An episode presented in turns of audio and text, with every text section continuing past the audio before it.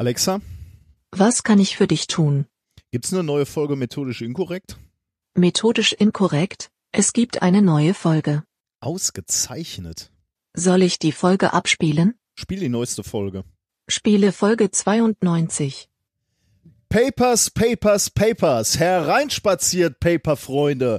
Bei Methodisch Inkorrekt gibt es Paper, das euch die Augen übergehen. Die beste Auswahl an Paper jenseits des Urals.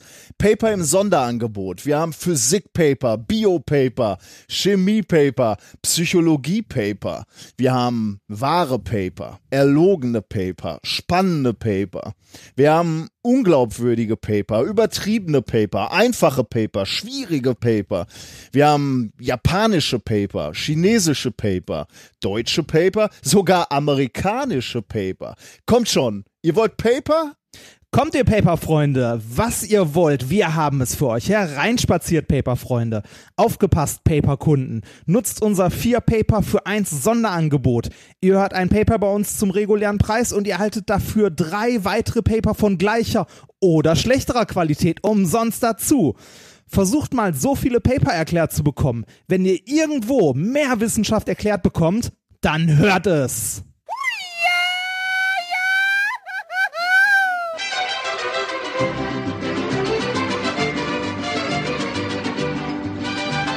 If, if, you, if you base medicine on, on science, you cure people. If you base the design of planes on science, they fly. Um, if you base the design of rockets on science, they reach the moon. It works. Bitches. Methodisch Inkorrekt Folge 92 vom 7.3.2017 direkt aus dem Bordell der Wissenschaften. Mit mir heute wieder meine Bordsteinschwalbe der Wissenschaft Reinhard Remfort. Buenas tardes. Und ich bin der Zuhälter der Wissenschaften. Nicolas Wörl, Glück auf. Ach, Tja, da sind wir wieder. da sind wir wieder und äh, ich hab heute auch mal Bock. Sonst ist das ja immer so, Wirklich? ja, sonst, hab, sonst reiß ich das ja immer so runter, ne? Also krieg ich morgens irgendwie so die, die Texte von unseren Texteschreibern zugestellt.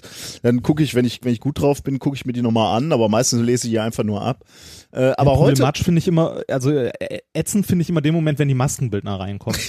Das ist so, wenn man diese ganzen, den ganzen Mist ins Gesicht geklatscht bekommt ja, und so. ja, Das, ja, ja. nee. Ich habe mich auch schon mal ja. gefragt, ob das überhaupt sinnvoll ist fürs Podcasten. Natürlich. Also meinst du, das strahlt Das dann Auge nach, hört mit. Ja, genau.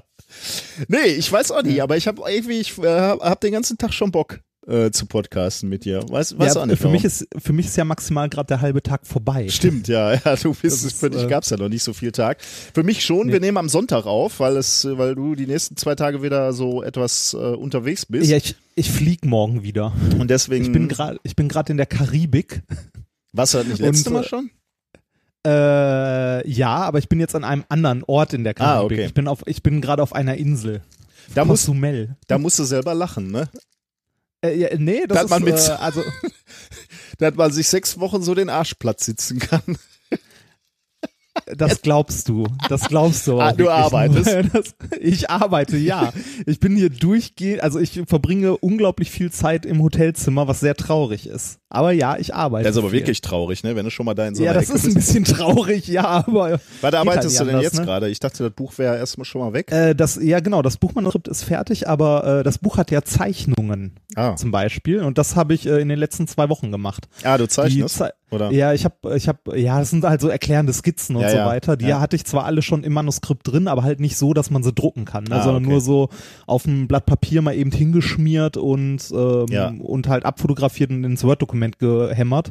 Und die habe ich jetzt alle nochmal quasi neu gemacht und am Rechner halt überarbeitet, dass sie wirklich nur schwarz-weiß sind und meine Handschrift durch eine ordentliche Schrift ersetzt und so. Also Äh, wie, wie macht man das? Wie ersetzt man die Handschrift durch eine ordentliche Schrift? Also durch äh, also Druckbuchstaben oder hast du jemanden Äh, eingespannt, der nein, schön- ich habe, äh, ich benutze dafür ja auch Pixelmator. Ja, das wäre dass meine ich- nächste Frage gewesen, genau. womit du das machst, ja. Ich mache das, also äh, eigentlich sollte man sowas ja irgendwie mit irgendwas aus der Adobe-Familie machen, habe ich aber nicht. Ähm, und Pixelmator ist dafür äh, erstaunlich gut, also eignet sich sehr gut dafür.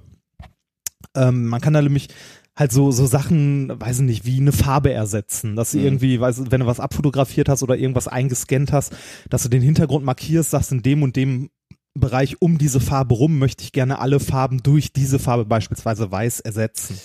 Ja, das ist so ein Anwendungsfall, äh, den brauchst du mir nicht jetzt zu erklären, weil meine Frau äh, Grundschullehrerin ist und die Ja. braucht 200 Karten, wo der gleiche Frosch mit einer anderen Hose drauf, mit einer anderen Hosenfarbe drauf ist, damit sie Ja. im Englischunterricht sagen kann, the frog has a blue trouser, the frog has a red trouser.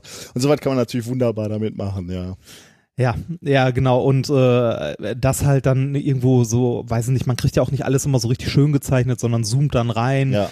macht es ein bisschen glatt oder gerade. Aber wie, wie so äh, was, was heißt denn zeichnen eigentlich? Also du, äh, also ich, ich zeichne, wenn ich, wenn ich handschriftlich äh, zeichnen möchte, zeichne ich ja auf dem iPad, aber du bist ja nicht so ein großer Freund vom, vom iPad. Nee, oder? äh, bin, bin ich tatsächlich nicht so sehr, gerade mit so, mit so Tablets nicht, weil die Auflösung ähm, davon doch irgendwie mäh ist, finde ich. Also die, äh, Und wie machst du das dann? Ähm, ich zeichne ganz, äh, ganz normal auf, äh, auf einem Blatt Papier mit einem schwarzen Stift und äh, scanne das Ganze. Ah, Beziehungsweise okay. jetzt gerade habe ich halt keinen Scanner, also hier unterwegs. Äh, ich benutze halt die iPhone-Kamera, die doch recht gut ist. Wenn man das Ganze noch ein bisschen ordentlich ausleuchtet und dann halt entsprechend nachbearbeitet, kriegt man erstaunlich äh, akzeptable Bilder damit hin. Ja, kann ich, mir, kann ich mir vorstellen. Ja. Dann habe ich mir noch eine, äh, eine schöne äh, lizenzfreie Schriftart rausgesucht, ähm, womit ich halt meine handschriftlichen Sachen ersetzen kann. Und äh, ja, da kann man an so einem Bild, also ein Bild davon äh, war sehr aufwendig, da kann man dann auch gerne mal so einen halben Tag oder einen ganzen Tag dran sitzen. Ich habe zum Beispiel in einem Kapitel äh, das Periodensystem gezeichnet. Hm, okay.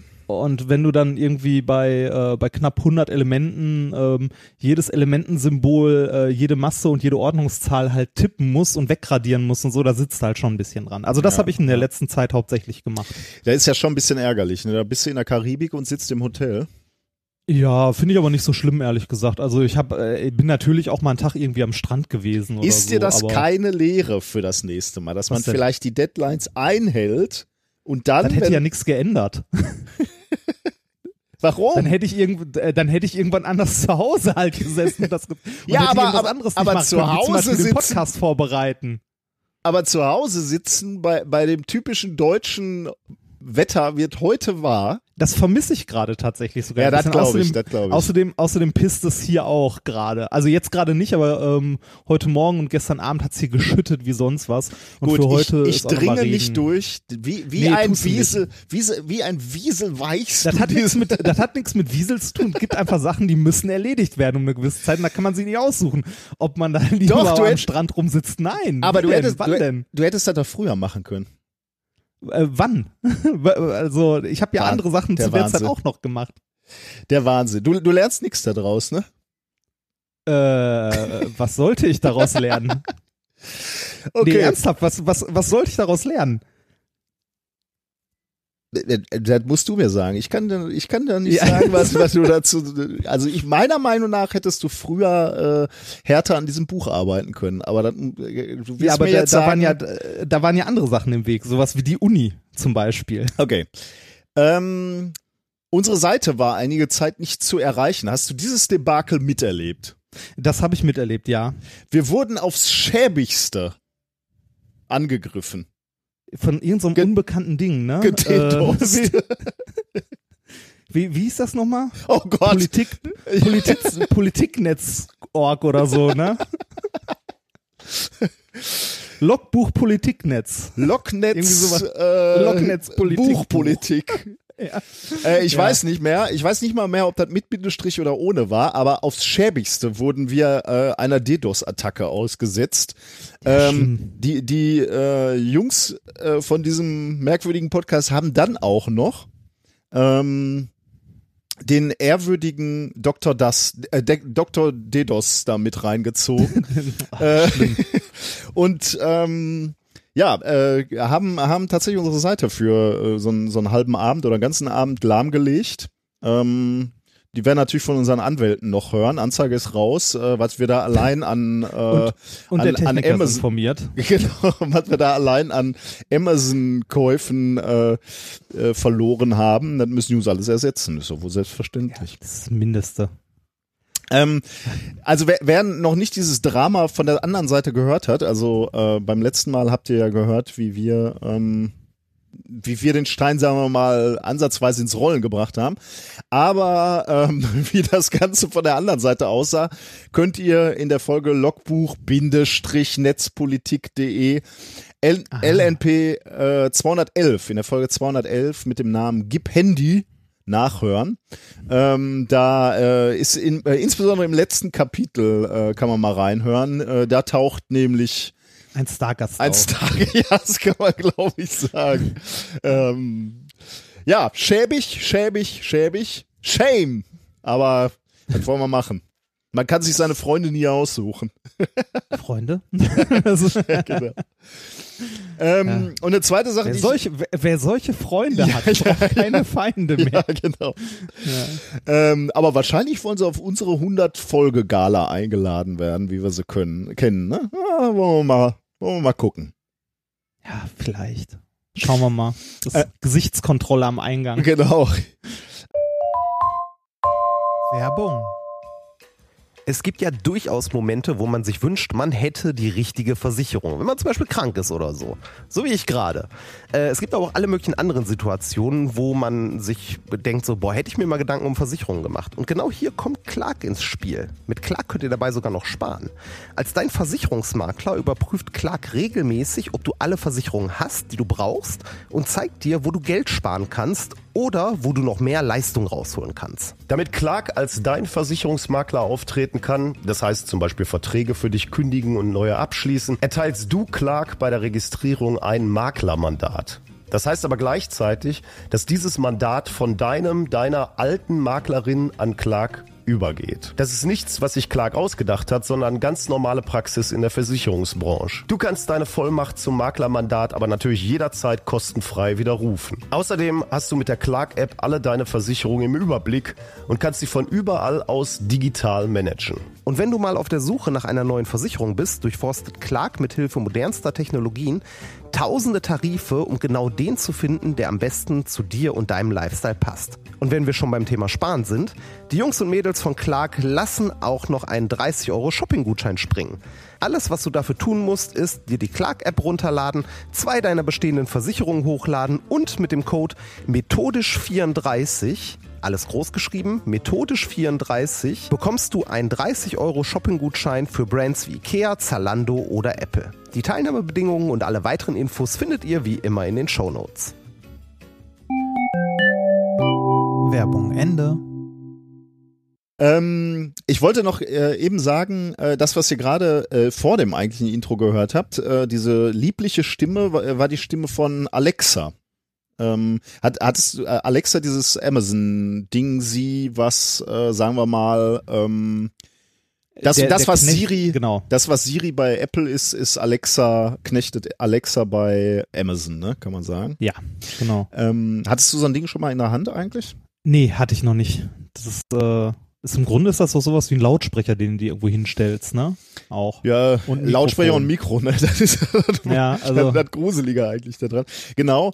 Ähm, ich hatte so ein Ding auch noch nie in der Hand, aber unser äh, Hörer Hardy, der hat ähm, Anfang des Jahres oder Weihnachten, glaube ich, äh, so ein ähm, äh, Echo Dot Geschenk gekriegt und hatte sich jetzt mal gefragt, ob er, also irgendwie äh, sch scheint man äh, dafür auch so Skills programmieren zu können. Also ähm, das würde Siri oder Apple ja nicht zulassen, dass du da irgendwie ähm, Elemente für Siri programmierst, aber das äh, erlaubt Amazon offensichtlich.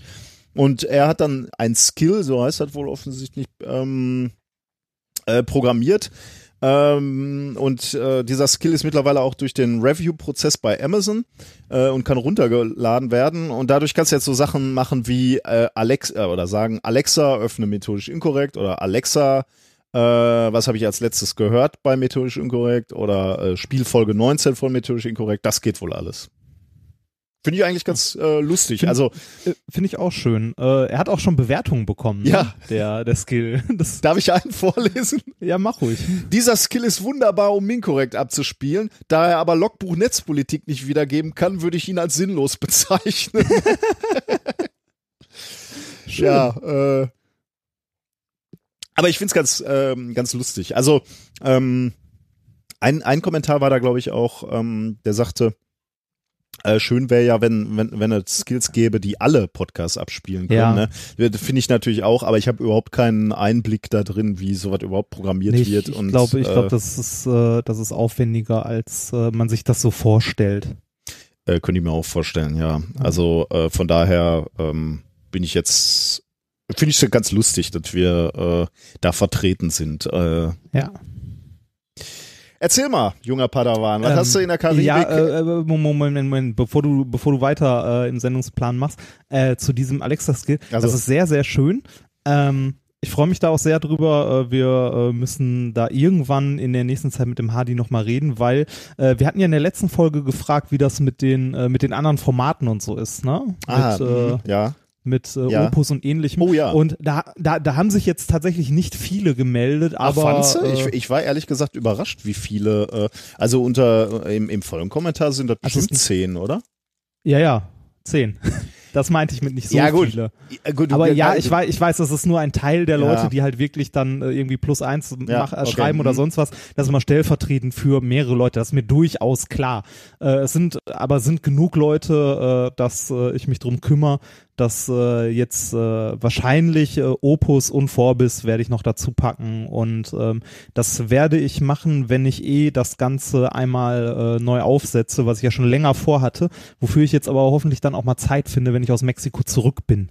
Und äh, warum müssen wir mit dem Hardy sprechen? Äh, Der dann muss irgendwie. Ähm, der, der hat uns geschrieben, falls der hat uns geschrieben, falls du dich äh, erinnerst, eine Mail, ähm, auf welche auf welche äh, Ressourcen der quasi zugreift. Und ich weiß nicht, ob sich das ändern wird, weil Ah, okay, mhm. wir mit dem, also die Audiodateien werden wahrscheinlich immer noch da liegen, wo sie sind, aber der Feed wird sich halt äh, im Hintergrund ein bisschen ändern, Okay. mhm.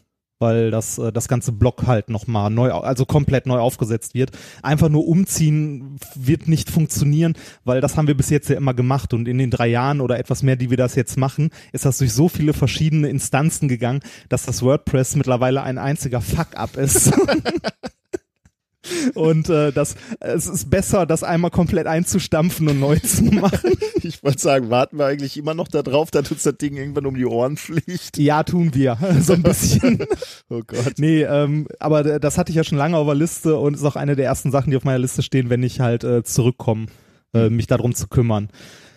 Deshalb, aber äh, Ja, ja. b- ich denke, dass also davon kriegt ihr so als als äh, als Hörer im, Großen und Ganzen denke ich nicht viel mit. Im günstigen außer Fall. dass ihr au- genau im günstigsten Fall, außer dass nachher eventuell noch äh, zwei drei Feeds mehr zur Verfügung stehen mit anderen Formaten, wenn man möchte. So, so viel zu dem Alexa Skill. Was hast du erlebt? Äh, Was, was habe ich erlebt? Ich war ähm, seit unserer letzten Aufnahme, unsere letzte Aufnahme war ja in San Luis Potosí, ähm, wo ich in dem luxuriösesten Hotel dieser, dieser Reise gesessen habe. Mit dem besten Internet. Ähm, Wobei, also von, von äh, also wir können uns jetzt nicht beklagen, ne? nee, was das ich, äh, ist, aber das ist, kommt auch nicht ja übers jetzt- Internet, sondern Nee, genau, übers also GSM. Ne? also es kommt, es kommt, genau, es kommt nicht übers, es kommt nicht übers WLAN, sondern übers äh, Handy gerade. Ja, ja. Ähm, nee, aber das WLAN ist sonst immer ganz nett so bei der, bei der Vorbereitung, weil ich will ja hier nicht alles durch die mobilen Daten pusten, weil Mhm. es zwar nicht so teuer wie in Deutschland, aber trotzdem, man zahlt hier so für, ich weiß gar nicht, ich glaube 4 Gigabyte Datenvolumen so um die 30 Euro, so zwischen 20 und 30 Euro und das, ja. ja, das geht dann doch irgendwann ein bisschen sich. ins Geld. Ja, das glaube ich. Ja. Ähm, deshalb ist es ganz schön, normales, ordentlich funktionierendes WLAN zu haben. Dazu eine Geschichte. Ähm, ich war zuletzt, also ähm, als wir das letzte Mal aufgenommen haben, wie gesagt, in San Luis Potosí im Hilton und ähm, Ach, im Hilton. Das lässt er so im Halbsatz fallen. drei, drei Nächte. Ich war drei Nächte im Hilton in Puebla. Ähm, Gerade erzählt er mir Was- was von Absteigen. Moment, was aber, was aber nichts zu vergleichen ist mit dem Hilton in München oder so zum Beispiel. Ähm, Jetzt, jetzt verstehe ich auch, warum du nicht raus in die feindliche Welt Ja. gehst, sondern lieber im Hotel sitzt und arbeitest. Wahrscheinlich Nee, hast du einen so einen Sklaven, der dir an den Füßen Maniküre macht Ne, und nein, nein, nein, Moment, Moment. Eine ne Übernachtung im Hilton in Puebla kostet 70 Euro. Also ist jetzt nicht, nicht die Welt. Ähm, und das haben wir auch nur für die drei Nächte gemacht, weil wir in anderen Hotels halt gespart haben. So im Durchschnitt versuchen wir hier so bei bei 30 Euro die Nacht wegzukommen. Okay. Das, äh, also äh, da waren wir auf jeden Fall im Hilton. Danach sind wir ähm, nach, also ähm, bin ich geflogen. Ich bin jetzt gerade in der äh, in der äh, Karibik nochmal, also ähm, in, wo, warte mal, wo war ich denn da? Ah nee, genau. Äh, jetzt bin ich in äh, Yucatan. Ah, da sind auch äh, Dings, Pyramiden und so, oder? Richtig, genau. Da war ich nämlich unter anderem auch. Wir sind nämlich ähm, von dort aus ähm, geflogen nach Cancun, wo ab nächste Woche Spring Break ist. Ähm, Da bist du noch rechtzeitig wieder rausgekommen. äh, wir fliegen morgen. Also Oh. ähm, ich, nee, beziehungsweise übermorgen. Ich fahre morgen nach Cancun, penne eine Nacht, weil das näher am Flughafen ist und fahre dann, also flieg dann nach ähm, nach Toluca, die letzte Station in unserer Mexiko-Tour. Und danach geht's nach Hause. Ähm, jetzt auf Yucatan und wir waren in Tulum und da haben wir uns die Ruinen von Tulum angeguckt. Ähm, da hatte ich auch ein Bild mit Hartmut Ja, vertwittert. das habe ich gesehen, ja. genau. Ähm, mit Sombrero. ähm, ist sehr, sehr schön, ist allerdings hier, das Klima ist echt so, ähm, so wie es in Indien war. Du erinnerst dich, so eine Wand. Boah, okay. Mhm. Äh, Genauso ist das hier. Ohne Klimaanlage drin würdest du hier sterben. auszuhalten, ja. Also äh, zumindest arbeiten wäre nicht, wäre nicht, wäre nicht so schön. Äh, und eine andere Sache, die sich hier noch ändert, ich bin hier wieder in einer anderen Zeitzone. Ah, Deshalb, deshalb hatte ich äh, heute auch nochmal gefragt, war, also beziehungsweise gestern, wann genau Aufnahmen und so weiter, weil äh, ich mir nicht sicher war, ob mein Rechner äh, das richtig aktualisiert hatte im Kalender. ja, ja, ja. Ähm, ich bin jetzt irgendwie, ich glaube nicht mehr sieben Stunden zurück, sondern nur noch sechs. Naja, ähm, auf jeden Fall Ruinen von Tulum, sehr sehenswert, ähm, sehr, sehr äh, überrannt von Touristen tatsächlich. Ähm, also von Amis ohne Ende. Du kannst hier auch überall mit Dollar zahlen. Mhm. Äh, hier stehen ähm, mehrere Geldautomaten immer nebeneinander, unter anderem welche, an denen du nur Dollar ziehen kannst. Ja, gut. Wenn die, Es, ja, es ist. wenn die Mexikaner jetzt die Mauer bauen sollen, dann müssen sie das vielleicht Ja. mit harten Dollar machen, weiß ich nicht. Die Arbeiter äh, sind ja dann doch wieder Amerikaner. Ja, ist, ist auf, ja, ist auf jeden Fall komisch hier. Ähm, insgesamt, die Hotels, in denen wir sonst so waren, waren eher, also war so Hostel-Style-mäßig, die anderen. Und Ja. äh, das Hotel, in dem wir gerade sind, also ähm, in dem wir im Tulum waren, das war so Man, das, in dem wir gerade sind, ist sehr, sehr nett. Das kann ich sehr empfehlen. Das äh, in Cozumel, ich weiß gar nicht mehr, wie es genau hieß, habe ich letztens auch vertwittert. Ähm, zu den WLANs, also Hotel-WLAN ist ja auch immer so eine Sache, ne? Was man hier sehr, sehr häufig trifft, was in Deutschland mittlerweile nicht mehr so häufig vorkommt, zumindest äh, in meiner Erfahrung nach, ist, dass man hier sich äh, also im WLAN befindet, einfach mal so die Standard-IPs vom äh, Router durchprobiert und dann irgendwann feststellt, oh, da ist er. Hm. Admin, okay, Admin, Passwort, hm, probieren wir mal Passwort. Oh, funktioniert. Oder auch Admin, funktioniert manchmal auch. Also ähm, die, die haben hier fast alle, also äh, die haben halt keine Ahnung davon und das sind hauptsächlich so kleine Butzen hier, die Hotels. Ähm, äh, die haben alles noch auf Standardpasswörtern sitzen und im letzten Hotel, in dem wir waren, äh, bin ich dann am letzten Tag hingegangen und habe äh, den Menschen da versucht zu erklären, dass das nicht gut ist Oh, und äh, dass die das Passwort doch mal ändern sollen. Äh, beziehungsweise ich habe denen gesagt, ich habe euer Passwort für den Router mal geändert, hier ist das Passwort. ne, und das hingelegt dann waren sie nicht so begeistert oder Nee, waren, waren sie nicht so, fanden sie nicht so gut. Waren, äh, fanden, fanden sie eher böse und die haben überhaupt nicht verstanden, was, was, was es überhaupt ist. Die haben erst gedacht, ich hätte denen das Passwort vom WLAN geändert, also den Zugang und denen das zu erklären war sehr anstrengend und ich glaube, die haben es bis zum Schluss nicht verstanden und waren böse. Das, das nächste Hotel, das in dem ich jetzt bin, ähm, das von einem von einer kleinen Familie geführt wird, die so in deinem Alter ungefähr ist, der Inhaber.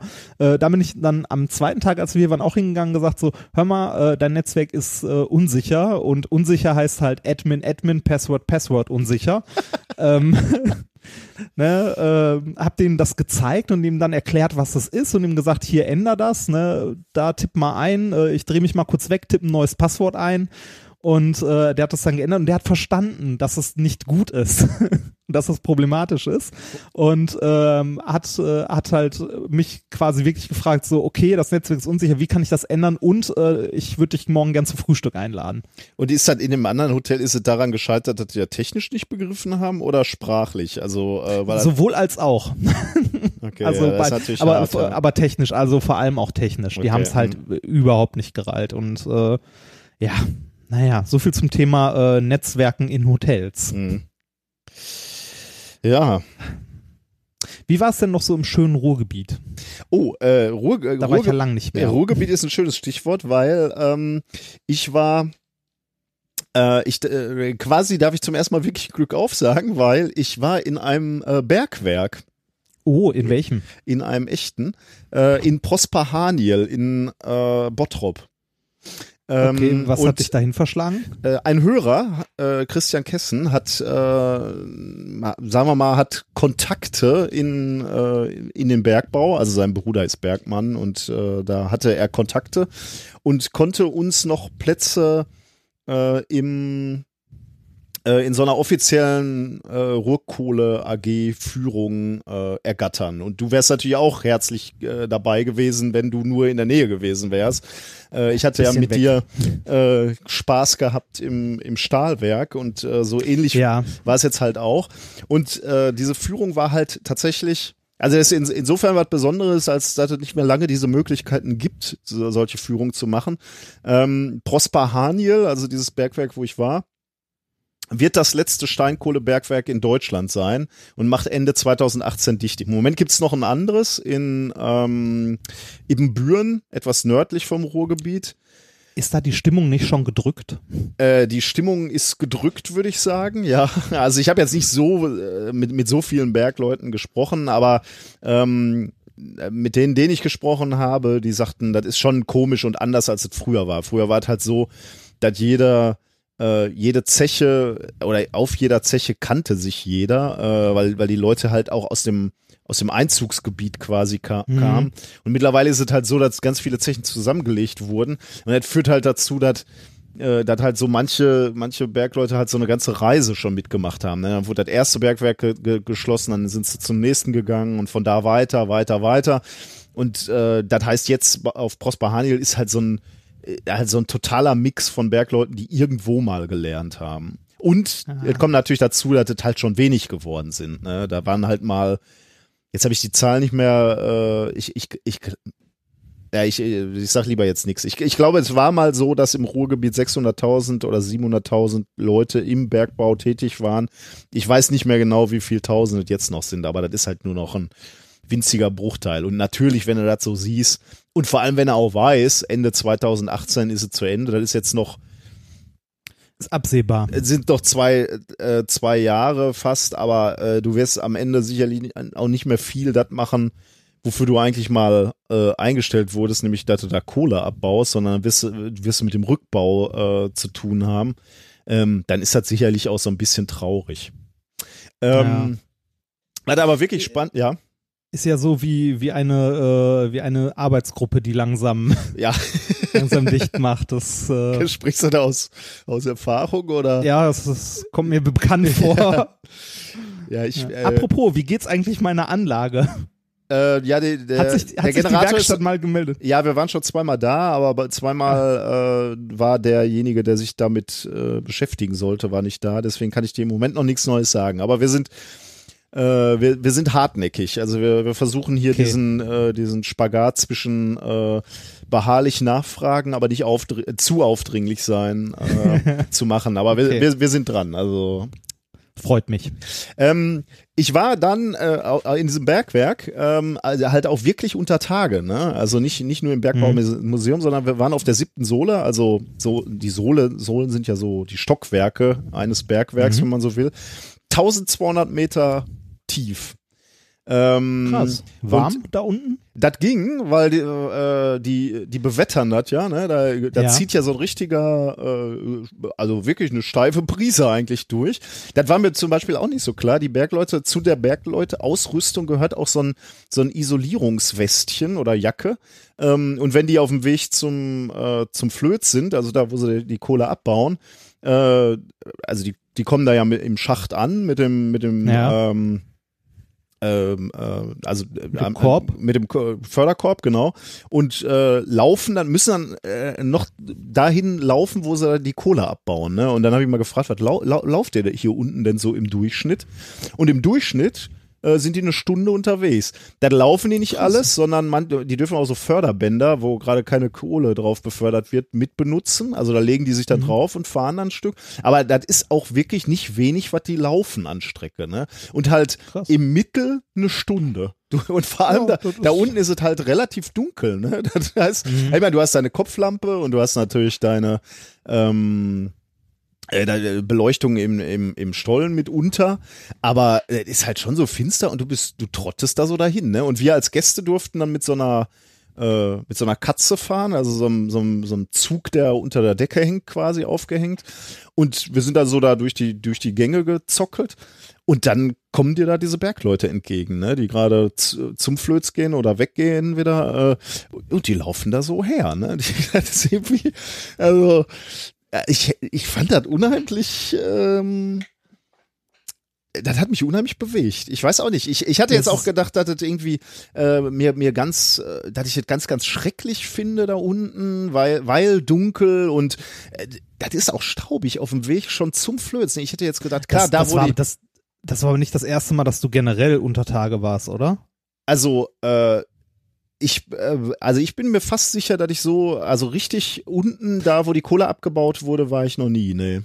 Ah, okay. Das, okay. Also in einem, in einem, das in Betrieb war, war ich auch noch nie, aber in, ähm, ich war schon, weiß nicht, früher als Kind halt, ne? Häufiger mal so. Also ich war schon mal so in so einem sehr äh, Salzberg, ja, also sowas Geschlossenes schon äh, und, und, und also in Steinkohle war ich noch nie, äh, Salz war ich natürlich schon mal und äh, äh, was habe ich denn noch gesehen? Also ich war natürlich schon oft in, irgendwie in, in alten Bergwerken, das war ich schon. Aber Ja. in einem, äh, was in Betrieb ist, Ja, äh, genau, das, nee, das war ich noch noch nicht. Ja, wir sind halt mit mit den Bergleuten runtergefahren, ne, in dem Förderkorb. Ey, Mhm. da, hast du kein, da stehst du in diesem Förderkorb äh, und dann sagen sie, ja, geht jetzt runter, 12 Meter pro Sekunde, ist relativ zügig, gibt ein bisschen Druck auf. Und das, dann saust das Ding los, ne?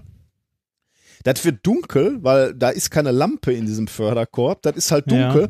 Alles, das rappelt. Die, die Bergleute machen dann schon mal ihr Lämpchen an und wir dann auch. Aber das ist, das ist schon, also da weißt du so, es geht jetzt so erstmal 1200 Meter unter dir runter. Das ist schon, Alter, das ist schon echt eine Nummer. So, das hat, hat mich schon irgendwie emotional sehr angefasst, muss ich sagen. Ähm, ich. dann, äh, wie gesagt, auf dem Weg da zum Flöz äh, äh, war das zum Teil schon echt staubig. Und dann waren wir an dem Flöz, wo, wo, äh, wo, wo die Kohle abgebaut wird, bis zu dem Kohlehobel. Ähm, und, der, und den Kohlehobel haben sie dann auch noch angeschmissen. Dieser Kohle, Ah. Kohlehobel funktioniert ja so. Also, dir, du kommst aus dem Ruhrgebiet, hier muss ich das nicht erklären, aber, äh, Ja, aber das, vielleicht im das einen lernt man ja tatsächlich, äh, so, so klischeehaft es auch sein mag, aber das lernt man als in der, im Ruhrgebiet tatsächlich als Kind in der Grundschule, ja. wie Bergbau funktioniert. Finde ich aber auch cool, ne? Ja. Weil äh, Ja. ich meine, auch über Tage, das Aussehen dieser, dieser Städte wurde ja geprägt durch den Bergbau. Ne? Das finde Ja. find, find ich schon, ich fänd's schon irgendwie blöd, ähm, wenn die, die Kinder nicht mehr wüssten, äh, wofür diese Türme mal waren. Also finde ich schon irgendwie Ja. wichtig. Also die, diese Ko Kohleflöz, äh, ich weiß nicht, als Kind habe ich mir mal vorgestellt, das sind halt so, äh, so ganz dünn, also ja, so so wie der wie so, so ein Stollen halt ist, habe ich mir vorgestellt, so liegt die Kohle da auch, äh, weil die äh, des, deswegen bohren die da halt so Gänge rein, weil sie die Kohle da rausholen. Aber das, dem ist natürlich nicht so, das ist ja eher so eine Lage Kohle. Also wenn man sich so vorstellt, so eine Torte, ähm, dann ist da halt eine Lage, so ein halber Zentimeter Schokolade irgendwie in der Torte. Und das ist eben der Ko- Kohleflöz, ne? Der ist eher flächig als irgendwie linear oder so. Und dann bohren die halt durch diese Schokoladenschicht einen Gang rein ähm, und setzen dann den Kohlehobel an, der halt immer den ganzen Gang äh, hin und her flitzt. Entlang, ja. genau, Und, und, und da halt die Kohle abschabt. Und hier im Ruhrgebiet ist, äh, ist, ist diese Kohleschicht so typischerweise irgendwas zwischen 1,50 und 3 Meter hoch. Äh, da, wo wir jetzt waren, war das, glaube ich, 1,70 und so. Und da hämmert dann der, der Kohlehobel vorbei und der schält halt jedes Mal, wenn er da an dir vorbeifährt, vier Zentimeter ähm, Steinkohle ab, ja. Und ähm, d- äh, also hinter dem Kohlehobel, also vorn, vorne schält er die Kohle ab und dahinter kannst, ist so, so ein enger Gang, da kannst du hergehen. Ne? Und da sind so Stempel, hydraulische, die stützen halt das Deckengestein äh, so ab, ne? damit das nicht alles runterkracht da und auf den, auf den Hobel kracht. Und wenn, wenn der Hobel 90 Zentimeter abgeschält hat von der Kohle, dann schieben diese, diese hydraulischen Pressen, die dir die Decke, die, den Deckel äh, oder die Decke festhalten, die schieben sich nach vorne 90 Zentimeter, fahren wieder nach oben, halten die Decke wieder und dann kannst du weiter hobeln. Ne? Also der, und der Hobel wurde natürlich auch weiter geschoben, immer wenn er einmal vorbei ge, geflitzt ist. Und äh, hinter diesen äh, äh, hydraulischen Stempeln, da bricht das Gestein wieder ein. Ne? Also da, wo vorher äh, mal Kohle war und dann erst die Stempel und dann wandern die Stempel weiter, da bricht das da wieder ein. Ne?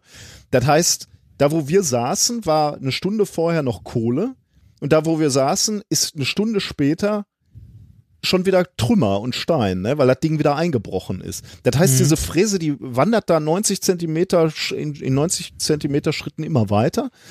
Und direkt dahinter bricht das Gestein wieder ein. Ne? Das heißt, du bist in Echt so einem, komplett? Also Ja. sagt da nichts ab oder so? ja, ja, doch, ne? Also das, äh, das, also wenn du da hinter die Stempel geguckt hast, hast du Trümmer gesehen, ne? Steine, so wenig, also da, da setzt, legt sich nicht die, die, die Decke sauber, äh, sau, sauber auf den Boden, sondern das sind, äh, Also okay, ja. Das sind eins, das ist Gerümpel, ne, eigentlich, was Ja. da liegt. Und das hörst du dann auch mal knacken und rumpeln und du sitzt da so in dieser, in diesem 1,60 hohen Gang oder 70 hohen Gang. Äh, und das rumpelt und rattert und das ist irgendwie total skurril. Also, Ja, ich, ich war als Kind mit meinen Eltern ja äh, häufiger im Sauerland, da haben wir ja Urlaub gemacht und äh, da war ich im, äh, in, auch in so einem Bergwerk, das man halt besuchen kann und zwar in Ramsbeck. Ich weiß nicht, ob dir das was sagt. mir irgendwas, aber ich, Ja, äh, da- da, ist halt auch ein Bergwerk, das ist auch immer noch, also es ist ein Besucherbergwerk, das kann man sich immer noch angucken, wenn man da mal in der Nähe ist, irgendwo im Sauerland, ist auf jeden Fall ein Besuch wert. Da fährst du 300 Meter tief. Mhm. Allerdings nicht mit dem Korb, sondern ähm, mit so einer, ja, mit so einer Bahn. mh. Also mit so einer Grubenbahn Ja, fährst du halt so schräg runter. Ähm, irgendwie, weil ich weiß gar nicht mehr, wie lang das war. Es kam mir früher ewig vor. Äh, bist dann so in 300 Meter Tiefe. Und ähm, da, da- das ist halt nicht mehr aktiv, sondern ist tatsächlich äh, so museumsmäßig. Aber dann siehst du mal unter Tage diese riesigen Maschinen, die da äh, halt benutzt werden, um da halt Erz oder ähnliches abzubauen. das ist der blanke Wahnsinn, ne? was das für eine Industrie ist, ne? dass sich das, dass sich das rentiert, was da hat, auf- diese was da auf eine- Maschinen hinzupacken und äh, Ja, sagen wir so, ne, was ist halt Energieträger gewesen? Ja, ja, ja, sehr. klar. Aber Also- irgendwie. Ja, ja, das, aber du, du läufst durch diese Gänge, ne, endlose Gänge, die, die alle abgestützt sind mit Stahl, mit äh, was auch immer, ne? Und diese Maschinen, die da rumstehen und, und diese ganzen Förderbänder. Und das hat sich alles rentiert. Ähm, dadurch, dass diese, diese Tonnen von Kohle, ja okay, die Menge macht's dann wieder, ne? dann ist es wieder nicht erstaunlich, aber, aber irgendwie, also du siehst das da und diese, Ja, und na, du, musst, du musst mal überlegen, also in der Zeit, als Kohle relevant war, ähm, äh, also relevanter als es heute als Energieträger ist. Ich meine, ist heute immer noch, aber heute importierst du die halt aus China, weil es billiger ist. Ähm, äh, du musst mal überlegen, wofür das alles gebraucht wurde. Ne? Also Stahl, Ja. Waffen, ne? also, äh, Eisenbahn. Das, also es war quasi das Rückgrat der Wirtschaft zu der Zeit. Ne? Und die haben ja so viel Geld äh, erwirtschaftet, dass es halt immer noch diese großen Fonds gibt, die jetzt die Bergschäden hier äh, reparieren. Ne? Und, Ja, und das äh, Ruhrgebiet leer pumpen. und das leer, Also- Ruhrgebiet leer pumpen, weil es sonst absaufen würde, genau, Ja. über, über jetzt, äh, oder nicht, nicht über Jahrhunderte, Generationen, in alle Ewigkeit halt eigentlich, nach Möglichkeit hoffentlich. Ne? ja. Aber und, und was mir auch wieder aufgefallen ist, das war so ähnlich wie äh, damals, als ich mit dir im Stahlwerk war, da haben wir uns ja auch irgendwie so äh, gewundert, diese riesige Menschen, Industrie, genau, oder? wenig Menschen, ja. Also ich habe zwar ein paar Bergleute gesehen, ne, die laufen da auch durch die Gänge so, aber da, wo dann wirklich die Musik gespielt hat, ne, bei diesem Kohlehobel, da frage ich, wie viele Leute bedienen das jetzt hier? Ähm, dann, dann war irgendwie, äh, dann gab es irgendwie so diese, diese, diesen, diese Steuereinheit, sage ich jetzt mal, da waren irgendwie drei Leute und eventuell zwei noch, die, die da an dem Kohlehobel gelegentlich, wenn da mal so ein großer Brocken nebengefallen ist, dann muss da irgendwie rumgerückt werden oder die kontrollieren diese Stempel da. Ähm, also so im Wesentlichen so fünf Mann, die da dafür sorgen, dass da diese riesigen Mengen an Kohle weggehobelt werden. Ne? Tonnen produzieren die dann ja jeden Tag. Ne? Und, und das ist dann eine Schicht, also so fünf Ölleken dann. Und dann, ja, das war im Stahlwerk ja schon so, ne? und dann unter diesem Stempel, ne? Ich war da vielleicht eine, eine halbe Stunde. Ich war übrigens rabenschwarz danach, ne? Das ist Ja, wirklich. das ist ja nicht, das nicht ist- verwunderlich. Und äh, da, da sage ich so, äh, ja, okay, jetzt sitzen wir hier unter diesen Stempeln und gucken uns von hinten diesen, diesen Kohlehobel an. Äh, wie, wie, wie viel Zeit muss denn hier der Mitarbeiter hier in diesem engen Gang direkt am Kohlehobel arbeiten? Ja, sagt er, der kommt hier runter, Stunde zum Flöz hin, dann ist er sechs Stunden hier drunter und flitzt hier hin und her. äh, und dann geht er eine Stunde zurück. Und ich, da, wie gesagt, die Deckenhöhe war da irgendwas 1,70, vielleicht ein bisschen weniger an manchen Stellen.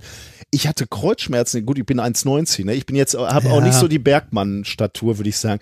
Aber die Jungs kloppen da sechs Stunden unter den Dingern durch. Ja, ich hatte schon wieder richtig schlechtes Gewissen, wie ich mein Geld verdiene. Was? Ja, es ist.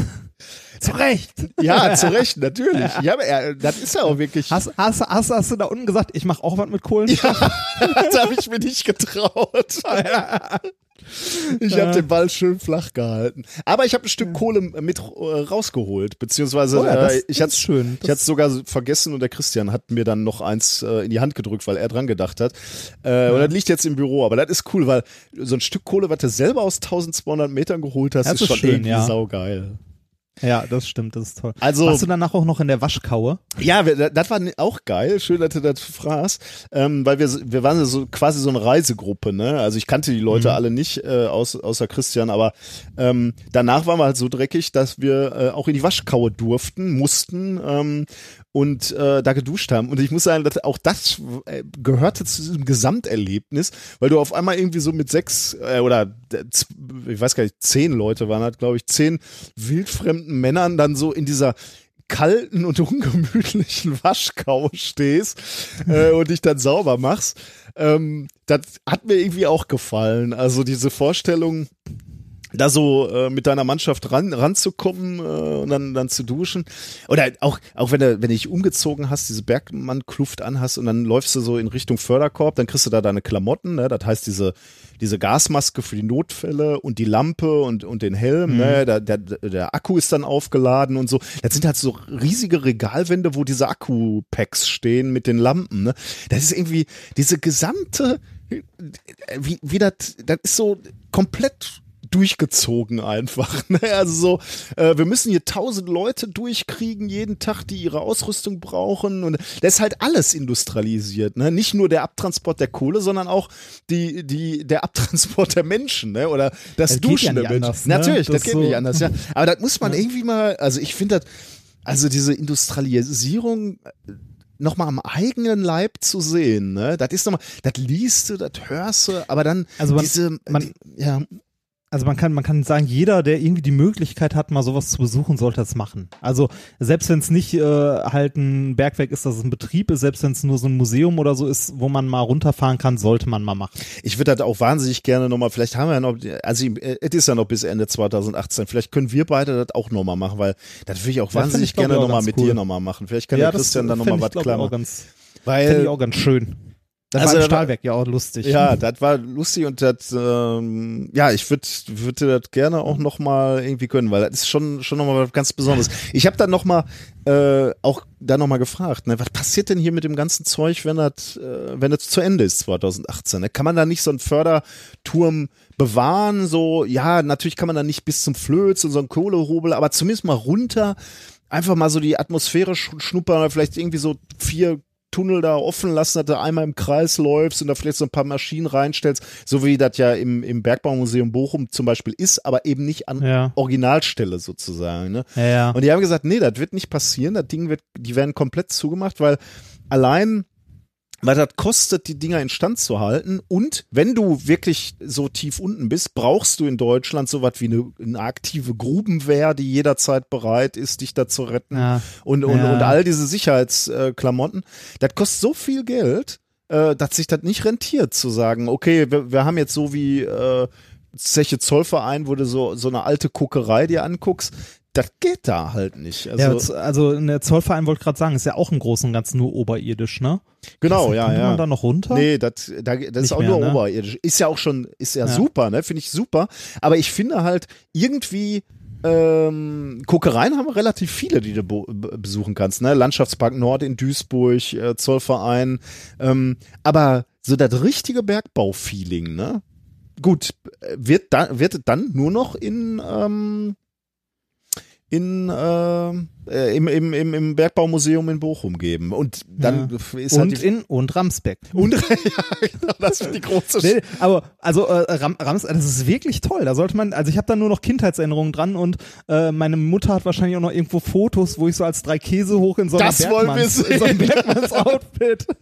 nee, das also wenn ich's wenn ich's finde, also wenn ich das nächste Mal bei meinen Eltern, also bei meiner Mutter bin und äh, das zufällig in die Hände bekomme, mache ich mal ein Foto davon. Aber äh, ja, solche Bilder gibt es. Also ich äh, muss ja, ich weiß nicht, woran es liegt, äh, ob es daran liegt, dass meine Familie halt wirklich hier, äh, also die Groß, Großväter hier wirklich auch äh, auf Zeche waren. Aber mich hat das ja, und alle an unheimlich, Staublunge.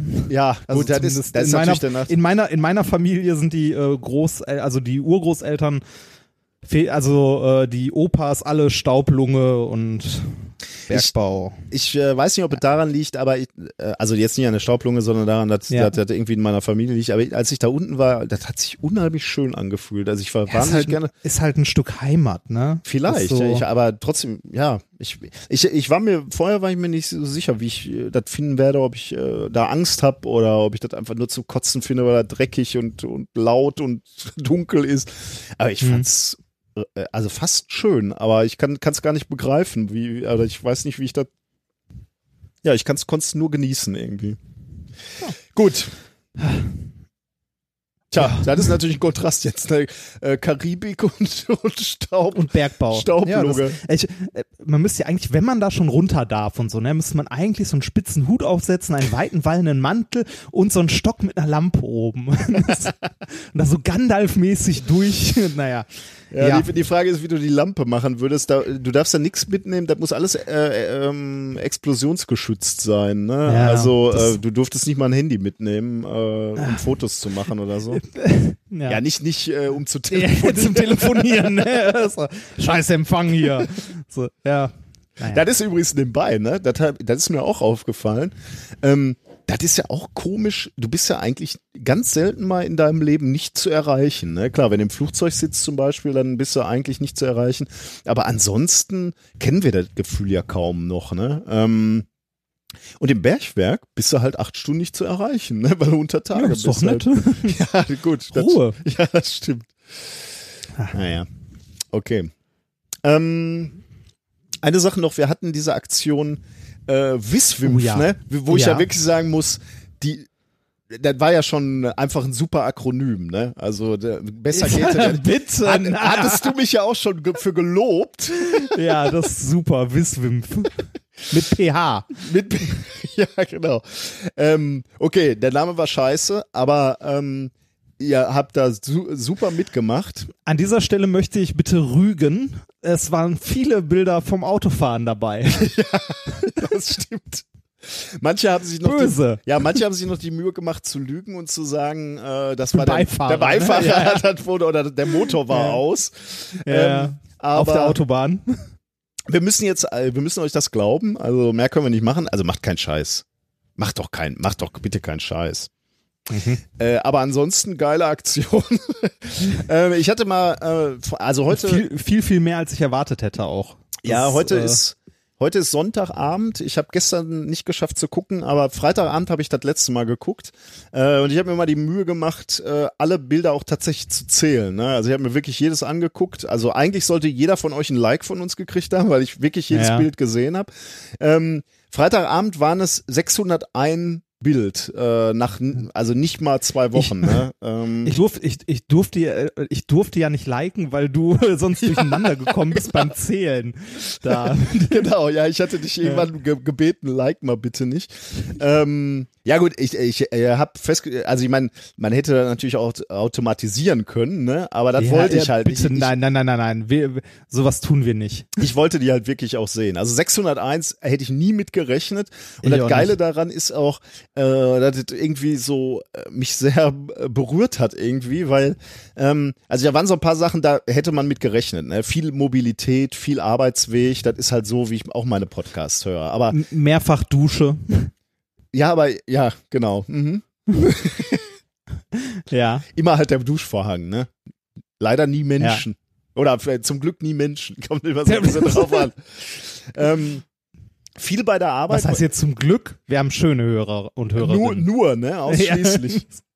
Äh, viel, Ja. viel bei der Arbeit natürlich. Das fand ich schon irgendwie sehr schön zu sehen, eure Arbeitsplätze und zu, zu sehen, dass wir also so, so, so, ein, so ein Bestandteil eures, eurer äh, Arbeitszeit oder, oder eurer gesamten Zeit, Lebenszeit sind. Äh, bei der Freizeit, beim Sport, im Urlaub, äh, Neuseeland haben wir gesehen, Island, New York, Seattle. Ähm, Beim Kochen. beim Kochen, äh, beim Kinder zu Bett bringen. Also äh, ich muss sagen, das hat mich alles so ein bisschen ehrfürchtig gemacht, äh, weil äh, das, das haben wir schon tausendmal gesagt. Äh, wir wir äh, senden immer so ins ins Blaue und äh, ich, für mich ist es immer noch so, ich sitz mit dir. Äh, also früher saßen wir uns tatsächlich gegenüber, jetzt äh, eben eben so via Internet. Äh, Ja, wobei ich, das müssen wir, das mit dem Zusammensetzen müssen wir auch mal wieder machen. Ich finde das, äh, ich finde es irgendwie schöner, so zusammenzusitzen in einem Büro als, äh, also Internet ist halt auch nett, aber zusammensitzen ist halt schöner, finde ich. Ich hatte, äh, ich hatte ähm, äh, äh, am Freitag hatte ich so eine so ein Flashback irgendwie so, weil äh, wir hatten eine, eine äh, Projektbesprechung, eine relativ lange und ich bin halt spät aus unserem Netzgebäude rausgekommen. Ähm, und äh, hatte irgendwie so die Erinnerung, wie das immer war, wenn wir da abends rausgetorkelt sind nach so einer Podcast-Aufnahme. Ja, das war irgendwie das- auch eine, sch- eine schöne Zeit. Ja. Ja, Also, aber äh, zurück zu den Bildern nochmal. Vielen, vielen Dank, dass ihr da mitgemacht habt, äh, dass ihr euch die Mühe gemacht habt. Das hat, hat uns wirklich äh, was bedeutet. Das, das macht die ganze Sache wieder so ein Stück weit real, dass, es euch wirklich gibt und äh, äh, da wirklich Leute sind, die in ihrem Leben äh, uns unseren Podcast hören. Also irre. Hat, hat Bock gemacht. Fand ich auch sehr schön. Wisswimpft So. ruhig mal irgendwann äh, immer mal so weiter, wenn ihr schöne. Aber ich gebe jetzt kein Wisswimpf-Signal mehr. Das war's. Das reicht. Ähm, ich weiß nicht, hast du, hast du noch was erlebt? Äh, ich überlege gerade, ähm, ich habe gelernt, dass man, wenn man in Yucatan unterwegs ist, sich kein Auto mieten muss. Warum?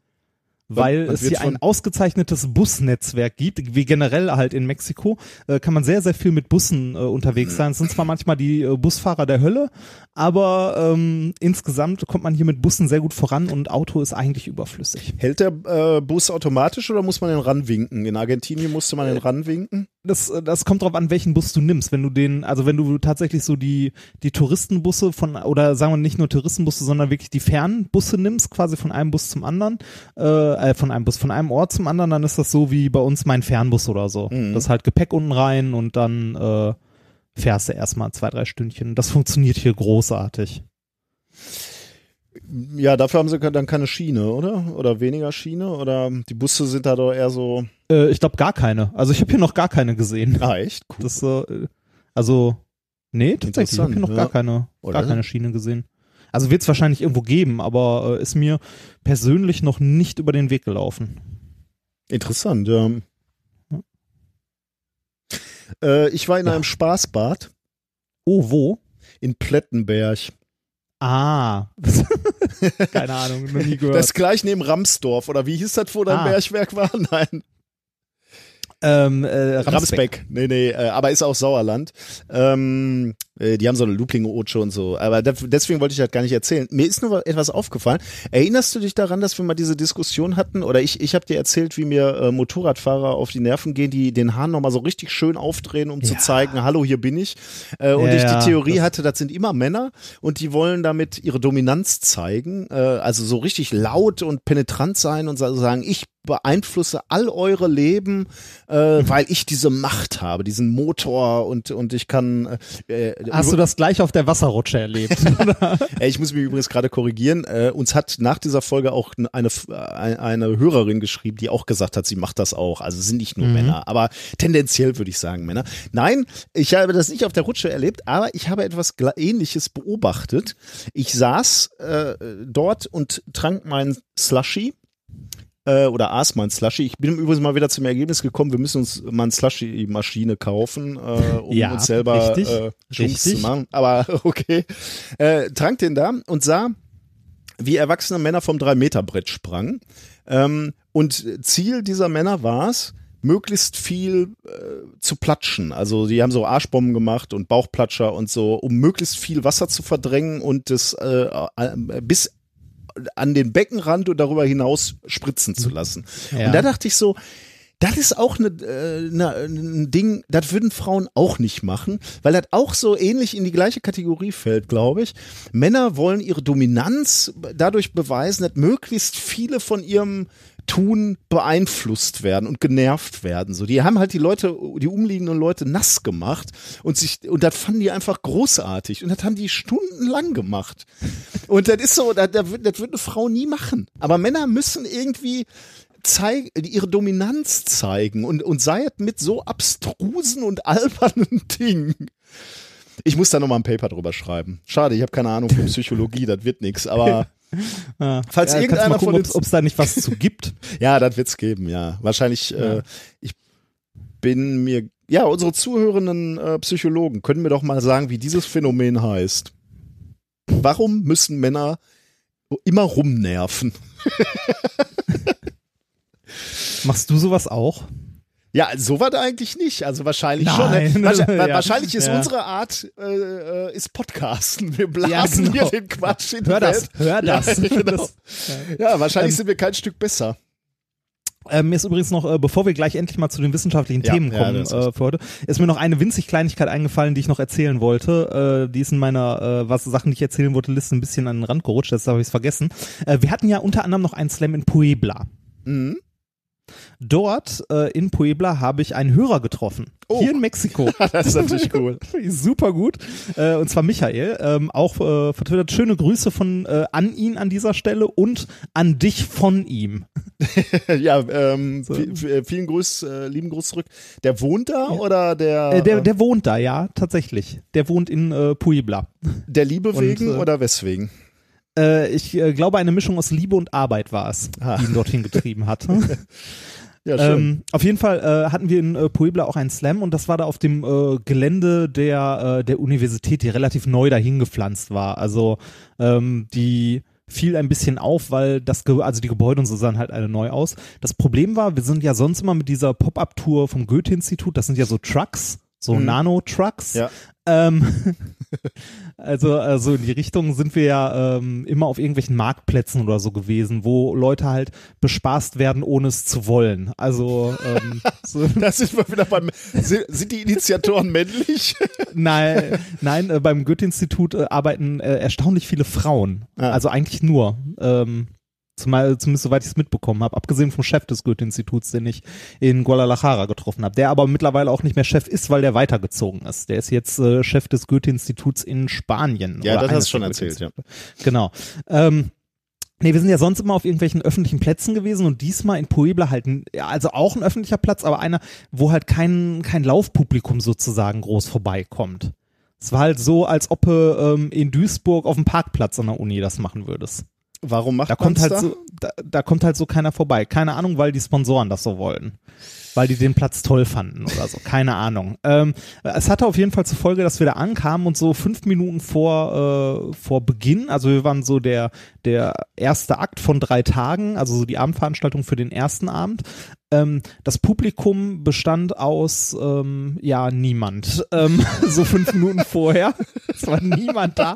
und es, also es, es wurden dann ein paar Leute mehr und am Schluss saßen da so, lass es mal irgendwas zwischen 30 und 50 Leuten gewesen sein, wovon so 15 bis 20 wahrscheinlich Mitarbeiter waren vom Goethe-Institut oder von der Technik. Ähm, also hier und da gab es ein bisschen Publikum, es war aber sehr, sehr, sehr, sehr, sehr überschaubar. Und äh, folgendes ist passiert. Als äh, die letzte Slammerin auf die Bühne ging, um ihren Vortrag zu halten, hat sie gerade angesetzt und plötzlich ging der Projektor aus. Und der Computer. Und das Licht. Und die Mikrofone. Kurz gesagt, alles. Stromausfall. Konnte man das nochmal äh, also reaktivieren quasi? Äh, ja, das hat insgesamt eine Stunde gedauert, das Oh. wieder zu reaktivieren. Und Janina, die als letzte da war, hat dann, da es ja auch nicht so viel Publikum war, sondern so, weiß ich nicht, 30 Mann oder was es war, äh, die zu der Zeit noch da waren, äh, hat Janina sich mit dem Laptop vorhin hingesetzt, alle in Decken gewickelt drumherum. Und sie Ah. hat es dann so erklärt. Ja, okay. Das, Ja. Ähm, der Grund des Stromausfalls ähm, war folgender. Der Dieselgenerator war nicht betankt. Aber ihr habt da schon Profis, ne? Hast du uns nicht, Ja, ja. habt ihr nicht, äh, neulich hattest du mir doch, äh, hattest uns doch erzählt, diese Veranstaltung, wo die Übersetzung nicht funktionierte, ne? ja, die Übersetzung hat nicht funktioniert, weil, äh, weil Jetzt- die, jetzt muss ich noch mal die- fragen. Die, Technik nicht funktioniert. Ja, Wie, wie viel Slams hattet ihr insgesamt? Fünf werden es Wie viel davon sein. waren, also äh, haben, hatten massive Pannen? Drei bisher, wenn ich so zwei. bis jetzt, bis, bis, Ah, bis okay. jetzt zwei. Okay. Bis jetzt zwei. Also, aber Stro Stromausfall, weil, äh, weil Dieselgenerator nicht betankt, fand ich bis jetzt das Highlight. Und dann haben sie einen Uber-Fahrer, einen Taxifahrer und einer ist noch so losgefahren, um an einer Tankstelle mit einem Kanister Benzin zu kaufen, um den Dieselgenerator wieder zu befüllen. Ist man denn ansonsten zufrieden mit, mit, seiner, mit der Performance? Also, äh, Äh, Das, äh, das weiß ich nicht. Ich weiß ja nicht, wer das Ja, ja, beurteilt. klar, ne? Also klar. ich, ich, äh, ich denke schon. Also, pff, ne, so, hm. ja. gut. Fand ich auf jeden Fall recht lustig. Sollen wir, Ein äh, lustiger Abend. sollen wir mit der Sendung anfangen? Ja, bitte. Wir haben schon eine Endlich Stunde. Ja, das, äh, das, das wird auch langsam immer mehr. Das muss mal wieder eingestampft werden. Auf der ein anderen Seite haben wir diesmal auch was erlebt, ne? Also ist ja jetzt Ja, nicht das so, dass stimmt, wir das über, stimmt. über Schwachsinn, ger- also äh, Das stimmt. ich musste einfach über diese Bergwerk-Erlebnis musste ich einfach ein bisschen reden. So, aber jetzt, äh, ihr habt's ja verdient. Außerdem, ich sag's gerne in diesem Zusammenhang nochmal, wir haben Kapitelmarken. Springt einfach, die, die, äh, wie, wie nennen wir die, Voll- äh, die das Kapitel immer? Wie geht's oder wie, wie geht es uns oder wie Neues auch immer? aus dem Institut, nee, Ja, Institut da ist es mittlerweile nicht mehr, ne? mehr, ne. Wie auch immer es heißt. Ja, springt Oh, da, es, äh, es könnte, es könnte übrigens sein, dass äh, wir zwischendurch gleich irgendwann plötzlich äh, einen Verbindungsabriss haben, weil mein, äh, mein Datenvolumen aufgebraucht ist. ja, dann kaufst du schnell nach, ne? Ja. Ähm, okay, Themen der heutigen Sendung. Äh, übrigens, äh, äh, ich weiß nicht, aber hast du, glaube ich, gesehen im, im, äh, im Sendungsplan, ähm, äh, wenn, wenn immer es möglich ist, dass man ein Experiment zu Hause der Woche auch äh, zu Hause machen kann, habe ich mir überlegt, könnten, könnten wir jetzt an dieser Stelle immer sagen, was Schon man mal sagen, was man sich besorgen muss. bereitstellen muss. Ist doch eigentlich Ja, wobei- super, wo- oder? Ja, wobei die meisten Leute hören es ja, äh, hören's ja auch wiss Im Auto äh, bitte nicht. Und äh, hören es die meisten Leute ja tatsächlich unterwegs. Ja, dann ist natürlich schlecht. Aber, es Aber da, da, dann kann man natürlich noch einkaufen gehen auf dem Weg nach Hause. Eben, also, ähm, du hast äh, diesmal ein kleines Experiment äh, improvisiert ja, quasi, ein, ne, weil ich ein, das nicht ein, geschafft genau, habe. ein äh, ja und äh, auch nur ein sehr kleines, weil meine Mittel hier doch sehr beschränkt sind. Natürlich, das Ähm, es, äh, es ist eine Wasserflasche, die man braucht. Das war's. äh, Wasser, Glas, Plastik, egal. Ist egal. Groß, klein, Ist egal. egal. Plastik ist schöner eigentlich und je größer, desto besser. okay. Äh, also die könnt ihr schon mal bereitstellen. Ähm, und voll machen eigentlich auch mit Wasser, ne? Oder? Äh, ja, ja, ja, kann man. Ähm, was haben wir für wissenschaftliche Themen heute? Äh, wissenschaftliches Thema Nummer eins: Sieben auf einen Streich. Ah, es geht um Planeten, nehme ich an. Ja, ähm, oder äh, Thema Zwerge halt. Ja, oder, das. beides. Thema Nummer zwei, äh, das Runde muss in das Runde. Es geht um Fußball. Äh, Indirekt ja. Ähm, Thema Nummer drei. Wie sieht Reinhard und Nikolas aus? Gut. ähm, Thema Nummer vier, pupsende Nanopartikel. Es geht um Methan. Richtig. ja, natürlich. Ansonsten kriegt ihr das volle Programm wie immer äh, schlechte Musik und ähm, was Ein haben wir China noch? Gadget. Und ein China Gadget hast du auch noch äh, verschickt an mich, genau. Ja. Ähm, dann können wir eigentlich anfangen, ne? Ja. Thema Nummer eins. Äh, du hast schon ganz richtig äh, äh, äh, antizipiert. Es geht äh, um eins meiner Lieblingsthemen, eigentlich unserer Lieblingsthemen, aber meiner insbesondere, nämlich Planeten außerhalb unseres Sonnensystems. Ähm, an dem Thema konnte man kaum vorbeigehen. Ich habe auch ein bisschen drüber Richtig. nachgedacht, ob man, ob wir das überhaupt noch bringen müssen, weil da haben schon so viele drüber berichtet. Aber ich, äh, Ja, kann man ja. war mir dann, Man hört uns ja eh zeitsouverän. äh, ja, es ist, es ist einfach auch für mich ein so spannendes und, Ja. und wichtiges Thema, dass ich irgendwie das Gefühl habe, wäre ja irgendwie blöd, wenn wir irgendwann, wenn, wenn aus so einem, so einem Thema irgendwann mal was ganz Großes wird. Und wir haben dann darüber nicht gesprochen. Deswegen habe ich gedacht, müssen wir was machen. Also, äh, Planeten außerhalb des Sonnensystems finde ich immer spannend, weil wir natürlich dadurch irgendwie ein Gefühl dafür bekommen, äh, ob wir alleine sind im Weltall. Ne? Also, Ja. also wenn, und wie und wie es überhaupt um uns herum so aussieht. Ne? Also ich meine, wir kennen unser Sonnensystem in Anführungszeichen ganz gut, aber alles außerhalb ist halt schon ein bisschen meh. Und damit kann es halt immer noch so sein, dass unser Sonnensystem ein völliger, völliger Zufall und Ausnahme ist oder Ja. eben nicht. Ne? Also von daher macht diese Pla Planetensuche schon allein deswegen äh, meiner Meinung nach einen ziemlichen Sinn. Insbesondere natürlich in Zeiten von Trump und anderen politischen Radikalisierungen, auch in Deutschland, äh, kann man sich ja nicht frühzeitig genug nach Alternativen um, umsehen, wo man, wo man mal leben möchte.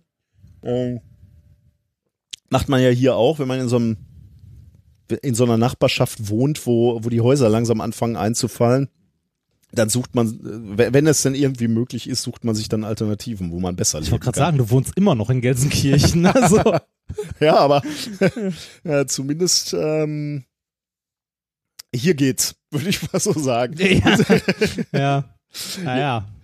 Also, aber äh, zurück zu den Planeten. Da wurde nämlich in den letzten Wochen ähm, ein Paper ziemlich hochgejazzt, muss man auch sagen. Das war schon war schon so, dass es ein bisschen wehgetan hat. Äh, ich, ich, äh, ich lege gleich auch die Finger in äh, die äh, Wunde.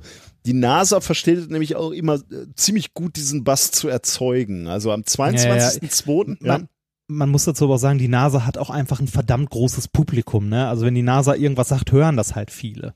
Egal, was die sagen. Ne? ja äh, aber die wollen natürlich auch dieses Publikum haben, ne? weil sie Förderung Ja, ja, ja, ja, wollen. da- und da- na, natürlich, natürlich, aber, aber das haben sie halt. Wenn, wenn jetzt, ich weiß gar nicht, wie das dabei war, aber wenn jetzt irgendwie, ähm, äh, weiß nicht, äh, Oscar von der Universität irgendwo in Mexiko irgendwas entdeckt, äh, kann er das publizieren, das interessiert keine Sau. Wenn das gleiche Paper die NASA veröffentlicht, dann ist direkt wow. Ja. Ne? Also, Äh, da sprichst du genau was an, äh, worauf ich hinweisen wollte. Das ist nämlich nicht nur so, dass die ein Paper veröffentlichen. Die berufen dann auch noch gleich eine Pressekonferenz ein am 22.02., also äh, ja, so vor zwei es Wochen halt können, ziemlich, ne? äh, hatte die NASA nämlich eingeladen zu einer Conference on Discovery Beyond Beyond Our Solar System. Also das ist natürlich schon so okay. Also wir haben was jenseits unseres Solarsystem, äh, Sonnensystems entdeckt und das würden wir euch gerne zeigen. Das ist natürlich schon ziemlich okay. Reißerisch. Da kommen natürlich sofort die, die Presseleute an.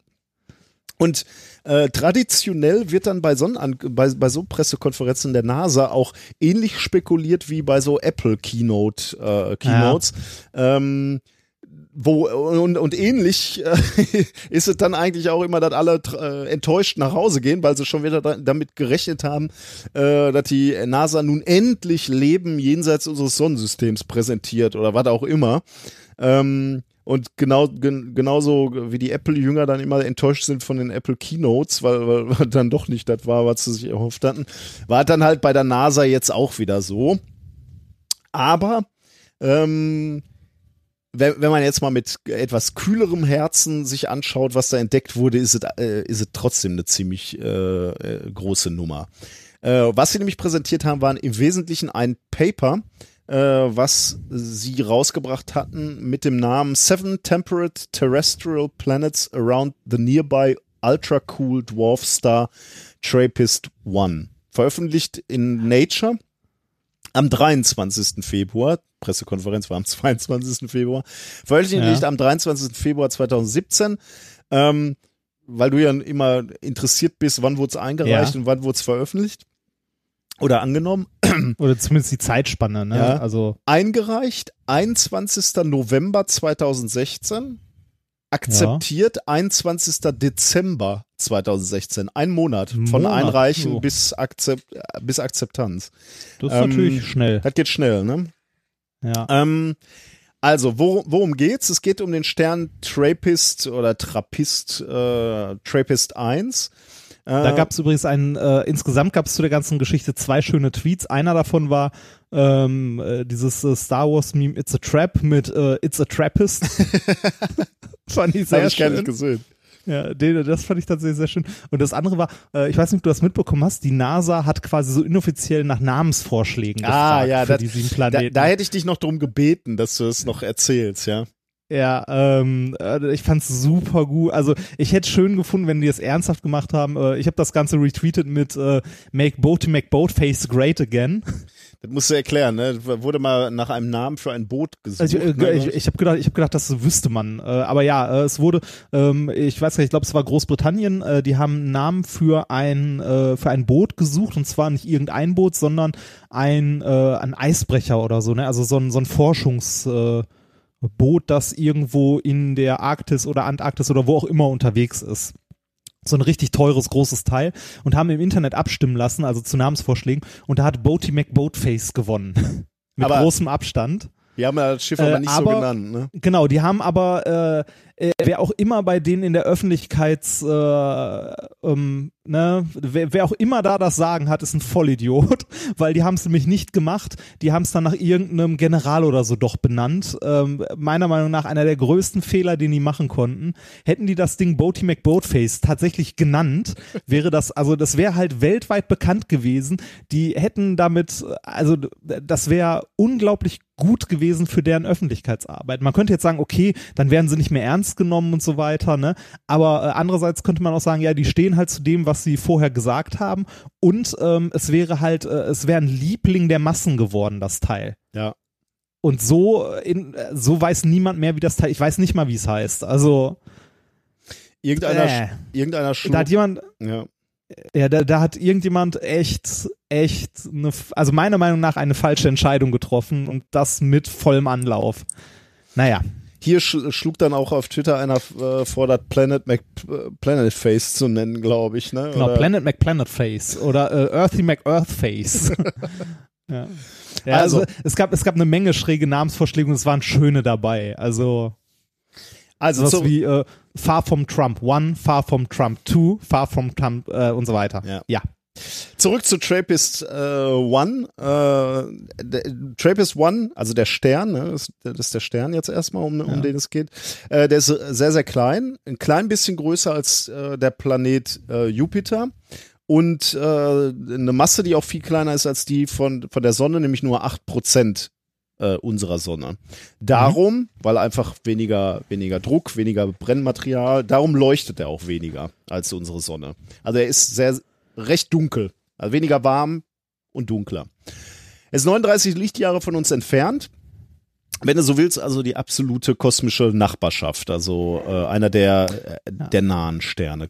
Quasi. Trotzdem noch so weit weg, dass wir mit allem, was wir heute haben, nicht dahin kommen. Ja, also, ja, dauert halt lange, ne? ja, also wir kämen schon hin, nur nicht in einer Lebenszeit, so. Ja. Also ja, und äh, weiß nicht, Menschen dahin zu bringen, wäre problematisch, oder? Also so eine Sonde ja, aber Menschen, 40 Lichtjahre ist ein bisschen viel, oder? Ja, Generationsschiff, ne? Also da musst du natürlich äh, Kinder machen unterwegs und, äh, und die weiterschicken. Ja. Ähm, ich hatte das gerade schon so ein bisschen angerissen, äh, aber ich muss noch mal den Exkurs äh, machen. Wir haben in, in diesem Podcast schon einige Male über die Drake-Gleichung gesprochen. Ne? Gle- Drake-Gleichung dient zur Abschätzung der Anzahl von technischen, intelligenten Zivilisationen in unserer Galaxie. Ähm, die die Drake-Gleichung ist, äh, ist primitiv eigentlich. Das ist nur so eine Multiplikation von Faktoren, ähm, die Hochspekulativ auch. hochspekulative Faktoren, die die Anzahl intelligenten Lebewesens beeinflussen würde. Also zum Beispiel ähm, ist ein Faktor, wie viel Sterne entstehen im Jahr in unserer Galaxie. Weil je mehr Ja. entstehen, desto mehr potenzielle äh, Inseln gibt es natürlich, wo Lebens, Leben entstehen könnte. Oder noch, ja, Wir hatten die äh, Drake-Gleichung ja auch in irgendeiner Folge letztens nochmal, äh, weil die jemand modifiziert hat. Ja, ja, mehrfach hatten wir die schon. Ja. Ja, ja, genau. Das, äh, und das geht ja auch darum, äh, sind die, Zivil also wie wahrscheinlich ist das, dass diese Zivilisationen gewollt sind, mit uns zu kommunizieren, dass die Ja.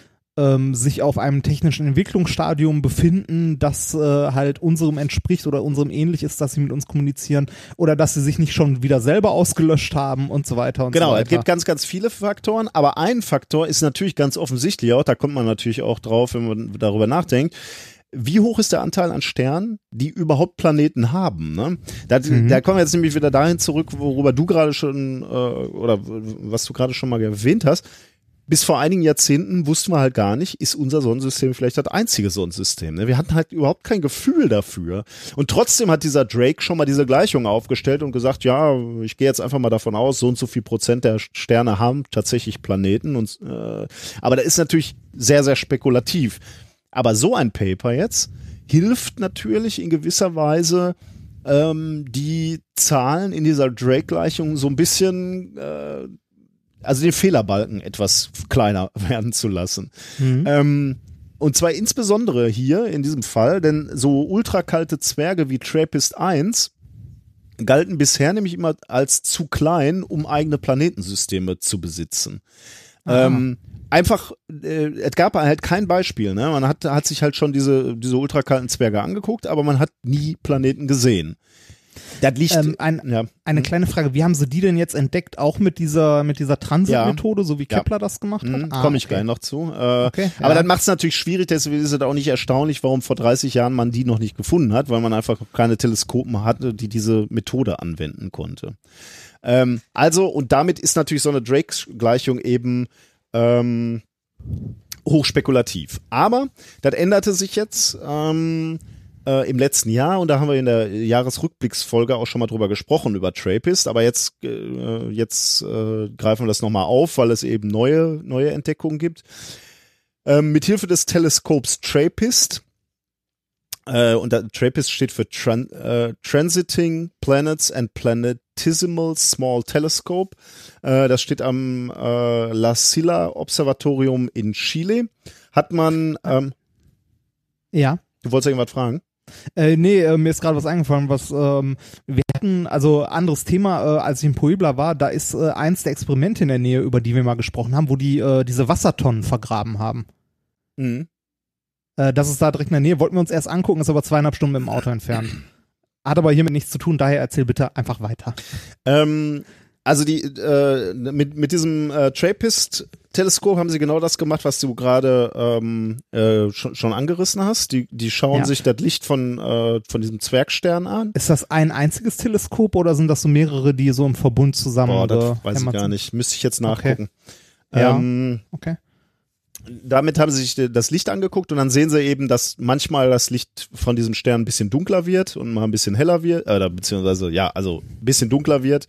Äh, und aus diesen Lichtkurven äh, Kurven können sie dann eben abschätzen, dass ähm, und, und das haben sie im letzten Jahr schon abgeschätzt, dass etwa drei etwa erdgroße Planeten da um diesen äh, um diesen Zwerg äh, äh, äh oder diesen kleinen Stern flitzen, äh, weil sie eben genau drei Zyklen gesehen haben, quasi, äh, also äh, Perioden, wo sie immer gesehen haben, da dunkler wird. Deswegen konnten sie darauf schließen, dass es drei Planeten sind. Und die Menge an Licht, die abgeschattet wurde, quasi ließ darauf schließen, dass die etwa erdgroß sind. Ähm, dabei haben die Forscher aber nicht belassen. Äh, das, ist, das war natürlich klar, wenn, wenn du schon mal weißt, wo du hingucken musst, dann guckst du da natürlich noch mal etwas genauer hin. Und da haben sie jetzt die letzten äh, Monate auch gemacht. Unter anderem haben sie zum Beispiel drei Wochen lang äh, äh, das NASA-Weltraumteleskop Spitzer benutzt, um, um nochmal hier zu, zu äh, genau auf TRAPPIST zu gucken, äh, TRAPPIST 1. Ähm, aber auch verschiedene erdbasierte Teleskope haben sie eingesetzt. Und das hat sich gelohnt, weil sie haben in den Lichtkurven, die sie aufgenommen haben, noch weitere 34 Transitsignale gesehen und die, diese Transitsignale haben sie sich etwas genauer angeguckt und dann gelernt, dass ein Signal eine Periode von 4,04 Tagen hat, das andere 6,06 Tage, das andere 8,1 und das andere 12,3 Tage. Also äh, das sind quasi die Umlaufzeiten dieser neu entdeckten Planeten. Wobei äh, neu entdeckt muss ich in Klammer setzen, äh, weil ähm, das erste Signal, dieses äh, 4,04 Tage, entsprach ähm, einem der Planeten, die äh, die Trappist vorher schon mal entdeckt hatte, nämlich Trappist D. Also da haben wir schon in dieser Jahresrückblicksfolge von gesprochen. Aber die anderen drei äh, Signale waren völlig neu. Und die müssen daher zu drei weiteren Planeten gehören, die um diesen Zwergstern kreisen. Das heißt, die drei vom letzten Jahr, die man schon gesehen hatte, und jetzt nochmal drei dazu, sind schon mal sechs. Ähm, Und dann haben sie festgestellt, dass sie nochmal ein Signal haben, was nicht zuordnen können. Deswegen gehen sie davon aus, dass das sogar noch ein siebter Planet ist. Aber da muss man eigentlich noch länger messen und länger gucken, um zu sehen, wiederholt sich dieses Signal auch noch. Aber okay, ist egal, die sagen schon mal, sind sieben, mindestens sieben. Okay. Ähm, Aber es könnten theoretisch mehr noch sein. Kö- Können auch durchaus noch mehr sein, ja, weil das ist Okay. ja immer so, wenn, wenn, wenn du dir unser Sys- Sonnensystem anguckst, äh, hier die äußeren Planeten, die haben ja Umlaufzeiten von vielen, vielen Jahren, ne? also 70 Jahre oder so oder ja, noch mehr. das, das stimmt. Das Äh, stimmt. da, da hat natürlich noch keiner so lange hingeguckt, ne? Die wirst du auch so Bei manchen, genau, dann sind da noch die, bei denen man sich bis heute nicht einig ist, ob man die jetzt als Planet bezeichnen sollte oder nicht. Ja, genau. Ja, ich glaube, wahrscheinlich kriegen so ex, extra solare Planeten kriegen da so Bonus, weil, weil du freust Ja. dich ja irgendwas entdeckt zu haben. Da, da Ja. wird jeder Steinbrocken wird da gewertet wahrscheinlich. Nein, weiß ich nicht, aber ähm, okay, also wir wissen jetzt schon mal, Trappist 1 hat sieben ähm, Planeten und und da- jetzt wird so ein bisschen, jetzt sagen die Wissenschaftler, diese sieben Planeten sind erdähnlich, ne? Ähm, Ja. In dem Paper. Das ist natürlich schwierig. Ähm, Die sind zumindest in so einer habitablen Zone oder so. ja, ich, da komme ich jetzt drauf. Ähm, äh, äh, weil man wirklich sagen muss, sieben ist tatsächlich schon, schon natürlich ein, ein Knaller, weil es gibt kein anderes Sonnensystem, außer unser eigenes, wo bisher so viele Planeten entdeckt wurden. Ne? Also äh, Ja. unseres äh, mit, mit, mit seinen acht äh, ist natürlich das meiste, aber sieben. Neun. Du zählst Pluto noch oder, ja. oder, oder schon den ominösen Planeten X oder ja, genau, nein. Das, ja. Sa sagen wir so acht bis neun, irgendwas dazwischen so. Also äh, sieben äh, ist, ist da schon Ja. der Knaller und, und die bezeichnen sie als erdähnlich. Und da geht natürlich Presse gleich steil drauf, ne? Äh, wird natürlich, ja, etwas natürlich. äh, überinterpretiert. Ähm, Habe ich, hab ich zumindest den Eindruck, ähm, weil ähm, ähm, erdähnlich heißt meiner Meinung nach hier erstmal nur ähnliche Größe wie die Erde. Denn chemisch haben wir natürlich überhaupt keine Informationen, ne? Ja. Ähm, ja. Genau, wir, wir wissen nur Größe und Abstand ungefähr, ne? Ähm, genau, ja, exakt. Ja. Und äh, fünf dieser Planeten haben tatsächlich etwa die Größe der Erde. Die beiden anderen, äh, D und H, liegen äh, von der Größe irgendwo zwischen Mars und Erde. Also ein bisschen äh, kleiner. Aber äh, Mhm. also, äh, die sind alle schon, haben eine ordentliche Größe, würde ich sagen. Ähm, und genau wie du sagst, kann man deswegen ähm,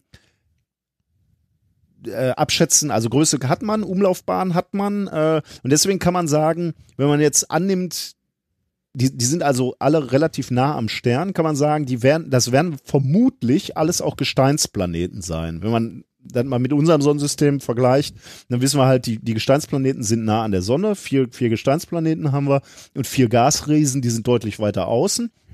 Deswegen geht man hier jetzt auch davon aus, weil die schnelle Umlaufzeiten haben, ähnliche Größe wie die Erde, dass das auch Gesteinsplaneten sind. Aber ich muss dazu sagen, man geht davon aus. Ne? Also Ja, ich, ich, ich weiß ehrlich gesagt nicht, vielleicht kann man auch rechnen, dass, dass so, so ein Gasplanet äh, in, in so einer kleinen Größe nicht so nah an einem Stern sein kann, weil er dann auseinanderfliegt äh, von einer äh, weil er sich so schnell bewegt oder ich habe keine Ahnung. Kann, kann sein, dass das schon etwas fundierter ist als nur der Vergleich mit unserem Sonnensystem, aber man geht davon aus, dass es Steinplaneten sind. Gemessen hat man da noch, natürlich noch nichts. Ne?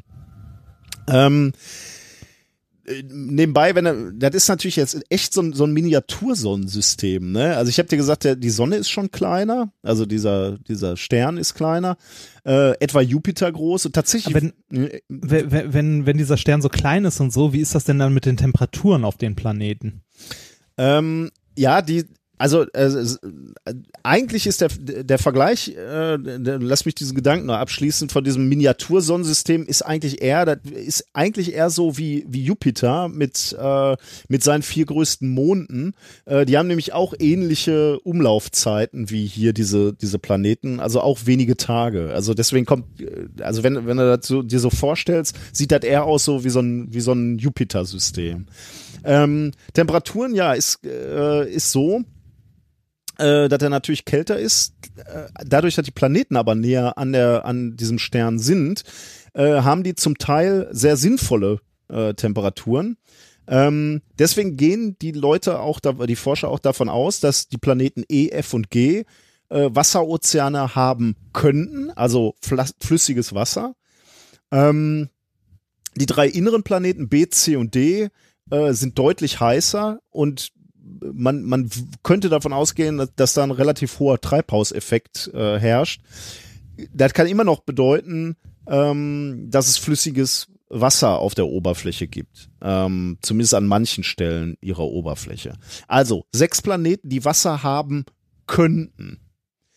Da, aber da- das finde ich jetzt schon auch so, da darfst du auch nicht zu viel reininterpretieren, meiner Meinung nach, weil äh, der Mars, ne, beispielsweise, wenn der eine Könnte Atmosphäre hätte, ne, Ja. könnte der auch Wasser, flüssiges Wasser haben. Hat er aber nicht, ne? Deswegen, äh, okay, dieses hätte, könnte ist so ein bisschen, äh, bisschen hart. Und du hattest gerade schon mal gefragt, wie viel von diesen Planeten sind denn in der habitablen Zone? Äh, drei von, von diesen Planeten sind in einer habitablen Zone, wo man sagen würde, äh, okay, da sind die Temperaturen so, dass Menschen da leben, also ja, Menschen leben könnten im Wesentlichen.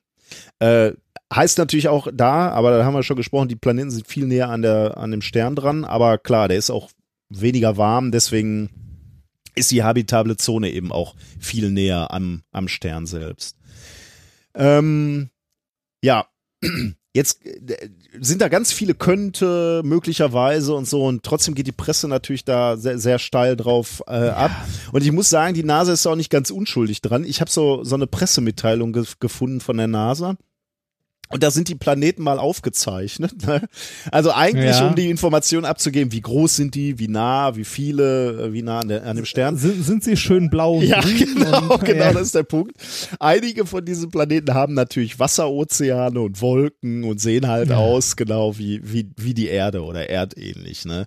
Kann man Ja. natürlich, äh, finde ich grenzwertig, muss ich sagen. Klar, die NASA will Fördergelder haben, ne? Aber ist schon, naja, okay.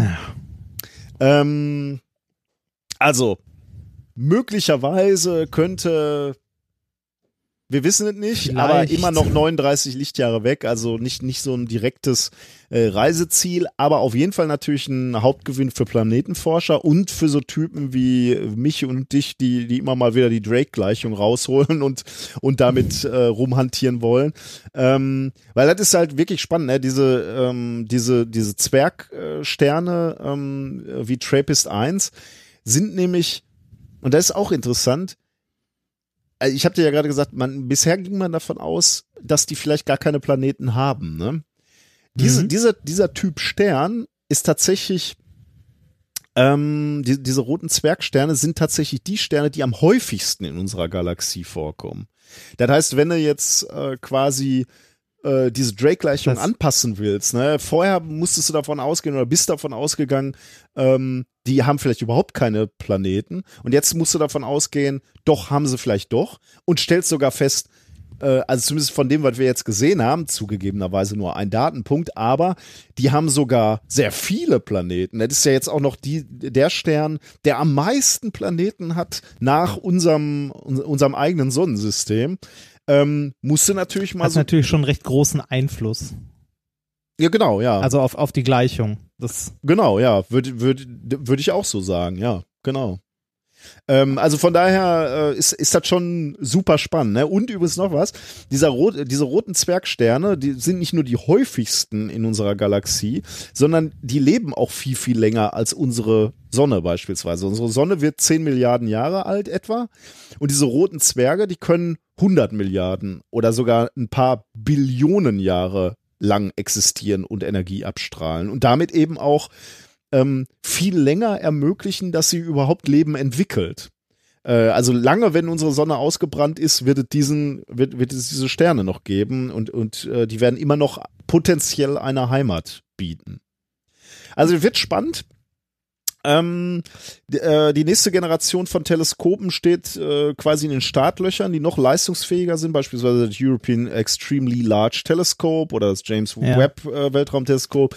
Und die werden natürlich dann in der Lage sein, sich diese Planeten anzugucken und eventuell sogar Informationen tatsächlich zu bekommen, äh, ob da Wasser auf den Planeten ist. Also wenn er dann, äh, wenn du dir dann spektroskopisch dir die Sachen anguckst, äh, können wir da eventuell dann mit dieser nächsten Generation zu, äh, zumindest äh, dann dann mehrere in, mehr Informationen bekommen. Und das Gute ist halt, wir wissen jetzt schon mal, wo wir hingucken müssen. Ne? Ja, das stimmt. Also zumindest was potenziell Interessantes, was man sich mal angucken kann. Ja. Mit den Nachfolgern. Äh, wo wir gerade nochmal beim Teleskop sind, ne, dass äh, der Name Trappist von dem, äh, oder Trappist von Mhm. dem Teleskop, weißt wo er herstammt? Ich habe es nebenbei mal kurz gegoogelt und bin auf der Seite äh, der äh, European Southern Observatory äh, fündig geworden. Also die, Ja. äh, zu denen das gehört. Ähm, äh, der Name Trappist, ne? The name Trappist was given to the telescope to underline the Belgian origin of the project. Aha, weil das ein Bier ist. Trappist beers are famous all around the world and most of them are Belgian. Moreover, the team members really appreciate them. cool. Ja, sehr geil. Das ist tatsächlich nach einem Bier benannt. Finde ich sehr schön. Ähm, das, das war im Grunde genommen das Thema, aber ich, äh, ein- eine Sache muss ich nochmal irgendwie so sagen, weil ich äh, saß hier gestern so, hab das vorbereitet und hab so gedacht, das ist schon eine spannende Zeit, ne? Dann habe ich mir nochmal nachge äh, hab, hab ich noch mal schnell nachgeguckt, wann wurde eigentlich der erste Exoplanet entdeckt? Ähm, Das ist auch noch nicht so lange her, oder? Nee, Ich 1900 meine, das, das, ja. äh, äh, war das nicht sogar äh, eine Bildschlagzeile mal? Eine große? Das Wo diese hier Planet bla bla bla entdeckt mit irgendeiner Nummer dahinter oder so? möchte ich nicht ausschließen, weiß ich aber nicht. Wann war denn das? 1988. Äh, wobei, ähm, Ja. Da war, da war irgendwas besonders an dem. Also, aber mittlerweile weiß man, ich glaube, der wurde als irgendwas anderes entdeckt. Da glaubte man noch, das wäre kein Planet, sondern irgendein kalt, erkalteter Stern oder irgendwie sowas. Ähm, jedenfalls ähm, hat man aber dann nachher herausgefunden, das ist tatsächlich ein Planet. Also, aber der wurde dann schon 1988 entdeckt. Ähm, ah, okay. also 1988, wenn du so willst, 30 Jahre alt, ne, die Entdeckung. Ähm, davor, und da schließt sich wieder der Kreis, ne, da haben wir schon drüber gesprochen heute, davor wusstest du nicht, ob dieses Sonnensystem, in dem wir leben, eine kosmische Anomalie ist und ob es das vielleicht nur ein einziges Mal gibt. Ne? Jetzt ist 2017, fast 30 Jahre später. Insgesamt haben wir 3557 Exoplaneten in 2668 Systemen entdeckt. Das ist doch der Hammer, Ja. oder?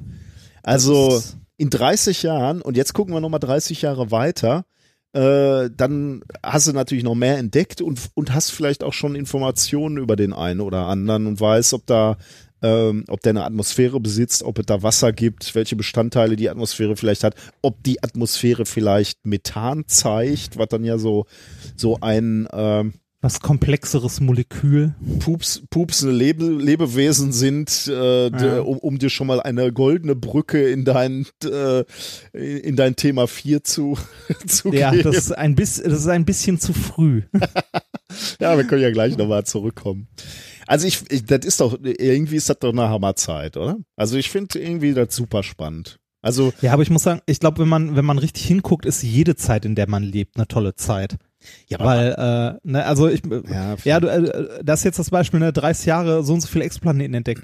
Äh, wenn du überlegst, stell mal vor, du hättest um 1900 rumgelebt, ähm, wo die Elektrizität gerade aufkam und sich verbreitet hat und so. Da musst du auch gesagt haben, wow. Ja, das, äh, das ist auch. Oder, ja, ja, das, oder so, das, oder so, oder so 50er, 60er, äh, oder sagen wir 60er, 70er Jahre, wo halt äh, das Atomzeitalter und so, wo auch gesagt hast, so, wow, jetzt, wir haben äh, die, uns die Natur zum Untertan gemacht, wir haben das Atom gespalten, so Ja. in etwa. Das, äh, also ich glaube, jede Zeit äh, kann so eine Zeit sein, wenn man richtig hinguckt, also auf die richtigen Stellen und sich dafür begeistern kann vor allem. Meinst du so, so die Zeit 1900 rum äh, oder, oder vielleicht noch ein bisschen früher, also weil du das Beispiel gerade Strom sagtest, aber auch so Fernseher, Radio, meinst du, die Leute fanden das noch magischer? Also, dass die so gesagt haben, äh, also so, so Radio, dass du dich fragst, wo kommt die Stimme aus diesem Radio? Also Ja. meine Oma konnte sich ja nicht erklären, wo diese Stimme herkommt. Das hat sie mir halt immer und immer wieder erzählt, wie die vor ihrem ersten Radio saß. Ähm, Im Vergleich dazu nehmen wir ja Entdeckungen und Erfindungen relativ rational wahr, oder? Dass wir jetzt beide mal was lesen würden und sagen würden, das ist ja wie Magie. ähm, Ist ja nicht der Fall, ne? Und Homöopathie glauben wir halt nicht. Das wäre ja dann so Ja. was, wo wir. Ja, äh, ja, das. Ja. Ähm, meinst du, das wurde irgendwie vor 100 Jahren noch, noch mehr so äh, fantastischer aufgenommen, ma magischer? Hm, wahrscheinlich. Also sagen wir mal so, ähm, zu der Zeit gerade so um 1900 rum waren, äh, war Elektrizität und generell so physikalische Phänomene äh, ja auch was zur Unterhaltung, so Partyspaß und so, ne? Also auch so im, im Bereich Zauberer und so weiter. Ich glaube, das war schon ein Stückchen magischer. Ähm, aber es kommt da halt darauf an, auch in welchen, in welchen Kreisen du dich bewegt hast. Ne? Wenn jetzt irgendwelche Physiker zu der Zeit gefragt hast, die haben auch nicht gesagt, dass das magisch ist oder so, ne? Sondern Ja, äh, stimmt, ja. also es ist halt die Frage, wen du fragst dabei. Du, es gibt jetzt Leute, die das Internet sehen und sagen, das ist ja magisch, ja, wahrscheinlich, ne? Das, ja, also zumindest, ich sag mal so, ein Großteil, also äh, locker 90 Prozent der Leute, die das Internet nutzen, wenn nicht mehr, ähm, denken halt auch. Also die können ja auch nicht erklären, wie die Website äh, denn jetzt da auf deinen Bildschirm kommt. Ne? Wahrscheinlich dem so, Typen, den du im Hotel erklärt hast, dass du sein Internet jetzt sicherer gemacht hast, der hat wahrscheinlich den Belzebub nachher ausgetrieben, dann Ja. irgendwie so. Wo, wo, wo, wobei das, äh, also Internet sicherer gemacht ist ja schon, äh, also ich meine, da, da war ja, das war ja nicht ein unsicheres Netzwerk im eigentlichen Sinne, dass es ein unsicheres Netzwerk war, sondern es war ein offenes Scheunen, also ein offenes Scheunentor, ne? Das so, da muss man nicht viel für wissen. Da muss man einfach nur, weiß ich nicht, in Deutschland schon mal ein, äh, weiß ich nicht, zu, zu Zeiten von äh, von DSL-Splitter und sonstigen mal irgendwo einen, äh, einen Router angeschlossen haben und dann weiß man das. Das Ja. ist so, ja, naja. Ja, Na gut, aber ich finde, das ist eine spannende Zeit irgendwie. Äh, und das wird mir Ja, immer, ist, mehr also- klar, seit, seit wir auch diesen Podcast machen. Ähm, Ich finde, äh, also mich begeistert zum Beispiel das Internet als eine interessante Zeit. ich hätte, also hätte ich jetzt auch noch mal als Beispiel gebracht. Ich hatte mal irgendwann einen Gitarristen vor, äh, ja, auch schon, schon ein bisschen länger, 15 Jahre, vielleicht 20 sogar, der sagte mal irgendwie, irgendwie in unserer Zeit passiert nichts. Früher war irgendwie alles spannender. Und das war halt so wirklich, da fing das mit dem Internet erst an, ne? Und, und jetzt Ja. Planetenentdeckung halt auch in der Zeit. Und über was reden wir hier alle zwei Wochen, ne? Das ist ja alles spannend eigentlich. Und alles Ja. ist in Bewegung und alles ändert sich, verbessert sich auf allen. Äh, vieles verschlechtert sich auch. ich wollte gerade sagen, das, ich sitze hier gerade in Mexiko. Also ja. Ja. Na ja, gut. und äh, also das Interessante ist halt äh, genau wie ähm, genau wie halt das Atomzeitalter, äh, also mit ne, mit Kernkraft und so weiter, das bringt halt alles Chancen mit sich und Gefahren. Genauso auch das Netz. Ne? Also das Internet bringt eine Menge Chancen mit sich, aber auch eine Menge Gefahren, wenn man sich ne halt mal also so die die Spaltung der oder Abspaltung einzelner Gesellschaftsschichten, die in ihren eigenen Filterbubbles äh, nur noch unterwegs sind, was Meinungsbildung und Nachrichten und so angeht. Also Aber das war, das war, das war aber auch auch, schon immer so, ne? Also da, Technologie immer äh, gut, eine gute Seite hat und eine schlechte Seite. Ja, ja, war, ja, ja, halt natürlich, das- mein Waffen. Natürlich, das war schon immer so. Und deswegen ist es wichtig, dass die Entscheidungsträger gute Ratgeber aus der Wissenschaft haben. Ne? Und wenn dann ein Trump anfängt, äh, seinen eigenen Wissenschaftlern nicht zu trauen oder die, äh, ja, den, den, den aufzuerlegen, dass sie ihn fragen müssen, wenn, wenn, wenn sie irgendwelche Paper rausgeben wollen zum Klimawandel. Das ist, ist also das- das, das geht, das geht ja schon hart in Richtung Zensur. Ähm, also das geht hart in Richtung, das ist Zensur. ja, das ist, das ist Zensur. Ja, ja, ja, das stimmt. Das ist Zensur. Ähm, aber ich sag mal so, da, da müssen wir gar nicht, äh, da müssen wir gar nicht so weit, also Unfähigkeit von Entscheidungsträgern müssen wir gar nicht so weit gucken. Ich meine, äh, guck dir an, wie, wie sich in den letzten Jahren in Deutschland die äh, Überwachungsgesetze geändert haben. Ne? Also immer mehr Überwachung, Vorratsdatenspeicherung, eigentlich ja abgelehnt, aber durch die Hintertür kommt sie doch immer wieder, äh, halt schleicht sich hier und da rein. Das finde ich schlimm. Also, ne, so, dafür muss man, muss man nicht so weit äh, Hm. über den großen Teig schauen. Das, also da, da sind wir teilweise nicht besser dran. Oder wenn ich äh, zum Thema Technolog also Technologieausbau, wenn ich deutsche Politiker sagen höre, die irgendwie bis 2021 oder 20 oder so äh, 54 Mbit in jedem Haushalt haben wollen, ne, da denkst du auch so, ja, okay, danke. Das, ja. Ja, die Frage ist, wie, wie, wie müsstest du das System ändern, dass, dass mehr Leute oder dass, dass mehr die, die Beratung durch Leute, die die Ahnung haben, funktionieren würde. Ja, ich weiß, keine Ahnung. Ja, das ist, das ist ein dickes, dickes Brett. Also da, da bist du ja irgendwann wieder bei, bei so Sachen wie, dass du, äh, also äh, uns beiden ist das klar oder den meisten unserer, also ich sag mal eigentlich allen unseren Hörern auch, dass äh, ein gewisses Grundverständnis der Welt, ne, im Sinne von ähm, äh, weiß ich nicht, sowas wie, äh, wir glauben halt Sachen, wenn die beweisbar sind. Ne? Also so dieses wissenschaftlich-kritische Denken einfach, wo du vorhin das Beispiel Homöopathie sagtest, das ist für uns halt klar, das Mumpitz. Ne? Also, aber geh mal auf die Straße raus und frag mal Leute. Also Ja. ist halt problematisch. Zurück zum Thema. Genau. Ja, Kommen wir mal zum nächsten. genau, ja. Das Runde muss ins Runde, hast du gesagt. Genau. Kommen wir von den runden Planeten zu runden anderen Sachen.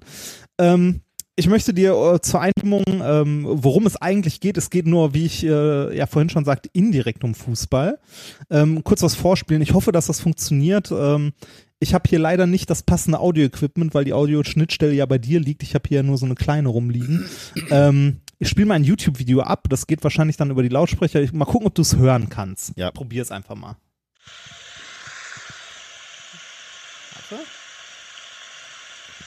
Fängt gleich an. Hörst du das? Sting of the Bumblebee. Äh, fast Flight of the Bumblebee ist es. Ah, ja, Sting hieß Ähm. es bei Manowar, genau. Ja, okay. Äh, Schön. Flight of the Bumblebee, ja, Ja. genau. Genau. Hum der Es- Hummelflug, genau, heißt, Genau. heißt auf Es- Deutsch, ja. Genau. Es geht in dem äh, Thema, das Runde muss in das, äh, muss in das Runde, geht es um Hummeln. Ah, jetzt weiß ich, worum es geht. Ja. Ja, interessant. Hm? Hast du, äh, bist du da zufällig auch drüber gestolpert? Ich äh, habe mitgekriegt, worum es grob geht, habe mir das aber nicht durchgelesen, aber äh, war wieder sehr, Okay. äh, sehr verwundert. Äh, Genau, also wir hatten ja, wir hatten ja letztes Mal äh, auch das äh, Whoop Whoop der Bienen. Ja. Und ähm, ein anderes Getier, das einem als Kind schon immer Angst einjagt, weil man sich fragt, sticht es oder sticht es nicht, ist die Hummel. Aber hattest du vor Hummeln Angst? Also Hummeln kannst du sogar streicheln, oder? Also die müssen Äh, richtig. alles, ich fand alles fies, was mehr Beine hat als ich und fliegen kann. ähm, klare Aussage. ja, ist eine schöne, ja. Klares Feindbild, würde ich sagen. Ja, genau. Vögel sind okay, alles andere ist. ja. Ähm, die Hummel an sich ist ja auch relativ interessant, also auch für Physiker interessant. Es gibt ja, oder es gab ja damals, äh, das kennen vielleicht auch viele Leute, das äh, sogenannte Hummel-Paradoxon. Ja, aber äh, das ist mittlerweile keins mehr, ne? Nee, genau, das ist Quatsch. Also das äh, Hummel-Paradoxon war halt diese, diese Geschichte, äh, aus physikalischen Gesichtspunkten könnte die Hummel eigentlich nicht fliegen. Ja. Ähm, ist Quatsch. Äh, kommt übrigens daher, das ist eine äh, Urban Legend gewesen aus den 30ern und hat begonnen als äh, Witz unter äh, Studenten in Göttingen. Ähm, die haben sich da damals eine Geschichte erzählt, dass ein, äh, ein Professor von denen Biologe, also Aerodynamiker und ein Biologe irgendwie in einer Kneipe gesessen haben und äh, dann ähm, irgendwie der Aerodynamiker ausgerechnet hat, dass die ähm, dass die Hummel angeblich nicht fliegen könnte mit den äh, mit den Rahmenbedingungen, ne? so Gewicht und Flügel, Masse Ja. und so weiter und so weiter. Ähm, das hat damals dann auch, also diese Geschichte, diesen Witz unter den Studenten, hat dann damals tatsächlich auch die äh, Presse aufgegriffen. Ja, Und dadurch ist das so bekannt geworden. ja ist das Ganze. interessant. Ja, also Äh, ne? Hast du da immer noch Musik am Laufen eigentlich? Oder nicht? äh, nein, ah, okay. habe ich nicht. Ja, das, Falls, falls du ein Pfeifen oder so hörst, das könnte der Wind sein, weil die Fenster hier nicht so ganz ah, okay. sind. Ja, sowas könnte- hätte das auch Ja. sein können, ja. Ja, genau, das, äh, das pfeift hier gelingen. Ist wie Okay. so ein Schloss hier mit mexikanischen Gespenstern. Ähm, es äh, wo wir stehen, genau, ähm, das war, wie gesagt, nur so eine, so eine Urban Legend, ähm, ist mittlerweile mehrfach widerlegt, äh, unter anderem auch tatsächlich wissenschaftlich mal untersucht worden, und zwar 96 äh, in Cambridge. Ähm, dort hat man festgestellt, dass der Flügelschlag der Hummel ähm, äh, so leicht rund ist und Verwirbelungen erzeugt. Hm. Und äh, durch diesen leicht kreisrunden ähm, Flügelschlag und die Verwirbelung kann ähm, kann die äh, Hummel halt ohne Probleme fliegen. Also ähm, da spielt ein Tornado-Effekt eine Rolle, der auch später in unserem Experiment noch eine Rolle spielt. Okay. Ähm, also da, dadurch, dass halt diese Kreiswirbel entstehen, äh, entstehen bei dem Flügelschlag, entstehen unterschiedliche äh, Gebiete, wo Unterdruck herrscht und Überdruck und dadurch kann die Hummel halt tatsächlich fliegen. Okay. Ähm, Aber äh, darum geht's nicht, sondern äh, es geht um etwas anderes, das Hummeln ausmacht. Und zwar sind Hummeln erstaunliche Geschöpfe, wenn es äh, nicht nur um den Flug geht, sondern auch um sowas wie ähm, deren kognitive Fähigkeiten. Okay, Hummeln sind nämlich Hummeln sind nämlich schlauer, als wir bisher angenommen haben. Oh Gott sei Dank, ich Und dachte, zwar- der Satz endet äh, äh, bei schl äh, sind schlauer als wir. Nein, äh, schlauer, als wir bisher angenommen haben. Ach Gott sei Und Dank.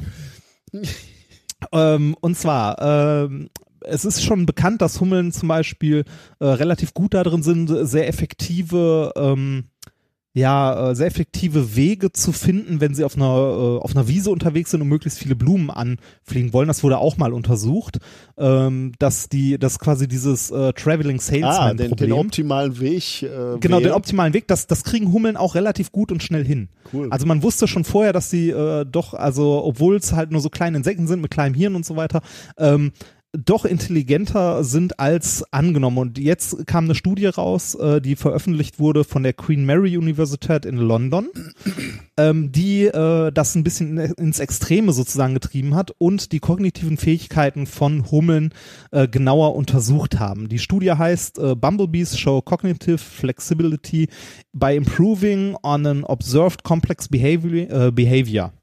Erschienen ist das Ganze am 24.02. Äh, nee, ähm, doch wohl, am 24.02. diesen Jahres und eingereicht wurde es am 27. Mai letzten Jahres. Mhm. Also hat ein, äh, hat ein bisschen gedauert. Ja. Und erschienen ist das Ganze in Science. Oh, also Also kein Käseblatt. schon, genau, ist schon, äh, ist schon recht ordentlich, im Gegensatz zu der zweiten Studie, die ich heute noch vorstelle. ähm, und zwar, ähm, was sind somit die intelligentesten Tiere, die wir kennen? Äh, Man sagt immer Delfine, ne, zum Beispiel. Oder Ja, stimmt.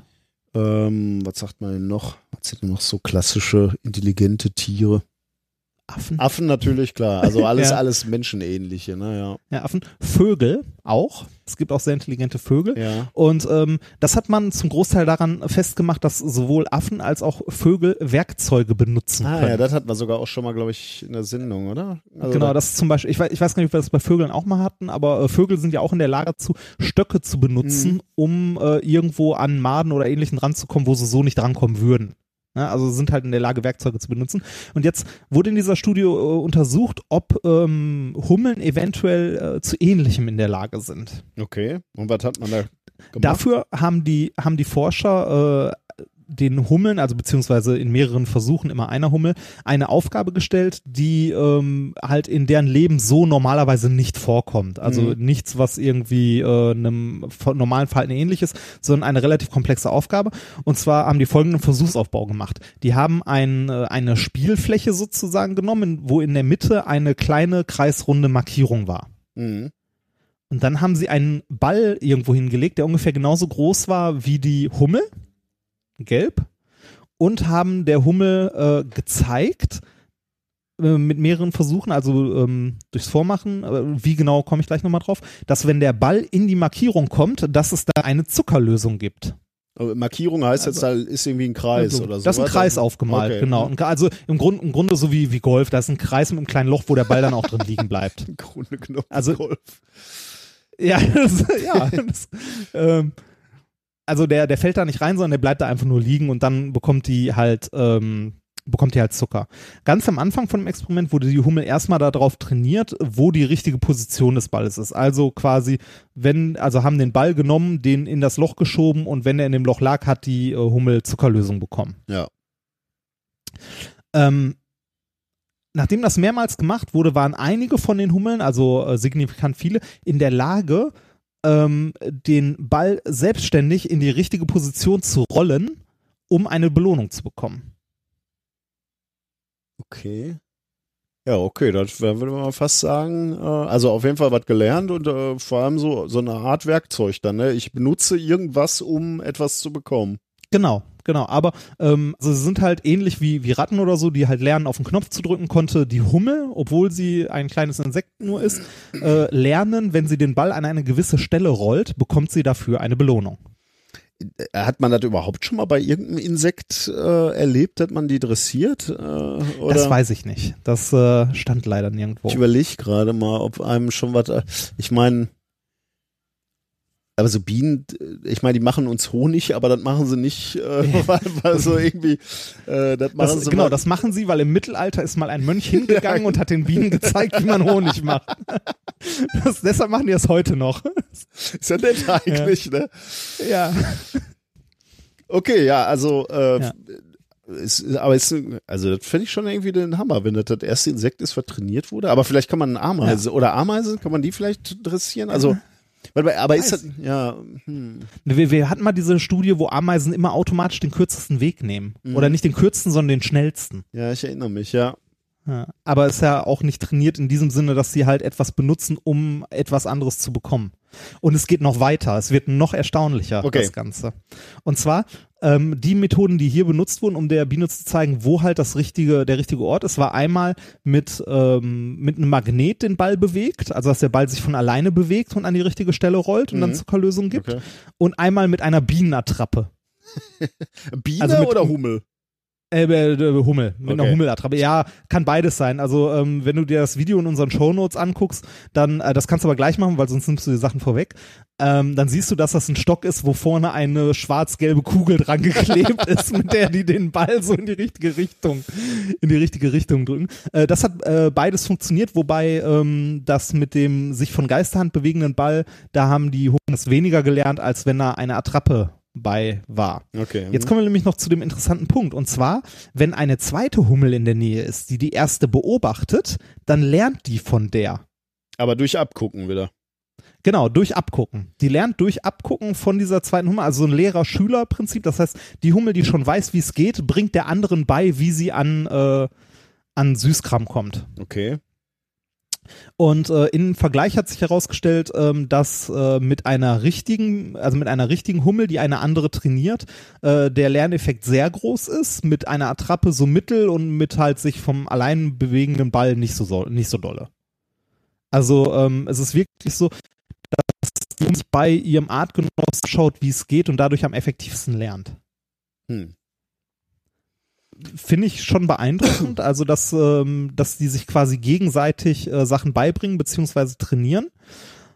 Ähm, und dann, also nach, nachdem das jetzt klar war, haben die Wissenschaftler noch ein paar andere Sachen getestet, wenn man schon mal so einen äh, hat, weil bis jetzt ist das ja nur, ähm, also ist noch, die kognitive Leistung ist, sagen wir mal, überschaubar, es ist halt Nachahmung. Ne?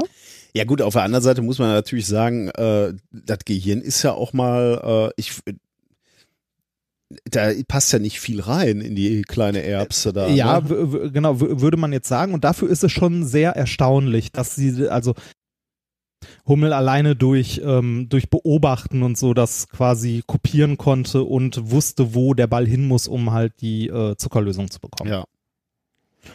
Ähm, es geht aber noch erstaunlicher weiter und zwar ähm, haben sie das Experiment noch ein bisschen abgeändert. Ähm, und zwar so, dass noch, also noch mehr kognitive Leistung im Grunde äh, nötig ist. Und zwar haben sie ähm, die Farbe des Balls geändert und die Startposition vom Ball, also den Ball woanders hingelegt. Okay. Und obwohl der Ball eine andere Farbe hatte, hat die äh, Hummel es trotzdem quasi gerallt, dass es äh, trotzdem, dass dieser Ball wieder in die Markierung muss, um halt was äh, Süßes zu bekommen. Klingt auch schon mal, also, Ja. ne, also eine Abwandlung der. Aufgabe, genau, Transferleistung war gut. Und jetzt kommt's noch besser, wenn drei Bälle, also wenn mehr als ein Ball da war, äh, in dem Experiment hier haben sie drei genommen, hat die Hummel automatisch den Ball genommen, der am nächsten dran liegt. Das heißt, sie ist nicht nur intelligent, sondern auch faul. Richtig, genau. Das heißt, Hummeln sind nicht nur intelligent, sondern auch faul. Ja, schön, ja. Wird immer menschähnlicher. Okay. Ja, genau. Also das, äh, das war, ähm, das war aber auch dann der Höhepunkt des Experiments. Also die haben es geschafft, eine Hummel äh, zu trainieren oder beziehungsweise mehrere Hummeln zu trainieren, haben gesehen, dass Hummeln äh, durch andere Hummeln lernen können, also so eine Lehrer-Schüler-Situation und dass die Hummel nicht nur äh, einfach nachahmt, sondern das Problem, also die Aufgabenstellung im Grunde verstanden hat und auch abstrahieren kann, wenn sich die Aufgabenstellung leicht ändert, beziehungsweise äh, nicht nur äh, leicht ändert, sondern sie schaffen es auch noch, die Aufgabe zu optimieren. Und das ist für so ein, für so ein Insekt echt schon krass, finde ich. Ja, wie gesagt, ne, diese kleine Erbse da vorne drin. Äh, ich, ich hatte da mal irgendwie ähm, auch aber ich kann das nicht mehr, das ist ewig her, dass ich das gelesen habe, aber da wurde irgendwie auch drüber gesprochen, ähm, bei Fliegen ist das irgendwie, glaube ich, so, dass äh, das Männchen dem Weibchen hinterher fliegt oder dem Wei das Weibchen dem Männchen, weiß ich nicht mehr genau. Was da für Prozesse ablaufen müssen, ne? um, um sehr schnell diese Flugbewegungen nachzuahmen, um da hinterherzukommen, ne? um dich dann in der Luft zu paaren, ist ja auch schon so eine, äh, so, so eine Leistung, wo du dich fragst, wie, wie macht die das mit den paar Synapsen, die da zur Verfügung stehen? Und jetzt hier halt so was. Man kann, man kann andersrum auch fragen, warum machen wir mit unseren so wenig? ja, oder so. Und jetzt, jetzt mit der Hummel halt, ne, ähm, okay, die können sich gegenseitig Dinge beibringen, die können Dinge lernen. Man fürchtet sich vor dem Moment, wo die eine Hummel rausfindet, dass Menschen Angst haben vor ihrem Stachel und, und das ihren Kollegen sagt, weil sie Ja. dann zu gro großen Scharen zusammen äh, raufen und die Zuckerfabrik angreifen. ja. Naja. Tja. Ey, aber ich, ich, ich fürchte, unsere Zuhörer werden das nicht hören, aber das das Gepfeife da von deinen äh, Fenstern, ne, das ist echt enorm. Und das ist eins der besseren Hotels. Was, was habt ihr denn, Also was habt ihr denn da eigentlich für ein Klima? Eigentlich ist es warm, oder? Aber jetzt gerade halt windig und warm, oder? Äh, es ist also äh, durch, also sagen wir so, in, ähm, je nachdem, wo wir, wir fahren, wir sind ja hier viel rumgefahren, ne? Ähm, als wir noch in San Luis Potosí waren, waren wir so auf knapp 2000 Meter Höhe. Da war es relativ windstill und scheiße heiß. Aber trocken wie sonst was. Also ich habe da mittags, äh, mittags halt Wäsche gewaschen, also morgens Wäsche gewaschen, die war mittags trocken. Mhm. Ähm, dann weiter in, äh, in Tulum, also jetzt hier in Yucatan, ist es eher so das Klima, wie wir es in Indien hatten. Es ist so um die 30 Grad und eine Luftfeuchtigkeit von aufs Maul. Ähm, also, wenn, wenn du hier Sachen zum Trocknen raushängst, werden die nicht trocken. Also, weil das, was ich da gerade höre, äh, klingt halt Ja. so wie Ähm, äh, äh, Schottland. es geht, also, äh, Kalt, ja, nass. Da, da kommen wir jetzt zum nächsten Punkt. Ähm, also Yucatan war, wie gesagt, so stickig und äh, sehr, sehr warm und hohe Luftfeuchtigkeit. Jetzt gerade bin ich auf Cozumel, das liegt vor Playa del Carmen. Das ist eine Insel. Mhm. eine nicht besonders große Insel. Hier ist es halt, äh, also ist halt, ne, direkt auf dem Meer ist halt windig wie sonst was Ja. die ganze Zeit. Aber auch sehr, sehr warm dabei. Und äh, die nächsten Tage äh, stürmen hier so ein paar kleine Unwetter durch. Wenn ich jetzt gerade aus dem Fenster gucke, hier, der Himmel zieht auch gerade richtig krass zu. Naja. Mach mal gleich wieder ein Wismim-Foto und Twitter dann mal, damit wir mal sehen, was du da siehst.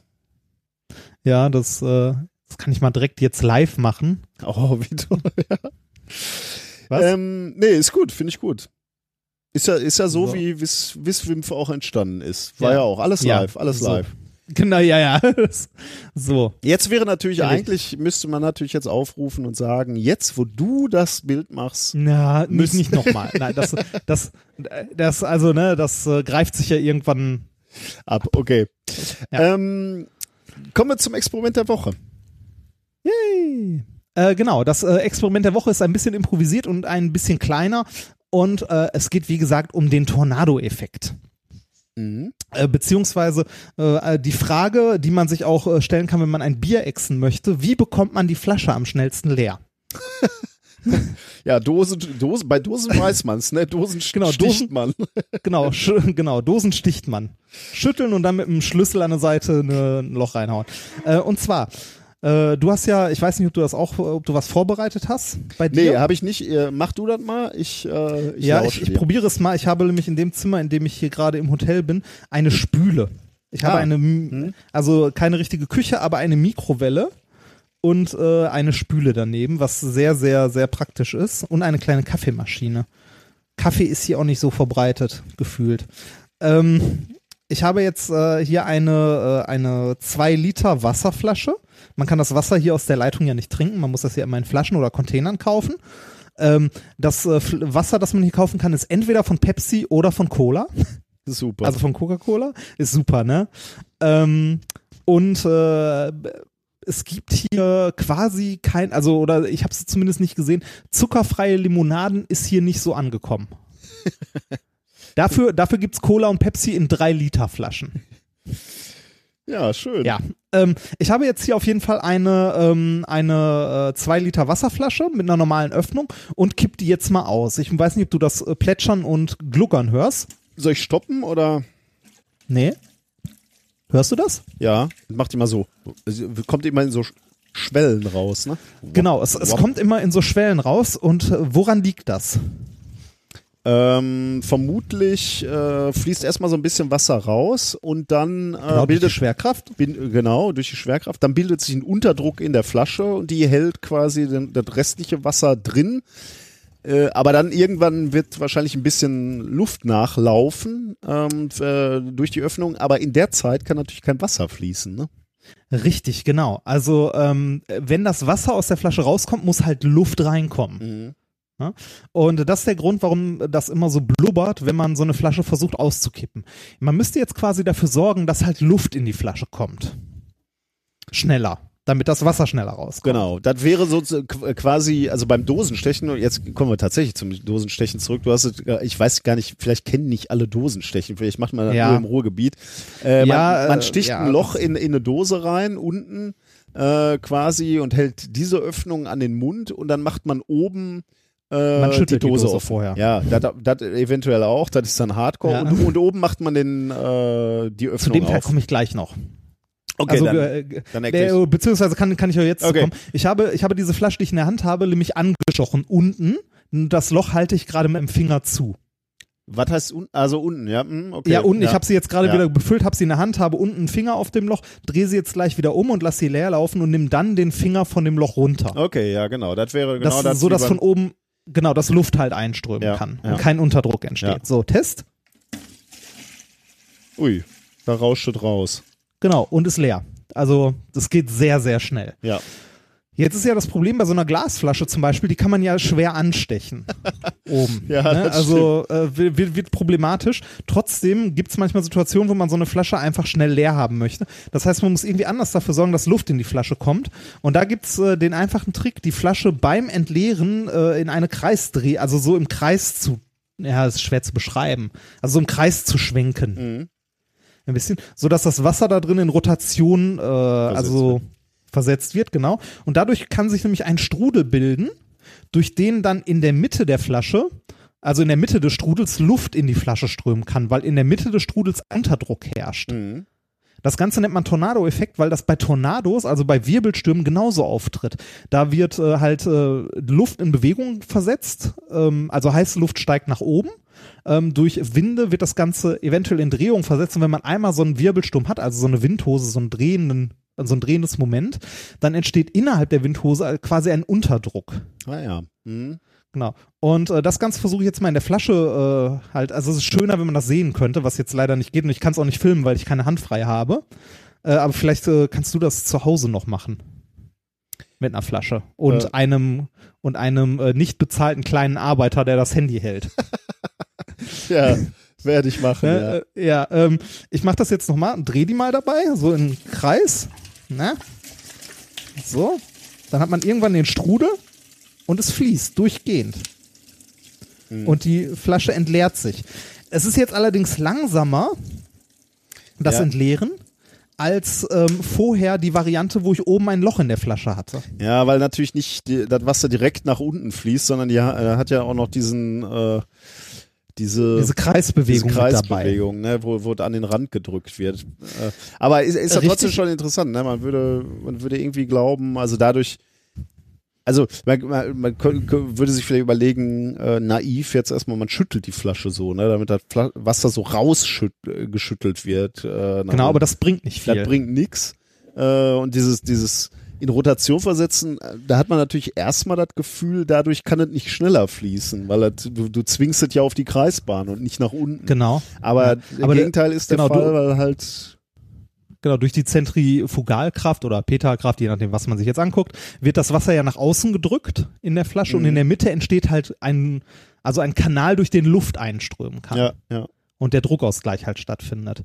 Ähm, es ist äh, langsamer als die andere Variante, wo oben die Luft reinströmt, weil auch nicht die komplette Fläche des Ausgusses quasi für die, ja. genau für den Wasserfluss zur Verfügung steht, sondern in der Mitte ja die Luft reinströmt Ja, trotzdem eine schöne Variante, um halt äh, Flaschen schnell leer zu bekommen.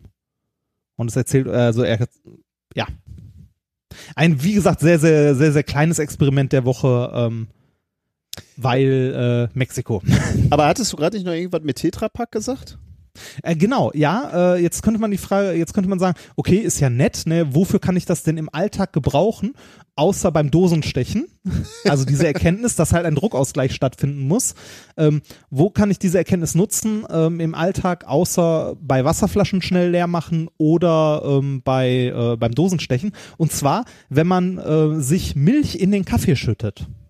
Und zwar diese großen, äh, diese 1 Liter, diese Standard 1 Liter Tetrapacks, ne? Ja. Äh, Jetzt nicht die, nicht die mit der äh, quadratischen Grundfläche, sondern die mit der rechteckigen Grundfläche. Du weißt, welche ich meine, Ja. ne? Diese Standard und unsere Hörer wahrscheinlich auch ein Liter Dinger.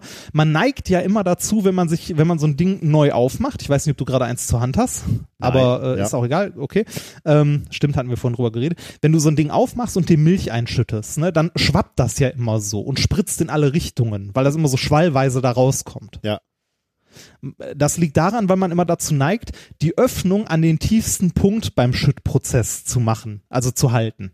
Ne? Also man, man hält dieses Tetrapack ja so, dass die Öffnung immer direkt über der Tasse ist, am Ja. tiefsten Punkt. quasi. Damit ist die gesamte Öffnung abgeschlossen von Milch quasi. ne? Richtig, genau. Und man kann quasi, und man kann das nicht ordentlich schütten. Das geht halt nicht. Wenn man den Pack aber genau andersrum hält, so dass die Öffnung am höchsten Punkt ist, dann ist zwar der Weg zur Tasse länger, trotzdem kann man ohne Spritzer die Milch einschütten, weil nicht die komplette Öffnung von Milch verdeckt wird, sondern halt ähm, man langsam, also das langsam so kippen kann, dass der Flüssigkeitsspiegel der Milch so gerade an die Öffnung kommt und man in einem feinen Strahl die Milch aus dem Tetrapack in den Kaffee schütten kann, ohne sich, also ohne die komplette Umgebung voll zu kleckern.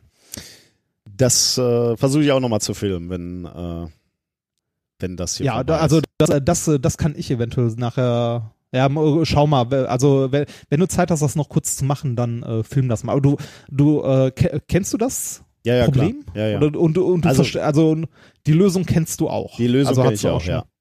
Ja, funktioniert wirklich äh, erstaunlich gut. Ist am Anfang komisch, weil man die Milchtüte äh, Tüte irgendwie gefühlt falsch rumhält. Funktioniert aber super. Ja, aber ist ja wieder ein herrliches Klugscheißerwissen, weil dann die Leute halt sagen, äh, du hältst die Auf der Party, falsch. ne? Genau. Auf der. Party, wenn man die Milch in den Kaffee schüttet auf der Party. yes. Äh, Seit, seit ich dich kenne, weiß ich ja, dass es Longdrinks gibt, die äh, mit Milch gemacht werden. Richtig, richtig. richtig. Da hast du schon Die- die Gelegenheit. sind ja äh, die einzigen, äh, die einzigen Cocktails, die weiß sind, abgesehen von diesem ganzen Anis-Gezeugs. Genau. Ja. Gut. Ähm, dann können wir erstmal ein wenig Musik machen. Ne?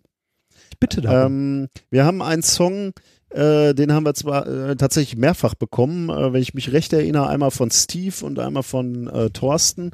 Äh, und der Song wird dir gefallen. Äh, der Song heißt Climate Change Bob und ist eben ein ähm, ein Punk-Cover quasi. Uh, äh, das Original ist Blitzkrieg Bob natürlich, ähm, aber geht hier dann eben um Climate Change. Aber es das heißt, ich kann jetzt nicht mal pinkeln gehen, ich werde mir das anhören. Super. Ärgerlich.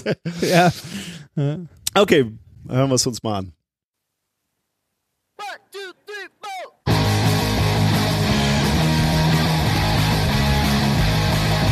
Heat, trap, heat, gas, heat, trap, gas, heat, trap, big gas, heat, trap, big gas, changing our land use and cutting down our trees and burning fossil fuels, climate change,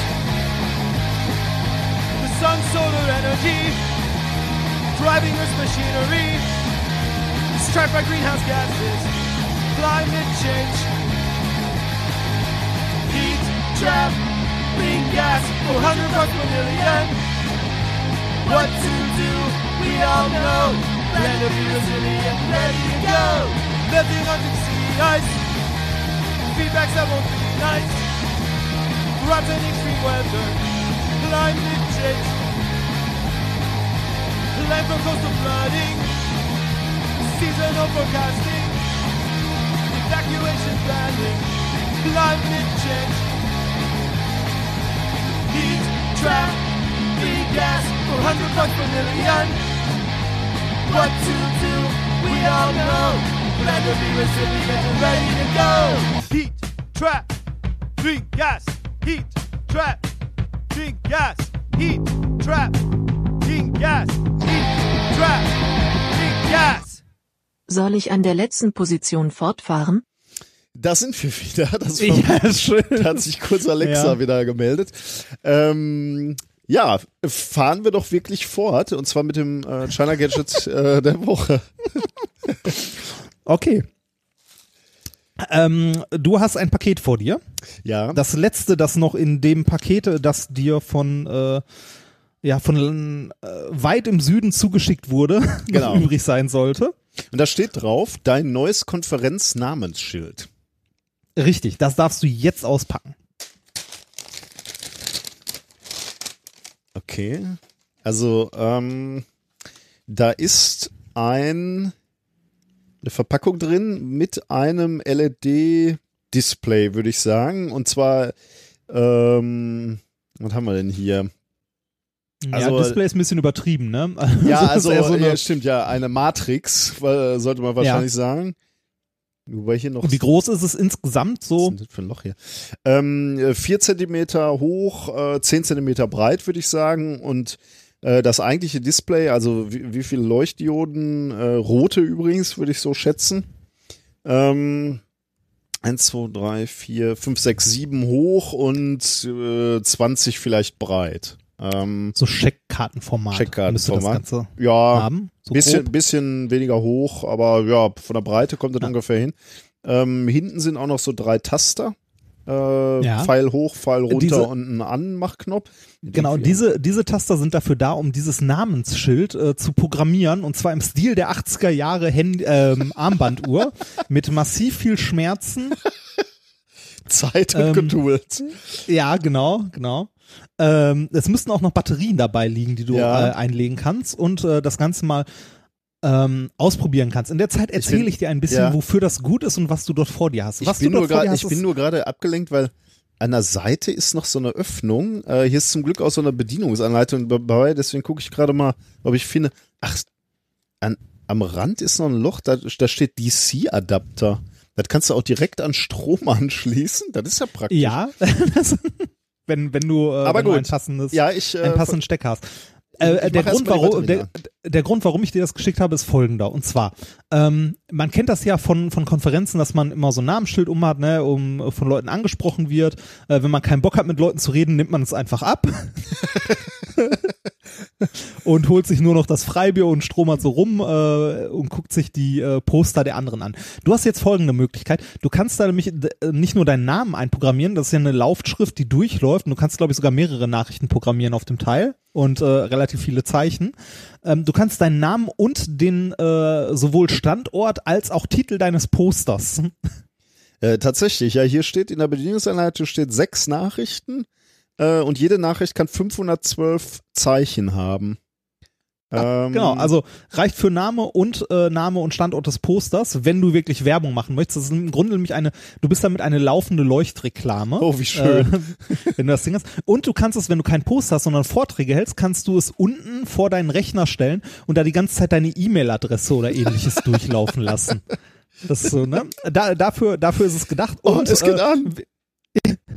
und wie immer äh, gibt es noch ein paar, äh, ein paar Fun Facts zur, zum Thema äh, Leuchtreklame. Äh, das, was du dort vor dir hast, ist eine Leucht, äh, eine Laufschrift, für die, wenn du sie, also wenn du so eine Laufschriftanlage in Deutschland irgendwo anbringen möchtest, eine besondere Genehmigung, also ein besonderes Genehmigungsverfahren durchlaufen musst Was? bei der zuständigen Behörde. Behörde. Äh, Kann Wie- ja nicht einfach jeder irgendwo Laufschriften hinhängen. Wo kommen wir denn da hin? Wie, wie äh, erklärst du dann, was ich jedes Jahr Ende des Jahres am Kongress sehe? Da, da, da hat doch jeder so ein Ding. Das ist ja nicht offiziell, also das ist ja nicht öffentlich im eigentlichen Sinne. Jetzt habe ich einen, einen Moment gedacht, wenn, wenn du das Ding anmachst, schreibt der Message One oder irgendwie sowas. Ne? Jetzt, Ja. da, da fährt natürlich erst das M und das E rein. Ich dachte ganz Ah, kurz, du hättest methodisch methodisch inkorrekt da einprogrammiert. Äh, Wenn du es geschafft hast, das Ding irgendwann mal zu programmieren, kannst du ja noch ein kurzes Video oder ein kurzes Bild von machen. Das würde ich nämlich gerne noch sehen. Also ich habe jetzt schon mal ein Video gemacht, äh, aber natürlich nicht mit, mit einer eigenen Nachricht. Ne? Das natürlich noch nicht. Du, wie du schon sagtest, Ähm, Schmerz. Ja, sehr viel. Aber schön, das, das, äh, das sieht wirklich super aus. Okay, ich guck. Äh, du, du hast Äh, doch bestimmt noch so Fun Facts zu. ja, ja, das äh, sagte ich ja gerade, wollte ich ja gerade auch zu kommen. Ähm, Dann kann ich zwar, nämlich hier noch ein äh, bisschen drauf rumdrücken.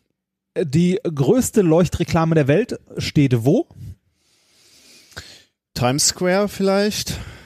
New York? Fast nah, nah dran. Es ist Leverkusen. Leverkusen? Diese, Genau, in Leverkusen. das Bayer, äh, Bayer Ding, Ding sie da, was ich von der A2 Genau. sehen kann? Äh, Ja, und auch von der S-Bahn. Das Ding heißt Bayerkreuz. Ähm, für Das die ist Leute, das die das nicht, größte? Die größte Leuchtreklame der Welt, wenn man Wikipedia an dieser Stelle glauben darf, was ich äh, aber nicht für unwahrscheinlich halte, weil das Ding ist nämlich tatsächlich recht groß.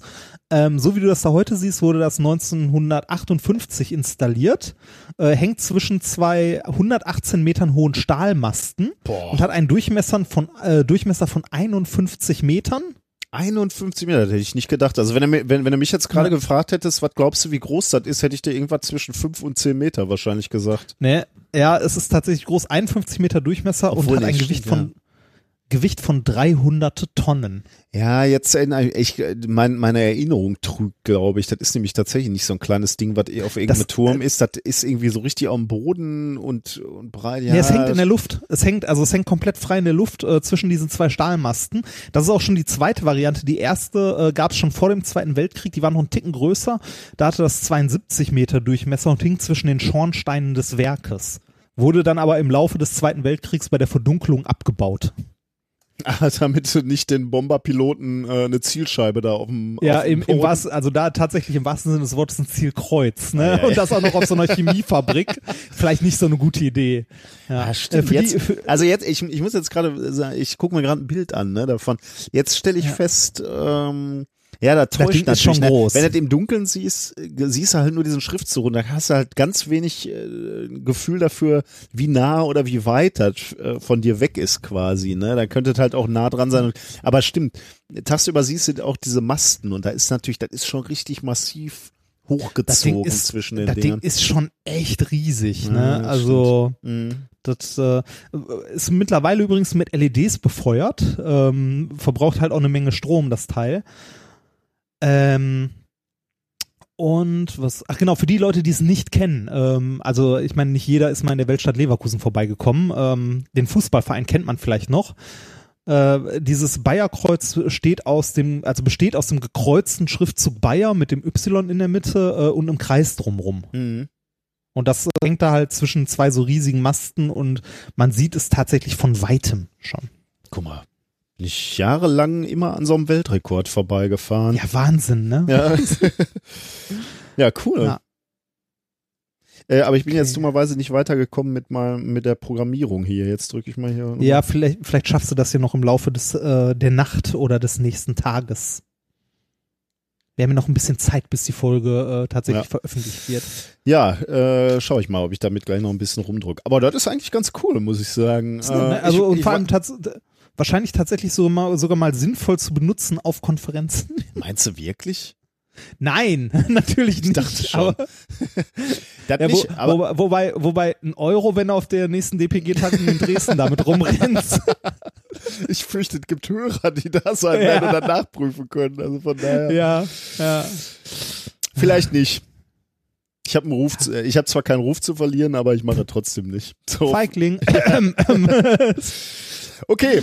Ähm, Sollen wir ähm, Hast du noch Fun Facts oder so, können wir zum nächsten Äh, Thema? ne, äh, ich gucke gerade, na, nicht wirklich. Es gibt noch, äh, es gibt in Deutschland mehrere, mittlerweile mehrere Leuchtreklamen, die irgendwie unter Denkmalschutz stehen. Die Löffelfamilie in, äh, in Leipzig, das ist so ein, so ein, so ein Ding, äh, also so eine große Werbeanzeige, wo so, äh, so eine Familie um so einen Tisch sitzt und je nachdem, welche Lampen gerade an sind, äh, löffeln die halt so, Ah. eine, so eine Suppe oder so. Ja, aber das ist dann auch von, Ähm. von irgendeinem so einem Suppenwerk oder was ist das? Weißt du das? äh, ja, ich, ich glaube schon. Da habe ich auch nicht so genau weiter nachguckt, muss ich ganz ehrlich sagen. Äh, zu Röch- ja, das. Ich fand das mit dem Bayerkreuz tatsächlich interessanter, weil es mich äh, auch äh, persönlich betroffen hat, weil ich da so häufig schon dran vorbeigekommen bin. Ähm, und tatsächlich sogar mal äh, bei Bayer äh, einen kleinen Vortrag gehalten habe. Oh. Auch schon länger, ja. ja. ja. Die Löffelfamilie ist vom VEB Feinkost Leipzig. Ja, schön. Okay. Nee, die kannte ich tatsächlich auch noch nicht. Nee, die, die, kannte ich, die kannte ich auch nicht, war mir auch kein Begriff, aber das Bayerkreuz Ja, ist schon ja. So. Okay, machen wir das nächste Thema. Ein bisschen, ja, zwei haben wir noch, ne? Ja, Ist ja, es wird hier, ist ja schon spät. in Deutschland wird es schon etwas später, ja. Ja, Ähm, hier, deswegen- ist, hier, hier zieht's gerade immer weiter zu. Ich hoffe, dass es halbwegs trocken bleibt. Ich würde gleich nämlich gerne noch was essen gehen. Also hier ist äh, jetzt 10 Uhr, stürzen wir uns also aufs, aufs nächste, aufs nächste Bitte. Thema. Ähm, also das Thema war, wie sieht Reinhard und Nikolas aus? Ich will dir aber eigentlich eine ganz andere Frage stellen. Ich möchte die Frage stellen, wie sieht Sonja aus? Äh, Also Generell? so, äh, ja, also äh, nicht eine spezielle Sonja, sondern so im, im Allgemeinen. Wie würdest du sagen, sieht so eine Sonja aus? äh, blond und Brille. Blond und Brille finde ich interessant, weil blond Ja, hätte so ich auch. so eine äh, Blo blond, Brille, hager, also sehr, sehr Ja. dünn und ja. Äh, bei, mir, bei mir auch. Schlank, äh, Brille bei mir nicht zwingend, aber äh, blond auf jeden Fall auch. Noch, noch ein Test, äh, weil mich interessiert, welche Haarfarbe hat Christian? Äh, hellbraun und spielt bei Schalke in der Jugendmannschaft. Ja, das hätte ich jetzt auch nicht gesagt, aber äh, tatsächlich ist, ist, ist bei mir ein Christian auch nicht blond, sondern auch eher ähm, äh, dunkelblond oder, oder braunhaarig. Ja, stimmt. Also, äh, beziehungsweise, nee, stimmt nicht. Ich wollte nur mit sagen, interessant. Ähm, hast du auch manchmal das Gefühl, dass Menschen äh, so aussehen, wie ihr Name ist, äh, oder, oder anders gesagt, also stellen sich schon mal bei dir Menschen vor und du denkst so, äh, jo, das passt aber wie Arsch auf einmal. Du pa passt genau in das Stereotyp, was ich äh, für deinen Namen im, im Kopf habe. manchmal ja, manchmal nein. Eine schöne Geschichte dazu aus dem ersten Semester. Ich war in der Physikfachschaft, habe äh, mich mit zwei Leuten unterhalten und wie es so ist, stellt man sich ja irgendwann vor, ich so, ja, ich bin Reinhard und ähm, dann äh, fragte ich, wie die beiden heißen und die sagten Johannes und Bertram. Okay. Ich dachte im ersten Moment, die wollen mich verarschen, aber nein, sie hießen wirklich so. Johannes und Bertram. Und sahen sie so aus? Oder, Ähm, äh, Johannes sah ein bisschen aus wie Johannes, aber Bertram sah nicht aus wie Bertram. ähm, Ja, ja, aber äh, hat man hat man gelegentlich, Hat ja, man das schon so. mal, Ne? Man sagt ja auch nicht umsonst Nomen est Omen. Oh, der feine, der feine Herr. Ist, Ja, ist, ich hatte Latein in der Schule. ist natürlich schon ein bisschen komisch, weil ähm, die Namen bekommen wir ja äh, direkt nach der Geburt, ne? Und ähm, eigentlich sollte es dann ja kein, kein, boah, das stürmt bei dir, sollte es also keinen Zusammenhang zwischen Aussehen und den Namen geben. Ja. Ähm, weil, ich meine, weiß ja noch nicht, wie du aussiehst, wenn du, wenn du den Namen kriegst. Jetzt kommt aber eine Studie, die das hinterfragt. Und das ist die, ja. Interessant finde ich jetzt tatsächlich die Frage, wie sehen für unsere Hörer so Nikolas und Reinhard Ja, aus? gut, aber die tatsächlich. Das, ja, ja, ja, geht. Vielleicht hat uns auch noch keiner irgendwie mal äh, gegoogelt oder auf YouTube geguckt oder sonst was, sondern einfach nur den Podcast gehört und hat gar kein Bild vor Augen. Irgendeiner sagte mal, er hätte sich mir dicker vorgestellt von der Stimme her, aber okay. Ja, ähm, was äh, haben wir auch schon relativ, also nein, häufig nicht, aber so vier, fünf Mal bestimmt schon gehört, äh, dass die Leute die Stimmen genau unterschiedlich zuordnen. Ja, ja, genau. Also, ne, also, ja. Okay, hier, hier ist ein äh, Paper zu rausgekommen, der, äh, welches sich um dieses, diesen Sachverhalt äh, kümmert, äh, mit dem Namen We Look Like Our Names, The Manifestation of Name Stereotypes in Facial Appearance, äh, veröffentlicht in Journal of Personality and Social Psychology, 27. Februar 2017. Ähm, äh, mehrere Forscher beteiligt äh, von der Hebräischen Universität zu äh, Jerusalem. Äh, ganz viele Probanden mitgemacht und zwar Probanden und das wird nachher nochmal wichtig aus Israel und Frankreich. Was wurde gemacht? Das ist wirklich ein Mammut-Paper, muss ich sagen. Äh, Ich habe es auch nicht ganz gelesen, äh, weil die ersten, also sind irgendwie 30 oder 40 Seiten und die ersten Seiten gehen erstmal so auf die Historie zu Studien zu diesem Thema ein, ewig. Und dann wurden insgesamt auch acht Experimente gemacht. Ich habe äh, hab, hab mich auf zwei oder drei wesentliche ges äh, ge ähm, äh, gestürzt. Aber die haben insgesamt acht Studien durchgeführt und die Daten sind Okay. da alle einge eingeflossen. Wie, wie, viel, wie viele Seiten hat das Paper insgesamt? Hast du das irgendwie im Original vorliegen gehabt? Ich, ich so, hatte das, ja. Ja, wie gesagt, 30 Ah. oder 40, ich weiß nicht mehr genau. Okay, also ja, schon, ja. schon so, Das- dass ich ähm, eher so selektiv. Keine Lust habe, es komplett zu lesen. Keine Zeit eher als Lust. Ja, ja, ja, Also das, das ließ sich schon ganz gut lesen, außer die ersten fünf Seiten, die da irgendwelche Studien aufzählen, die ich nicht nachvollziehen nachvollziehen kann, wo halt jede, jedes zweite Wort ist ein Literaturzitat sozusagen. Ja, also, ja, so tief kann ich ja. da nicht reingehen. Also, acht Studien insgesamt oder Experimente, wenn du so willst. Ähm, äh, ein Experiment ging so. Die Wissenschaftler präsentierten ähm, den Probanden Fotos von Gesichtern und zu diesen Gesichtern sollten sie Vornamen zuordnen. Und zur Auswahl standen jeweils vier Namen, also in diesem Experiment. Da gab es auch andere Experimente, da gab es zwei zur Auswahl und drei, aber in diesem jetzt vier. Äh, und einer war tatsächlich richtig. Die äh, Probanden, Okay. also die so, so eine typische Frage wäre also zum Beispiel gewesen, äh, ich, ich weiß nicht, äh, jetzt kann, ist, ist für dich schlecht, ein, äh, eine Webseite aufzumachen. Ne? Ich, ich will jetzt auch nicht Ja, es, riskieren, dass ich also es, es geht. Es geht. Ich kann, ich kann mal gucken. also du, könnt, du, irgendwo- könntest, du könntest mal versuchen, dieses Paper zu öffnen gerade. Also das ist in den Mm, Show Notes drin. Ja, ich muss mal gerade gucken, wo. Ach, da. Ähm, ist Open Access, ne? Es sollte eigentlich theoretisch zu, zu öffnen sein. Journal of Person, ja, Da- habe ich. Äh, dann geh mal, wenn du das geöffnet hast, äh, zu Bild 1. Am besten habe ich. Okay, guck dir nicht die Bildunterschrift an oder nicht, nicht so Habe ich ausgeblendet. Gut. Sieht dieser Mann, den du da siehst, also das ist ein Bo- Foto von einem Mann, ne? Äh, sieht dieser Mann äh, nach deinem Gefühl eher aus wie ein Jakob J oder Jacob, äh, ein Dan, ein Joseph oder Joseph oder ein Nathaniel? Den Namen kenne ich gar nicht. Nathaniel. Na Nathaniel. Ja. Also Ähm, Jacob, hm. Dan, Joseph oder Nathaniel. Für, für Joseph hat er zu wenig Bart. ähm, Das ist interessant, da komme ich gleich nochmal drauf zurück. ich würde äh, Jacob oder Dan, äh, wobei, ne, ich glaube, also ich würde, glaube ich, Jacob sagen. Okay. Ähm, die, die Auswertung hat ergeben, also das haben sie jetzt ganz vielen Probanden gefragt, die, äh, die, äh, die äh, Auswertung in diesem Fall hier war, Ja. dass tatsächlich 38 Prozent auf Dan getippt haben und der Typ heißt auch tatsächlich Dan.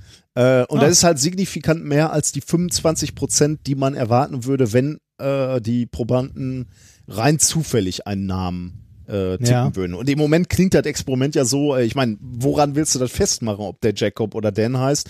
Also haust du raus, äh, was du meinst. Und tatsächlich hattest du ja auch eine Tendenz zu Dan. Auch hast dann natürlich nachher den Jacob genommen, aber du hattest eine Tendenz zu Dan. Ja. Ähm, und diese Tendenz zeigt sich durch viele, viele Bilder und viele, viele Probanden. Nämlich, dass, dass ähm, die Teilnehmer immer signifikant besser die richtigen Namen zugeordnet haben, als es dem Zufall entsprechen würde. Das ist ähm, interessant. Wo, dazu eine Frage. Mhm. Wurden, was für Leute wurden da befragt? Also aus den, ähm, das, die Studie war aus den USA? Nee, Israel und Frankreich Ah, Israel, okay. wurde die durchgeführt. Okay, und da wurden auch Leute in Israel und Frankreich dann entsprechend befragt, also mit dem sozialen Hintergrund. Ähm, ich muss die Frage Wa- zurückstellen, weil ich, ja, also Okay. sag mal deine Vermutung noch. Vielleicht. Ja, also ich, hätte- ich hätte nämlich gesagt, dass das äh, auch noch sehr, sehr stark davon abhängig ist, in was für einem Umfeld man halt ähm, äh, ja sozialisiert wurde, also auch in welchem Land und welche Sprache. Weil ähm, es ja gerade zum Beispiel ausländische Namen gibt, wie Nathaniel. Ähm, da haben wir halt, kein äh, Bild zu, ne? Ja, genau, genau, da haben wir kein Bild zu. Oder ein anderes Bild. Ähm, zum Beispiel, äh, weiß ich nicht, äh, ist jetzt schwere, also mir fällt jetzt gerade kein Beispiel ein, aber so äh, Jessica oder Jessica oder also äh, Sachen, die halt in Deutschland anders ausgesprochen werden, dass man das anders zuordnet als jetzt äh, in dem Land, wo der Name ursprünglich herkommt. Da, äh, ich stelle diese Frage zurück, weil das ist tatsächlich eins der Kernergebnisse dieses, äh, äh, dieses Ich habe Papers. das Falsche studiert. Ja, ich habe das wahrscheinlich, Falsche ja. studiert. Ja. Also wir waren jetzt erstmal da, äh, Bild gezeigt, vier Namen, äh, signifikant besser wurde Dan genannt. Ne? Dann haben sie das gleiche Experiment äh, noch, noch wiederholt äh, mit anderen Füllernamen. Also Dan ist natürlich geblieben als richtiger Name, aber andere Namen, weil äh, so wie du jetzt gerade schon gesagt hast, Nathaniel ist so ein merkwürdiger Name, habe ich kein, kein Gefühl für. Ähm, die haben viele, viele andere Füllernamen benutzt und trotzdem und oder immer noch wurde Dan als der wahrscheinlichste Name ähm, äh, geraten quasi. Und dann auch durchgemixt, ne? Also Dan stand nicht immer an Stelle 2, oder? Absolut, genau. Also äh, Okay. an allen Positionen, genau, so was wurde auch ausgeschlossen. Ähm, da die Probanden von dem Mann sonst nichts wussten, ne? die kannten ihn nicht, wobei das ist ein Fun Fact tatsächlich aus dem Paper. Äh, zwei Datenpunkte wurden entfernt, das steht auch in diesem Paper, weil die Leute den Mann oder die Frau auf dem Foto kannten. Das haben sie dann allerdings angegeben natürlich, die wurden halt immer nachher auch befragt, kannten sie den Mann, kannten sie die Ja. Frau, kannten, äh, zwei hatten dann gesagt, ja, den kannte ich und die Datenpunkte wurden dann natürlich entfernt, äh, um das Ergebnis nicht zu verfälschen. Aber äh, das ist natürlich eine klare Aussage. Diese 38 Prozent kommen nicht dadurch zustande, dass in Israel sich jeder kennt äh, und, und von, von 500 Bildern äh, ist es einfach wahrscheinlich, dass in, warte mal, wo war jetzt die Universität? ähm, Hebräische Universität von Ju- Jerusalem, dass du halt irgendwie mit einer gewissen Wahrscheinlichkeit halt ein Gesicht siehst, was du kennst, ne? Weil Ich gerade sagen, mach die Studie mal in Island. ja, genau. ähm, also soweit wurde rausgefiltert. Ne? Ähm, jetzt, äh, jetzt, also die Vermutung liegt jetzt nahe, okay, wenn, wenn es sonst nix ist, ne, also du kennst den Mann nicht äh, und du siehst nur das Gesicht, liegt die Vermutung nahe, ist es vielleicht wirklich irgendwas im Gesicht, was deinen Namen widerspiegelt. Ähm, und jetzt kommt so ein, so ein, so ein kleines äh, weiteres Experiment, was in diesem Paper äh, gemacht wurde. Und das, da komme ich zurück auf deine Frage.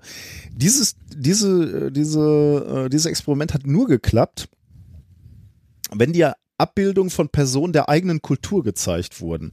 Franzosen lagen also nur bei ihren Landsleuten mit der Namensvermutung richtig und Israelis nur bei ihren Landsleuten. Umgekehrt Okay. hat es nicht funktioniert. Da hast du keinen, äh, ähm, keine signifikante äh, Zuordnung des richtigen Namens sehen Okay, können. also hat's also hat's auch tatsächlich was mit mit Sprache und äh, sozialem Umfeld zu tun. Mit Sozialisierung, ja, vermutlich. Ja, ja genau. Ähm, jetzt, jetzt war noch die Frage, ähm, liegt da trotzdem noch irgendein systematischer statistischer Fehler zugrunde? Also irgendein soziologischer Bias, ähm, den der Mensch hat. Ähm, Mhm. Also ähm, ich, ich würde mal so, sowas nennen, als, als also was ist Sozia soziologischer Bias? Könnte zum Beispiel sowas sagen, sein wie ähm, du siehst eine ungepflegte Person auf dem Foto und der, der, der Name ähm, suggeriert schon, dass das aus einem schwierigen Milieu kommt, so. Aber das weißt du, das weißt du halt, ne? Wenn du irgendwo da lebst und, und du hörst dann so einen Namen, der irgendwie ähm, Ich wollte gerade sagen, bei wem macht man sich jetzt unbeliebt? Nenn einen Namen. Nee, warte mal, ich, äh, ich, ich, ich überlege gerade, äh, streich das nochmal, weil ich glaube, da bin ich, äh, das ist ein Beispiel, was ich mir ausgedacht habe, aber das ist eigentlich äh, armer Name und ungepflegte Person, das geht eigentlich in die Richtung, äh, was das Paper eigentlich aussagen will. Streich das nochmal, ich mache ein anderes Beispiel. Ähm, zum Beispiel einen ähm, historischen Kontext. Sagen wir mal, du siehst auf dem Foto einen sehr, sehr jungen Mann, ähm, du weißt aber, äh, aber du, ähm, aber zur Auswahl stehen sehr alte Namen. Also, ähm, was hast du gerade für Namen genannt? Also äh, von deinen Kommilitonen da? Eberhard? Bertram. Bertram? Bertram. Bertram. Also du würdest jetzt ein äh, Foto von einem sehr jungen Mann sehen und Bertram. Dann würdest du halt sagen, boah, Bertram wird schon länger keiner mehr genannt. Es ist eher unwahrscheinlich, dass dieser junge Mann Bertram heißt. Ja. Das weißt du natürlich, weil du hier in dieser Gesellschaft groß geworden äh, bist. Das heißt, das wäre ein, äh, ein soziologischer Bias, dem du irgendwie unterliegst und dadurch könntest du eben äh, zumindest schon mal einen Namen ausschließen und kommst dadurch der, der Wahrheit etwas näher und das spiegelt sich dann wieder. ja, Ähm, klingt einleuchtend.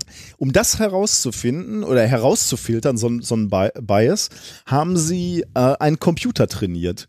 Die haben also einen Lernalgorithmus ähm, entwickelt, äh, wo sie Gesichtsmerkmale mit Namen verknüpft haben. Die haben 94.000 Gesichtsbilder Ah, genommen ja. und haben dem, dem Computer immer gesagt, okay, dieses Bild heißt Christian, dieses Bild heißt Stefan, dieses Bild und, und so weiter. Und der, der, Computer, hat dann selbstständig versucht, Merkmale im Gesicht Genau. zu finden Mhm. oder wurden die Merkmale beigebracht?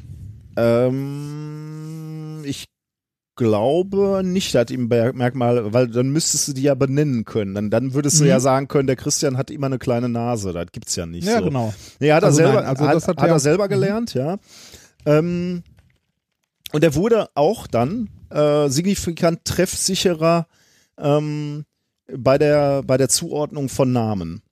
Äh, Mhm. bei, bei dem Computer war es, glaube ich, so, das Setup, dass ihm immer zwei Namen gezeigt wurden. Äh, das heißt, wenn, wenn er rein zufällig äh, dann, dann zuordnen müsste, die Namen, dann würde er irgendwo bei 50 Prozent liegen. Ähm, alle Namen, die, die ihm gezeigt wurden, oder bei allen Tests hat er aber signifikant besser abgeschnitten. Ähm, Mhm. Und die, die Genauigkeit, äh, die schwankt natürlich ein bisschen. Äh, 54 Prozent für den Namen Emily, äh, bis hin zu 64 Prozent äh, für den Namen Laurent oder Laurent oder äh, bei, bei dem Computer. Also wenn der Computer Ah, okay, ja. äh, Namen Ja, ja, zuordnen oder, oder Gesichter zuordnen musste und okay, wenn, wenn es eine. Emily war, war er sich zu 54 Prozent, äh, war zu Mhm. 54 Prozent sicher und äh, Laurent 64. Ähm, ähm, also kannst du davon ausgehen, dass diese, diesen, dieses Beispiel, also dieses, diese soziologischer Bias, den ich gerade äh, genannt hatte, ne, dem wir ja unterliegen als Menschen, äh, eben zum Beispiel dieser historische Kontext, so junger Mann, alter Name, den gibt's da ja nicht beim Computer. Also scheint Oder, oder Namen, die mit einem gewissen Tabu belegt sind. Du würdest deinen Sohn zum Beispiel nicht Adolf nennen. Der Name ist in Deutschland durch, so ein bisschen. ja, genau. Ähm, und dem unterliegt der Computer halt nicht, aber der hat halt auch irgendwie äh, einen Zusammenhang zwischen Gesicht und äh, ähm, Namen. Äh, Namen gefunden. Also gehen die Forscher davon aus, dass der Effekt auf kulturelle Stereotypen zurückzuführen ist, äh, die mit einem Namen verbunden äh, sind. Also äh, mit anderen Worten, Menschen passen ihr Aussehen unbewusst dem an, was man beispielsweise von ähm, Christian oder Sonja erwartet. Ja. Klingt- ja das ist aber so, man, ernsthaft, also so, so sollte, also warum sollten sollte man das als Mensch äh, das machen? Aber ähm, man, man kann sich die Frage stellen, kennt man so einen Prozess schon? Also gibt es schon so, äh, so ein Verhalten, dass man, oder dass man sein Verhalten vielleicht nicht an einen Namen anpasst, aber an irgendwas anderes? Und das gibt's natürlich schon. Beispielsweise das Geschlecht. In gewisser Weise wird natürlich dein Geschlechterverhalten auch antrainiert, ne? Also dieses, äh, die, dieses Roll- Rollenverständnis äh, eines Mannes und einer Frau, ne? Die Frau muss, äh, weiß ich nicht, auf äh, keine Ahnung, äh, Stöckelschuhen laufen, so, ist ja irgendwie albern oder, oder sich, äh, sich äh, adrett hinsetzen, während der Mann sich halt hinsetzt, Beine breit und äh, weiß ich nicht, sind halt Dinge, die hast du gelernt, ne? Die hast du gesehen, die hast du von deinen äh, äh, Rollenvorbildern äh, abgeguckt und verhältst dich deswegen so. Mhm. Oder dieses ganze äh, Mädchen kriegen halt äh, rosa Zeug äh, geschenkt und Pferde und, und so. Das ist, ist ja alles antrainiert.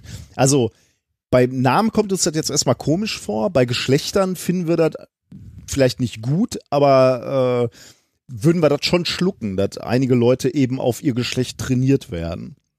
Ja. Ähm, in gewisser Weise gibt's das auch bei Ethnizität, also äh, gemeinsame Abstammung und Kultur ähm, zeigt sich eben auch äh, in einem ähm, in, in einem Verhalten, äh, Gruppen gruppentypischen Verhalten. Äh, mein Schwiegervater, Italiener, diskutiert lautstark und mit Gesten. Ne? Das ist auch so was, wo du sagen würdest, das ist ja nicht in, in seinen Genen drin, das hat er halt gelernt, ne? weil er, weil er Mhm. da halt mit seinen Verwandten ähm, ja, äh, gesprochen hat.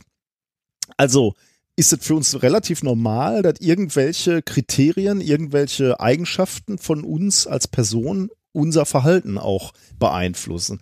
Und so könnte man halt überlegen, ob eben ähm, eben auch das Aus, äh, also der Name irgendeine Auswirkung hat. Ähm, ein, ein Experiment noch aus dieser, aus diesem Paper Sie haben sich nochmal etwas angeguckt, welcher der Faktoren äh, im Gesicht den, äh, den größten Einfluss hat. Und deswegen haben sie den, den, den Probanden unterschiedliche Bilder gezeigt. Einmal das gesamte Gesicht, einmal nur das Gesicht ohne Haare und ähm, Bart zum Beispiel. Okay, ja. Das Und ist einmal- wahrscheinlich komisch, ne? Und einmal nur äh, die Haarfrisur. Und die Haarfrisur scheint äh, der den größten Einfluss zu haben. Also ein, ein Kevin hat eine sehr typische Haarfrisur und ein äh, und ein äh, Stefan zum Beispiel. Also es, es scheint vor allem auch die Haare zu sein, die da einen großen Einfluss haben. Und ich meine, das ist ja natürlich auch was, wo du wirklich auch einen, einen Einfluss hast, ne? Deine Mhm. Nase kannst jetzt nicht groß stimmt. ändern, aber deine Haarfrisur natürlich schon. Aber und die scheint halt Zumindest nicht mal eben, ne? nicht nicht mal eben genau, ja. Aber die scheint da eben genau, die Frisur scheint einen recht großen äh, Einfluss zu haben. Also Weißt du, was du jetzt mal machen kannst, wo du am Rechner sitzt? Öffne mal Google, mh, Google mal Nikolas und guck dir dann die Bilder an. oh Gott. Das ist noch nicht schlimm. Aber Guck mal, Nicolas da Cage wahrscheinlich, ne? Genau, Also, das ist- relativ viel Nicolas Cage und noch so ein paar, paar andere. Also, aber alles sehr, sehr junge Leute. Mhm. Ja. Ne? Also so jung bis, bis mittelalt. Ne? So, und jetzt google mal Reinhard.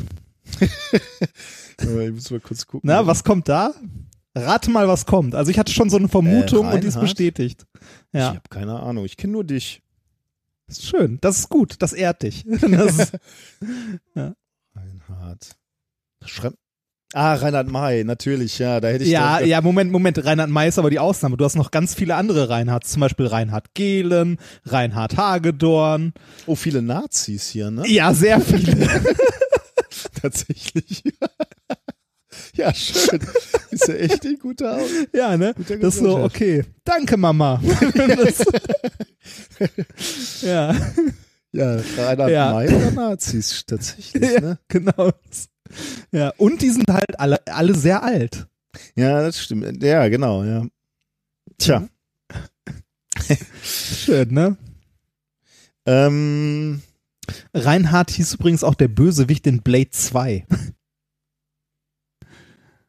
ähm, ich guck gerade noch mal, ob ich noch was hab. Ähm, ja, also äh, die Wissenschaftler gehen jetzt eben, eben davon aus, dass ähm, die, diese ähm, sozio, äh, sozialen Strukturierung, also die Formung unserer Persönlichkeit eben äh, in dem Moment beginnt, wo wir, wo, wo wir geboren worden und da spielt eben so was wie das Geschlecht rein, aber eben auch die Ethnizität oder der sozioökonomische Status, also reich, arm, ne, du wirst dich halt dann Mhm. irgendwie schon dementsprechend verhalten, wie deine Vorbilder das dir vormachen. Aber eben auch der Name, also das ist jetzt das, was aus diesem Paper rausgeht, der Name beeinflusst das eben bis zu einem gewissen Grad äh, auch, ob du Nazi wirst oder schön, danke. du bist ja. auf dem besten Weg. ähm, Nichts liegt mir ferner. Übr- Übrigens in, den, in diesem Paper, weil ich weiß jetzt wie gesagt nicht mehr 30, 40 Seiten, gibt es auch zwei Seiten, wo einfach nur Namen aufgezeigt werden und ähm, da stehen dann die Prozentzahlen äh, hinter, wie häufig die richtig zugeordnet wurden, ne? weil manche Namen wohl ganz offensichtlich besonders stereotyp sind. Also Ja. Daniel, Heißt das- ja, Heißt das, man kann, man kann danach quasi äh, beurteilen, wie man sein Kind nennen sollte? Ähm, ja, ist, Also, kannst du das? ist- Also je- jetzt hier Also da- da Daniel steht- zum Beispiel. Daniel ist 46 Prozent, äh, wird richtig äh, zugeordnet. Wobei ich jetzt ehrlich gesagt nicht mehr genau weiß, ob das bei einem Experiment mit vier Auswahlmöglichkeiten war oder, oder mit äh, dreien. Mhm. Aber ist egal. 46. Was sagt dir das jetzt? Findest du das gut oder findest du das schlecht? Also, äh, Nee, wenn- ich, ich, wenn- ich wollte wollt gerade sagen, also das ist nicht verknüpft noch mit Eigenschaften da drin, sondern einfach Nee, nur die nee, Zuordnung. nee. Ja, okay. Ja. Also wenn, wenn du jetzt persönlich findest, dass Daniels alle gute Typen sind, dann äh, kannst du das Ja. machen, ne? Dann, Ja, äh, ich äh, sa- sag, sag mal so, ne, das kann sich ja auch im, äh, also Ja. im Zeitgeschehen sehr, sehr schnell ändern. Ne? Ich meine, bis, bis vor zwei Jahren hat man äh, mit Donald eine äh, tollpatschige Ente, äh, also eine tollpatschige Ente ver, verknüpft, die halt lustig ist. Und jetzt hast du äh, Einen tollpatschigen ja, wo, Politiker. Wo, wobei, wobei viel geändert hat sich auch nicht. Das, ähm, ja, ist halt, äh, ja, sagen wir, sagen wir so, man sollte, glaube ich, seinen Kindern Namen geben, mit denen man einfach selber zufrieden ist. Ja. Ähm, das war das Paper, ne? Aber jetzt äh, sa saß ich so und habe auch darüber nachgedacht und ein, eine Sache kann ich mir noch nicht so ganz erklären oder, oder weiß ich nicht, äh, habe ich auch im Paper nicht gefunden, dass das behandelt worden wäre. wo, wo ich mir gedacht habe, vielleicht ist da aber noch auch ein kleiner Schlupfpunkt, weil ähm, vielleicht wählen Eltern den Namen schon so ein bisschen so aus, wie du aussehen wirst. Weil sie natürlich nicht völlig blau oder völlig zufällig, also du, du entwickelst dich ja nicht völlig zufällig, sondern du wirst dich ein bisschen äh, so entwickeln, wie dein das genetische Material ist, was dir zur Verfügung steht. Mit anderen Worten, mein Sohn, die Abstammung kann, kann ich nur schwer leugnen. Der Typ sieht nämlich, insbesondere wenn er eine Brille trägt, sieht der so aus wie ich. Ähm, und ich hätte meinen Sohn jetzt nicht Wolfgang genannt, weil ich auch nicht aussehe wie ein Wolfgang, meiner Meinung nach jetzt. Kommt drauf an, mach dir Freundschaftsbändchen links am, an, an, an den Arm, nimm eine Dose Bier dazu, trag ein Holzfällerhemd und wir reden nochmal drüber, ne? Also, lange Haare, lockig, ne? Ja, okay, okay, okay. An den Wolfgang hatte ich jetzt nicht gedacht. Ja. Ja, Aber, aber verstehst du, was ich meine? Also, ja ich, ich ähm, verstehe, was du meinst, ja, ja. Ja. Du suchst einen Namen aus, äh, der wahrscheinlich schon ganz gut zu dir passt, so. Ähm, Ich, also ich muss sagen, ich würde für, also wenn ich Kinder hätte, würde ich tatsächlich auch relativ klassische und wahrscheinlich auch so einen Hang dazu, weil ich selber einen habe, einen alten Namen nehmen. Also so, so also wirklich sowas Altes, was halt im ersten Moment, also als Kind wahrscheinlich, also zumindest ging mir das so mit Reinhard und so, immer blöd war oder als Jugendlicher. Aber wenn du einmal so im Erwachsenenalter angekommen bist, ist es eigentlich ganz gut. mhm. Also ich bin mit meinem Namen äh, heute deutlich zufriedener, als ich es als Jugendlicher war. Ja, ich auch. Ja. Ähm, Höre ich dort Schokoladenpapier knistern? nein, nein, nein, nein, ich esse jetzt nichts mehr. Da darf, da, äh, ich äh, hab's nur zur Seite geschoben. Um genau Ja. zu sein, wollte ich gerade zugreifen, aber ich hab's, hab's dann nochmal gelassen. Ich habe ja etwas unter meinem Namen gel gelitten, weil äh, meine Eltern mich immer Niki nannten. Niki. Oh. Und das aber dummerweise halt auch relativ lange. Das heißt, ich kam schon mit meinen langhaarigen Freunden nach Hause oder bin zur Probe gegangen oder wie auch immer und die riefen mir dann nochmal hinterher, Niki, wann kommst du nach Hause? oder weiß ich nicht. Das war dann natürlich ein bisschen peinlich. ja. Naja, gut. Das war äh, Thema Aber- Nummer drei. Finde ich ganz schön. Also finde ich tatsächlich auch sehr interessant. Hätte ich auch so nicht gedacht, ähm, aber so, Ich so, auch nicht. so ist das Leben. Hm. Was hast du denn noch Schönes für uns? Ähm, ich habe noch ein äh, tatsächlich zugegebenerweise ein bisschen kurzes Thema. Was habe ich ja vorher schon angekündigt, das sage ich ja auch immer. Thema 4, pupsende Nanopartikel. Und zwar, es geht eigentlich um CO2 und um Klimawandel. Hatten wir heute ja auch schon im Song. Okay. Äh, CO2 hatten wir schon häufiger und äh, abgesehen von ähm, dem ein oder anderen äh, Klimaleugner und Trump und so sind wir uns ja alle einig, dass wir CO2 erstens einsparen sollten oder wenn schon nicht einsparen, dann irgendwie halt gucken, dass das Zeug nicht ungehindert in die Umwelt bekommt, Ja. äh, um die Umwelt kommt oder wenn es schon irgendwo anfällt, gucken, ob man es eventuell noch weiter ähm, prozessieren kann, so dass was anderes raus wird, was vielleicht noch nutzbar ist. Mhm. Eine Sache, ähm, die, äh, die da zum Beispiel gemacht wird, ist, äh, dass man äh, anfallendes CO2 in chemischen Prozessen versucht umzuwandeln äh, mit Katalysatoren in andere Stoffe. Ein Beispiel dafür, ein sehr prominentes, zumindest in der Szene, wo man sich mit sowas beschäftigt, ist die Umwandlung von CO2 mit Wasserstoff in Wasser und Methan. Hm. Methan dann als Energieträger wieder, ne? Äh, richtig, genau. Methan ist zwar auch ein Klimagas, siehe das Steak auf deinem Teller und die Kühe. ne, ähm, aber Methan kann man immerhin als Energieträger nutzen. Mhm. Und also Erdgas oder, äh, oder als Rohstoff für weitere chemische Produkte und so weiter. Ne?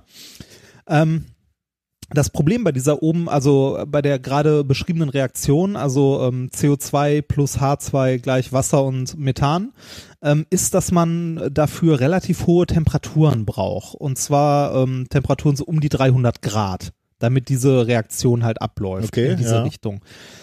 Ähm, dafür braucht man natürlich auch wieder viel Energie und ein weiteres Problem ist, dass ähm, die Reaktion nicht ganz so einfach ist, sondern da fallen häufig noch unerwünschte Nebenprodukte ab. wie zum Beispiel Kohlenmonoxid. Oh, und das ist äh, sehr giftig, ne? Schon in kleinen Richtig. Mengen äh, nicht so schön. Genau, ist halt doof. Das heißt, insgesamt ist es nicht ganz so schön. Man braucht halt viel Energie, um es umzuwandeln und es fallen noch Nebenprodukte an, weil halt äh, diese Reaktion nicht sehr selektiv ist, sondern halt ähm, relativ komplex. Mhm. Schön wäre es, wenn das jetzt mit weniger Energie gehen würde und selektiver. Und genau das äh, ist es, worum es in der Studie geht, die ich vorstellen möchte. Äh, und zwar haben äh, die Forscher es geschafft, äh, diese Reaktion bei Raumtemperatur ablaufen zu lassen Ui, das ist natürlich schon mal ein erheblicher Unterschied. und mit einer unglaublich hohen Selektivität, dass fast nur Methan entsteht. Und kein äh, Kohlenmonoxid oder ähnliches. okay, was ist das Wundermittel? Das, genau, das, äh, äh, das Paper heißt Product äh, Selectivity in Plasmonic Photocatalysts for Carbon Dioxide Hydrogenation. Erschienen ist das Ganze in Nature. Also wahrscheinlich von vorne bis hinten erlogen. Am 23.02. Was? Ja, am, am, am 23.02. erschienen und eingereicht am 28.09. Hm. Also auch relativ, Ja. äh, ja, so mittel, mittelschnell. Ne?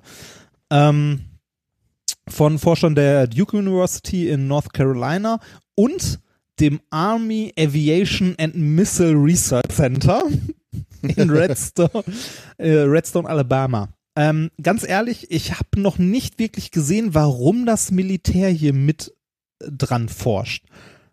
Vielleicht fällt dir ein, warum. Also ich, ich weiß es noch nicht. Aber find, also ich finde es ja immer ein bisschen fishy, wenn das Militär irgendwo mit drin hängt. Ähm, es geht um äh, Rhodium-Nanopartikel. Rhodium ist ein Metall Mhm. Ähm, und das wird als Katalysator benutzt für diese äh, Reaktion. Das heißt, es nimmt an der Reaktion selber gar nicht so wirklich teil, aber ähm, ermöglicht die Reaktion halt oder beschleunigt sie. Okay, ja. Also es nimmt schon an der Reaktion teil, Ja. aber jetzt nicht im, äh, im Edukt oder Produkt. Also nicht so. Also kurz gesagt, die Anwesenheit von Rhodium ermöglicht die Reaktionen, die eigentlich ablaufen sollen. Ja. Und das funktioniert folgendermaßen. Was die sich hier zur ähm, zunutze machen, ist die sogenannte Plasmaresonanz der Nanopartikel, die durch die Plasmaresonanz nämlich sehr effektiv Licht absorbieren können in einem schmalen Wellenlängenbereich und das sehr effektiv ähm, in äh, ja, elektrische Felder beziehungsweise äh, Energie für die, ähm, also dadurch sehr effektiv Energie für die chemische Reaktion zur Verfügung stellen können. Jetzt die Frage, was ist Plasmaresonanz? Äh, ja, erklärst du uns hoffentlich, oder? Ja, tue ich.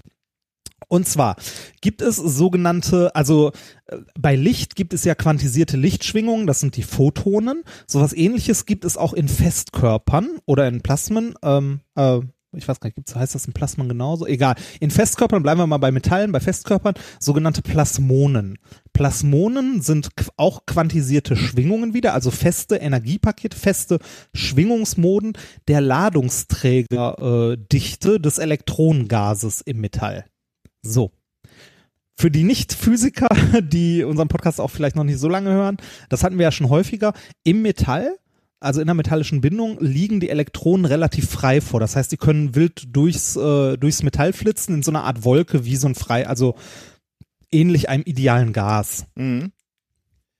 Das heißt, wir haben unser Metallgitter, die festen positiv geladenen Rümpfe und die Elektronen, die da drin ähm, frei rumschwingen können oder sich frei bewegen können. Wenn man jetzt ähm, sich mal vorstellt, man bringt diesen, ähm, diesen Block in ein elektrisches Feld, dann werden die ähm, Elektronen, die sich frei in dem Metallblock bewegen können, in eine Richtung gedrängt. Ja. Und zwar entsprechend des elektrischen Feldes. Wenn man das elektrische Feld jetzt wieder wegnimmt, dann schwingen die Elektronen wieder zurück, weil ja kein Grund mehr da ist, der sie irgendwie an den Rand presst. Ja. Dieses Zurückschwingen, also die schwingen dann nicht einfach nur so zurück, sondern das so, als ob man ein Pendel auslenkt, das hin und her schwingt. Genauso schwingen dann die Elektronen in dem, ähm, in dem Festkörper, also in dem Metall hin und her. Und dieses Hin- und Herschwingen, also die Frequenz, mit der die Elektronen dann schwingen, dieses, also das freie Elektronengas, das ist die äh, Plasmafrequenz. Okay, wa und was hat das für eine Konsequenz? Also, Folgende, das hatten wir, das hatten wir letzten, also ich weiß gar nicht, in der letzten oder vorletzten Folge hast du das sogar auch schon so grob, also hatten wir das so grob in der Richtung schon. Das hat zur Folge, zum Beispiel bei Metallen, dass ähm, alles an elektromagnetischer Strahlung, was unterhalb dieser Pla äh, Plasmafrequenz liegt, ohne Proble also ähm, Feldänderungen, die von der Geschwindigkeit her langsamer als die pra äh, Plasmafrequenz sind, denen können die Elektronen sehr schnell folgen. ja. Das heißt, äh, das ist der Grund dafür, warum Metalle äh, glänzen, also metallisch glänzend sind. Ja. Ähm, wenn jetzt aber die Frequenz des Lichtes oder also der elektromagnetischen Strahlung über der Plasmafrequenz liegt, dann kommen die Elektronen nicht mehr hinterher mit ihrer Schwingung und ähm, für diese ähm, ja für diese Strahlung ist das Metall äh, durchsichtig, Durchsichtig, ja. quasi. Ja. Weil Genau. die Energie nicht aufgenommen werden kann. Ne? Genau, weil die, weil die Energie nicht aufgenommen wird, weil es einfach durchgeht. So. Ähm, wo jetzt genau diese Plasmafrequenz liegt, ist natürlich, äh, ist natürlich abhängig vom Material, wie schon gesagt, also was für ein Metall das ist. Aber wenn man in Größenordnungen im Nanometerbereich kommt, dann ist es auch von der Form der Partikel abhängig und von der Größe. Äh, ja. Okay. Hm. Weil nur gewisse Schwingungen angeregt werden können. Und gerade, also dann, wenn man es genau, also wenn man genau hinguckt, ähm, bei, bei normalen Metallen sind die, äh, also liegt die Plasmafrequenz so in einem Bereich, dass man äh, so bei, äh, wenn man es in eine Wellenlänge umrechnet, so bei 300 Nanometern, bis dahin äh, geht's noch. Alles, was eine kürzere Wellenlänge hat oder größer ist, da wird's langsam transparent. Mhm. Bei den jetzt, bei den Nanopartikeln, die jetzt auch in diesem Paper verwendet wurden, die Rhodium-Nanopartikel, sind so klein, dass sich der Bereich, in dem Licht absorbiert wird, unterscheidet von dem eines groben Rhodiumklotzes. Ja. Und zwar durch die Größe kommt es dazu, dass ähm, vermehrt sogenannte Oberflächenplasmonen angeregt werden, also Schwingungen auf der Oberfläche dieser winzigen Partikel. Das heißt, die Rhodium-Nanopartikel sind sehr, sehr effektiv da drin, Licht einer gewissen Wellenlänge zu absorbieren Okay. und halt ja. in und halt in Schwingungen der Elektronen sozusagen umzusetzen Ja. und äh, in Energie umzuwandeln und äh, woraus wiederum größere elektrische Felder, äh, also in Form dieser Plasmonen, also dieser Schwingungen resultieren und äh, dadurch äh, Energie ähm, halt zur Verfügung stellen als Katalysator für den restlichen chemischen Prozess. Kurz gesagt, wir haben normalerweise Rhodium, das als Katalysator funktioniert. Wir müssen es aber sehr, sehr heiß machen, also, äh, in, also auf diese 300 Grad bringen vom Anfang, um diese Reaktion von dem CO2 mit dem Wasserstoff in Wasser und Methan hervorzurufen, Mhm. Ja. Um halt Energie für den Prozess Ja, zur Verfügung ja. zu stellen, damit das Rhodium als Katalysator wirken kann. Eine andere Möglichkeit, die jetzt hier vor, vor, ähm, verfolgt wurde, ist das Rhodium äh, so klein zu häckseln, äh, beziehungsweise Nanopartikel herzustellen, die durch ihre Größe, also dadurch, dass äh, die, die einzelnen Kristalle so klein sind, ähm, also die so zu verändern, dass Licht effektiver absorbiert werden kann, weil andere Schwingungen angeregt werden des Elektronengases Mhm. in den Rhodiumpartikeln. Ja. Und dadurch, dass die ähm, sehr effektiv jetzt die Energie in Form von Licht aufnehmen können, braucht man die hohen Temperaturen nicht mehr, weil man die Form, äh, weil man die äh, benötigte Energie für den chemischen Prozess in Form von Licht zuführen kann, anstatt durch Hitze. Und das ist jetzt genau die Energie, die du brauchst, um, äh, um Methan zu erzeugen, oder? Äh, genau, das ist genau, also nicht genau die Energie, aber das ist so äh, in der Größenordnung der Energie, die äh, man braucht, äh, also die man sonst in Form von thermischer Energie zuführen würde. In diesem Paper haben die jetzt Folgendes gemacht. Die haben einmal äh, den Prozess halt bei 300 Grad sich angeguckt, also diesen Standardprozess quasi, also Standard in Anführungszeichen, diese Umwandlung und einmal bei Raumtemperatur mit ihren Nanopartikeln Mhm. und haben dabei herausgefunden, dass die benötigte Energie, ähm, die durch Licht zugeführt wird, ungefähr 35 Prozent niedriger ist als das, was man an thermischer Energie bräuchte. Hm. Ähm, außerdem ist der Prozess hochgradig selektiv. Das heißt, ähm, mit diesen äh, Rhodium-Nanopartikeln wird fast ausschließlich ähm, also von diesen Reaktionszweigen, von diesen Möglichkeiten, die es gibt, wird fast ausschließlich Methan produziert. Also äh, deutlich, also es wird der Reaktionsweg Richtung Methan deutlich bevorzugt gegen äh, den Reaktionsweg Richtung CO, also Richtung Kohlenmonoxid. Aber wa- warum brauche ich weniger Energie? Also, weil, weil jetzt der ganze andere Scheiß nicht erzeugt wird und ich nur das erzeuge, was ich haben will? Oder wa warum? Äh, genau, weil, weil die, weil die Energie effektiver umgesetzt wird, weil du direkt ähm, die entsprechend, also weil du in diesen Ah, okay. äh, Rhodium-Nanopartikeln direkt die äh, die entsprechenden Genau, du haust halt, also du hältst nicht eine Flamme drunter sozusagen, um was heiß zu machen, sondern du ballerst mit, äh, mit einer Wellenlänge drauf, in Anführungszeichen, die genau absorbiert wird und Ja, okay. äh, genau ja. umgesetzt wird. Wer, wer weiß, wie die thermische Verteilung ist, das ist ja so ein, so ein ganz breites, äh, ähm, was ist, was, ist das Wien, Wiensche, ähm, Ah, also- oder, Strahlungsgesetz. genau, ja. Also, ja. ja, ja, ja, da also- ja. Und das müsste ja Nee, eigentlich von Wiensche so, Verschiebung. oh, Ja, ist okay, egal, was bevor wir uns ja. vom Kran Genau. reden, ja. Es- Okay, das Ähm, leuchtet ein. Und äh, die Selektivität des Prozesses kommt dann auch dadurch zustande, dass du im Grunde genommen eine Frequenz zur Verfügung hast, die dann, Das, das, das weiß ich nicht genau, so genau, also ich habe das Paper nicht komplett gelesen, Mhm. äh, beziehungsweise gelesen ja, verstanden ist wieder eine andere Richtung. ähm, äh, sie, also sie haben auf jeden Fall rausgefunden, ähm, ich weiß nicht, also, äh, also wie das in deren Modell aussieht, aber die Ergebnisse der Experimente zeigen, dass die ähm, die nicht geheizten Nanopartikel, ähm, die, die übrigens hier mit einer UV-LED bestrahlt wurden für den Prozess, äh, eine Selektivität äh, um die 90 Prozent, also ich weiß gar nicht, die haben hier äh, eine Selektivität von 86 Prozent oder 98 Prozent für den Reaktionsweg Richtung äh, Methan Hm. Ausgespuckt haben. spannend. Finde ich auch. Ähm, Ziel äh, von den Forschern ist es, das Ganze sich noch ein bisschen genauer anzugucken. Also äh, das ist ja jetzt im Grunde ein chemischer Prozess, der äh, mehrere Reaktionswege hat, wo aber einer durch Einstrahlung von Licht bevorzugt wird. Also in diesem katalytischen Prozess. Ähm, was die, was sie jetzt noch versuchen wäre oder was äh, quasi so der der Traum wäre, dass man diesen Prozess nicht mit einer UV-LED anstrahlen muss, sondern äh, das so weit verfeinern könnte, dass es mit Sonnenlicht funktioniert. Ah, mh, ja. Weil dann könnte man das halt äh, ne, mit mit der natürlichen, also mit Licht, der, also mit dem natürlichen Sonnenlicht einfach äh, diesen Prozess halt laufen lassen und ähm, hätte halt einen sehr effektiven ähm, selektiven Prozess, um äh, CO2 in Wasser und Methan umzuwandeln. Und vor allem würden keine, also wie schon gesagt, es ist Keine sehr, sehr selektiv, ja, bis ja. zu 98 Prozent. Äh, es würden halt keine, ähm, keine Nebenprodukte mehr anfallen, was auch wieder Energie sparen würde, weil bei den bisherigen Prozessen, die bei 300 Grad ablaufen, fällt halt äh, nennenswert viel äh, Kohlenmonoxid und so weiter noch an und das was halt äh, das Reaktionsprodukt ist, muss am Schluss noch aufgereinigt werden. Also Mhm. das C, also das Kohlenmonoxid muss rausgefiltert Ja, ja. werden, was ja auch nochmal Energie ähm, ja hungrig ist sozusagen. Ja, klingt spannend. Also klingt, Ja. klingt so wie, Es- äh, dass gro große Flächen damit ausgekleidet werden Ja. und du dann. es ist natürlich alles ne, auf so einem Ja, Gedachträger, kleines Labor und so weiter. Ähm, aber ist, ich finde es ein sehr, sehr schönes Beispiel dafür, für diesen, für diesen Bereich der Nano. Also Nanotechnologie, dass halt sich die Eigenschaften eines Materials massiv ändern, alleine dadurch, dass es halt klein wird.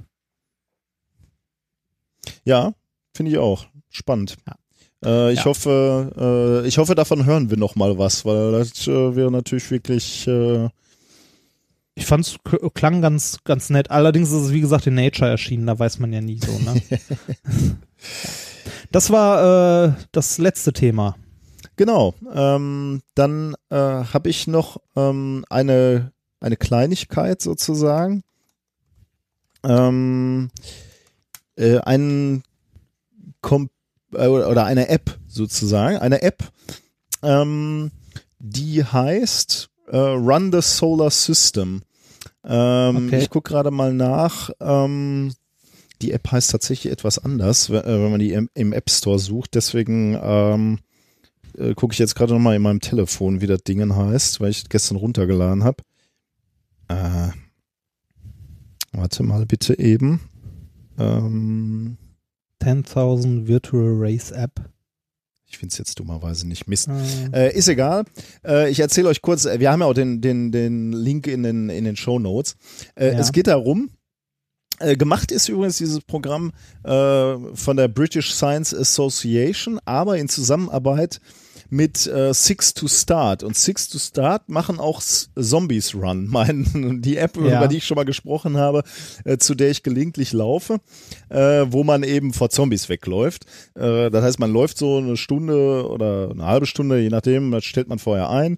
Und alle paar Minuten kommen dann irgendwelche Nachrichten, also da wird eine Geschichte einfach fortlaufend erzählt. ah, ist, ist das jetzt wieder so ähnlich und dann wird dir erzählt, wann du wo Genau. hingelaufen bist? Ja, oder? Ah, genau. Jetzt, äh, dieses, die, was, was ich euch jetzt erzählen möchte, ist eben dieses ähm, äh, Run the Solar System. Ähm, und da äh, hört ihr eine Geschichte, da, da wurde, wurde das äh, oder wird das Sonnensystem auf 10 Kilometer verkleinert. Ähm, Also ihr macht einen 10 Kilometer Lauf, es gibt wohl auch so eine 5 Kilometer Trainingsrunde. Ähm, eigentlich geht's aber um diese 10, um diesen 10 Kilometer Lauf. Ähm, und zwar muss man den machen in der Zeit vom 10. bis 19. März 2017, äh, weil da wohl die British Science Week ist. Ähm, und in, in diesen 10 Kilometer läuft man dann eben durchs Sonnensystem äh, und der Sprecher, da, da scheint wohl Musik zu sein und der äh, Sprecher erzählte dann genau, du bist jetzt an der Sonne und jetzt kommst du am Merkur vorbei, jetzt kommt der Mars. Und ich glaube, das ist ganz interessant, weil am Anfang natürlich die Planeten relativ schnell kommen und nach außen hin wird's dann immer dünner. Ähm, gehört habe ich es natürlich noch nicht, weil wie gesagt, man kann es erst ab dem 10. März wirklich laufen. Aber ich glaube, das ist eine schöne Sache und eine spannende Sache. Ich habe es mir, wie gesagt, schon mal runtergeladen. Auf dieser Webseite, die wir verlinken, ähm, äh, findet man den Download für dieses Programm und ich, ich werde das mal ausprobieren in der Woche. Also ich freue mich darauf, mal, mal schauen, äh, ob das was kann. Aber ich wollte euch zumindest dran teilhaben. Wenn, wenn ich nachher sage, war super, äh, aber jetzt ist die Woche vorbei, ne, nutzt es ja auch nichts. Ich bin in dieser Woche, äh, in der das läuft, in Mexiko unterwegs und ich weiß nicht, ob ich hier alleine draußen irgendwo rumrennen Ja, das möchte. das so. Echt, du bist am Ja. 10. und bis 19. immer noch. Äh, wann kommst du denn zurück Äh, nee, äh, nicht komplett. Ich komme am äh, 13. zurück. Ja. Ähm, Ich glaube, ich bin, das ist noch meine Woche vor Dresden, vor der Frühjahrstagung, glaube ich. ich. Ich kann das auf jeden Fall machen, wobei ich in Dresden auch laufen gehe, aber gut. Ja. Okay, ähm, das wollte ich euch noch erzählen. Und ähm, dann haben wir natürlich, ah nee, dann machen wir erstmal, was haben wir heute gelernt? Äh, es gibt sieben neue Planeten, die alle mit Wasser bedeckt sind. Hat die NASA gesagt. Oder gezeigt. Die haben Bilder davon, die haben Fotos gemacht. Du hast uns erzählt, äh, dass Hummeln intelligenter sind, als wir dachten und dass wir Angst haben müssen, dass sie sich gegenseitig beibringen, äh, uns im Rudel anzugreifen. Du, äh, du hast uns äh, noch beigebracht, dass wir aussehen, wie wir heißen. Und äh, Google hat mir beigebracht, dass ich anscheinend aussehe wie ein Nazi. Äh, und du, du hast uns neue sensationelle Nanopartikel gezeigt, ähm, die äh, neue Energieträger erzeugen können, indem sie ähm, Klimagase umwandeln, CO2 zum Beispiel. Sehr effektiv. Ja. Sehr effektiv, sehr selektiv. Ja. Ähm, dann noch mal zum Amazon-Kauf der Woche. Äh, ich habe übrigens gesehen, äh, ich weiß nicht mehr genau, 12 oder 15 Mal wurde dieses Darwin-Quartett äh, Ah, gekauft. Äh, Schön. also einige von euch haben, haben sich das wohl gekauft. Und es wurden auch letztens wieder eine Waschmaschine gekauft über, äh, über unseren Link. Ich finde sowas immer toll. Ich freue mich da immer sehr drüber. Ich auch, Und ja. Fällt ja auch ein bisschen was ab und äh, euch tut's nicht weh äh, und, und für uns, äh, ja, Ist es toll. uns hilft's ähm, tatsächlich äh, sehr, weil, weil da doch ein paar Euro zusammenkommen. Ähm, heute habe ich ein Spiel gefunden. Ich bin etwas spiellastig in, in, den, in den letzten Wochen. Ja, aber es sind ja auch, ne, das ist ja auch was, was man am ehesten empfehlen kann. Ich meine, wir können demnächst auch Waschmaschinen empfehlen. Oder diese ganzen Dildos, die bestellt werden, aber die, die sind halt so, finde ich dann auch schon so ein bisschen privat. Also, äh, ja, das, Ähm, ich muss ja nicht, äh, außer, außerdem müsste ich denn die natürlich auch ausprobieren und dann weiß ich nicht, ob ich das bei, bei allen diese, die, Und du, und du musst, du musst natürlich auch gucken, welche davon wirklich auch bestellt äh, geblieben sind und nicht wieder zurückgeschickt wurden genau. oder gecancelt wurden und so. Ja, äh, Ja. wird alles sehr kompliziert, deswegen bleiben wir Ja. lieber bei, ähm, Bei den Spielen. bei, Bei dem anderen Spielzeug. Genau. So. Ähm, kennst du das Spiel Anno Domini? ja, kenne ich. Ähm, das ist im Prinzip, ähm, also das Prinzip geht so, je, jeder Spieler kriegt neun Karten auf der Hand und auf der Vorderseite steht ein Ereignis. Ein Ereignis Ja. einer, einer gewissen Kategorie. In dem Fall habe ich die Kategorie Wissenschaft und Forschung rausgesucht. Passt ja ganz gut. Ja, wurde wurde das wollen halt meine Freunde nicht mit mir spielen. echt nicht. Ähm, Nein. wurde, ähm, also habe ich mir jetzt nicht rausgesucht, sondern wurde tatsächlich in der letzten Woche Ja. gekauft. Vielleicht hat die ominöse Frau das gekauft. Für dich, wenn du zurückkommst, kannst du sofort spielen. Oder hattet ihr das eh ich schon? Nein, das hatten wir nicht. Okay. Aber wir, wir, also äh, das macht ja auch eigentlich nur, also das macht ja in einer Runde richtig Spaß. Ja, ja, ne, natürlich, so mit mit zwei Mann Leuten nicht, ja. und so.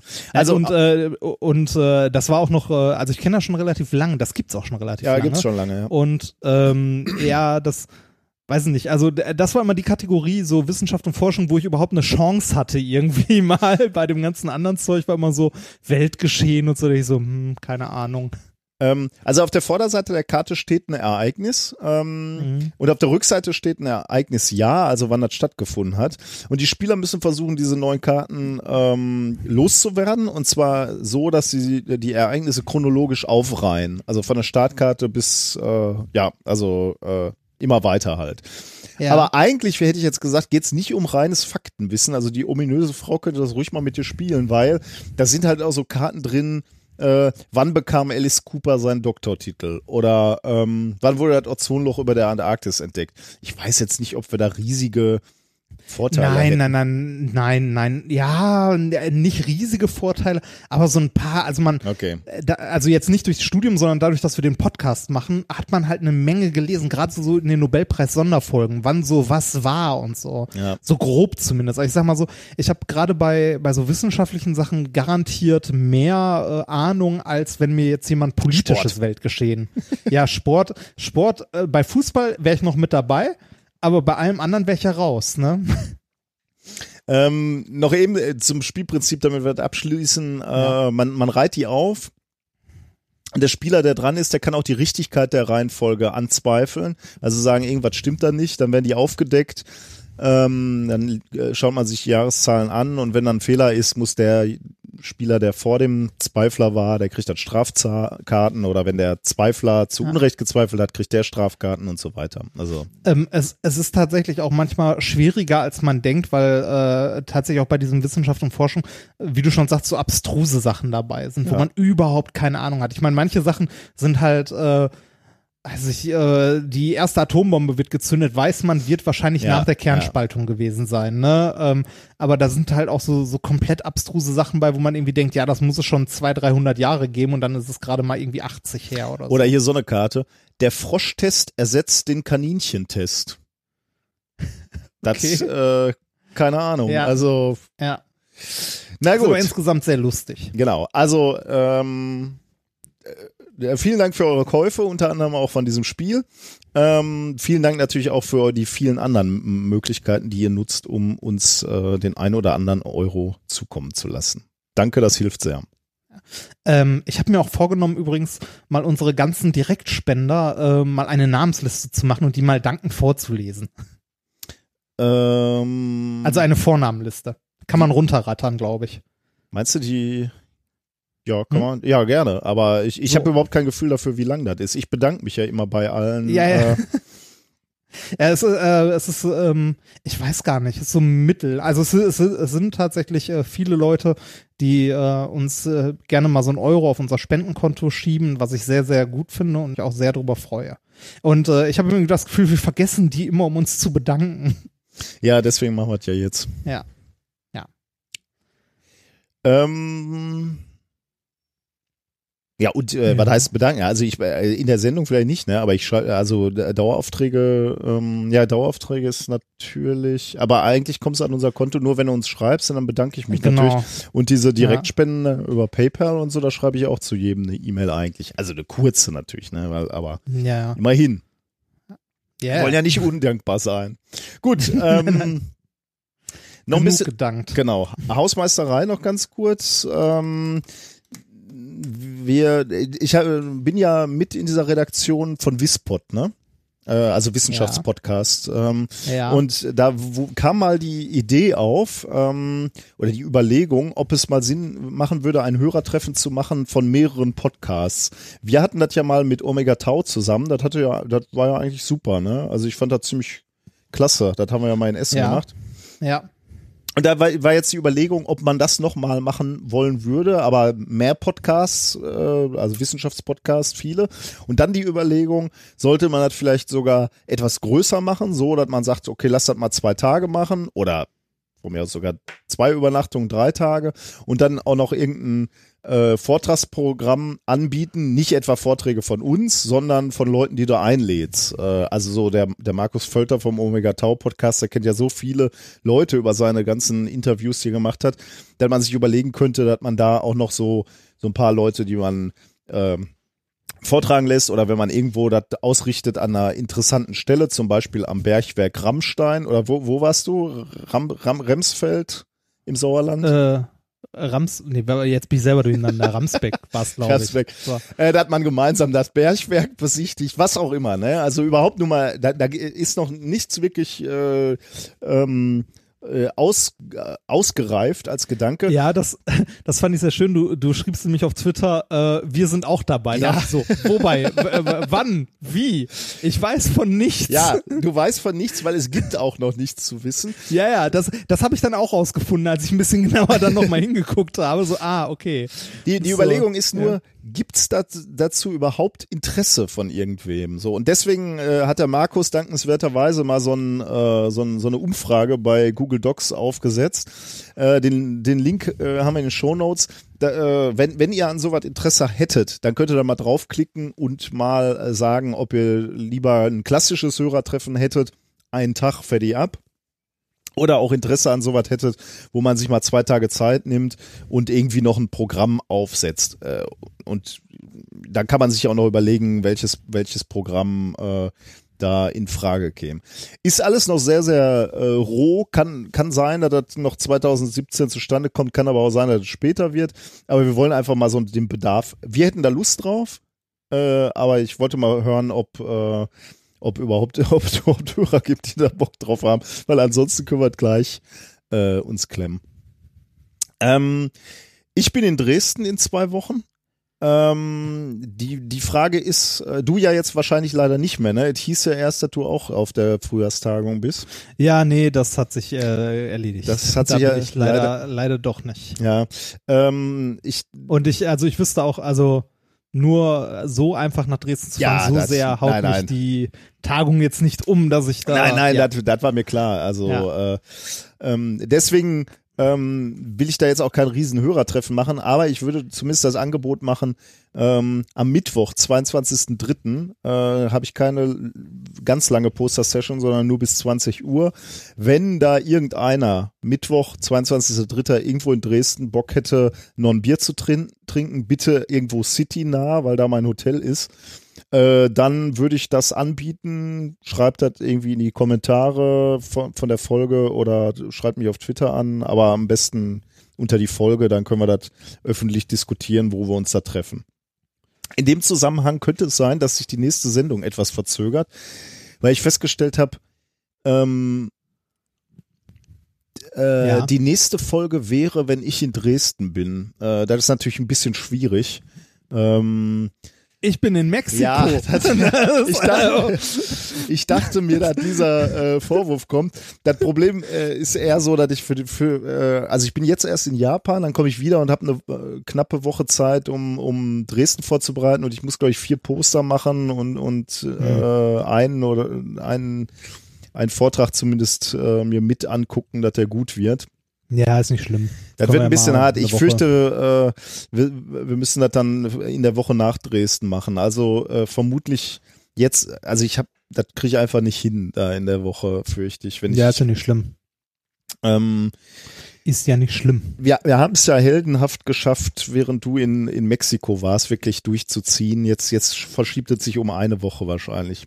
Ja, ist ja nicht. Wie gesagt, ist ja nicht schlimm. Ja. Eben ein Ähm, schlechtes Gewissen. Gucken. So. Dann sind wir, dann haben wir es geschafft, ne? Ähm, ja. Fällt dir noch was dann ein? durch. Sonst was? Äh, nee, aktuell nichts in den nächsten Folgen. Äh, vielleicht noch was in der Hausmeisterei, aber das ist jetzt noch nicht so Okay. wichtig. Ähm, wir haben noch einen Abschlusssong. The Java Live Rap Music Video von der ominösen Frau ausgewählt. Oh. Ja, wir hatten Ja. nix. Da habe ich schnell gefragt, ob sie noch was hat. Ja, und Ah, okay. Du, du, hätte, du hättest mich auch fragen ja, können. weil, ja, das stellst Sie du jetzt. mir nämlich eine ja, ganze, ich, sie hat mir nämlich eine ganze Liste geschickt. ja, die E-Mail hat sie mir Aber dann da- auch aber da weitergesendet. Aber da hattest du doch, du hattest doch schon was Nee, drin. Du, du guckst halt nie richtig in den Sendungsplan. Ich hatte einen Song eingetragen, den, der, den die Hörer äh, äh, da Nee, ich, reingetragen ich war haben. der festen Überzeugung, da hätten Und- zwei drin Und gestanden. unten stand noch nix. Und weil ich dachte, okay, äh, wer, wer kann mir jetzt helfen? Von eine halbe Stunde vor, äh, vor Sendungsbeginn. Und dann habe ich schnell die ominöse Frau angeschrieben und die hat mir dann die E-Mail, die sie dir geschickt hat, auch weitergeleitet. Und dann habe ich daraus einen, einen Song genommen. Okay. The Java Live Rap Music Video. Ähm, das war Folge 92 von Methodisch Inkorrekt vom 7.3.2017. Bis bald. Macht's gut. Der, der letzte Gruß aus Mexiko. Das stimmt, höchstwahrscheinlich. Ja, komm, Ja. komm gesund wieder, mein lieber Padawan. Wir brauchen Ich, dich äh, hier. Man braucht dich in Deutschland. Ich, ich werde, äh, ich werde mich bemühen. nee, machen, nicht nur bemühen. Ja, ja. Okay, mach's gut, bis dann. Bis dann. Bis zum nächsten Mal.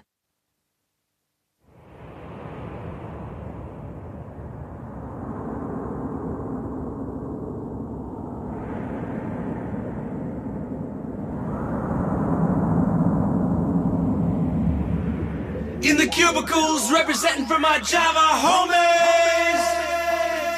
In by nine, out when the deadlines are met. Check it.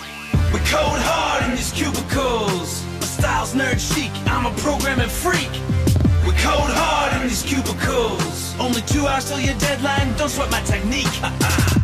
Sipping morning coffee with that Java swirl. Born to code, my first words were hello world. Since 95, been Java coding, staying proud. Started on floppy disk, now we take it to the cloud. On my desktop, Java's what's bobbing and weaving. I got another winning app before I get to odd even. Blazing code like a forest fire, climbing a tree. Setting standards like I triple E. Boot it on up, I use the force like Luke. Got so much love from my homeboy Duke. GNU public licensed, it's open source. Stop by my desk when you need a crash course. Written once and my script runs anywhere. Straight thuggin', mean mugging in my Aeron chair. Oh. All the best lines of code, you know I wrote them. I'll run you out of town on your dial up modem. Cause we code hard in these cubicles. Me and my crew code hyphy hardcore. We code hard in these cubicles. It's been more than 10 years since I seen a Bora board. Inheriting a project can make me go berserk. Ain't got four hours to transfer their framework. The cleaners killed the lights. Man, that ain't nice.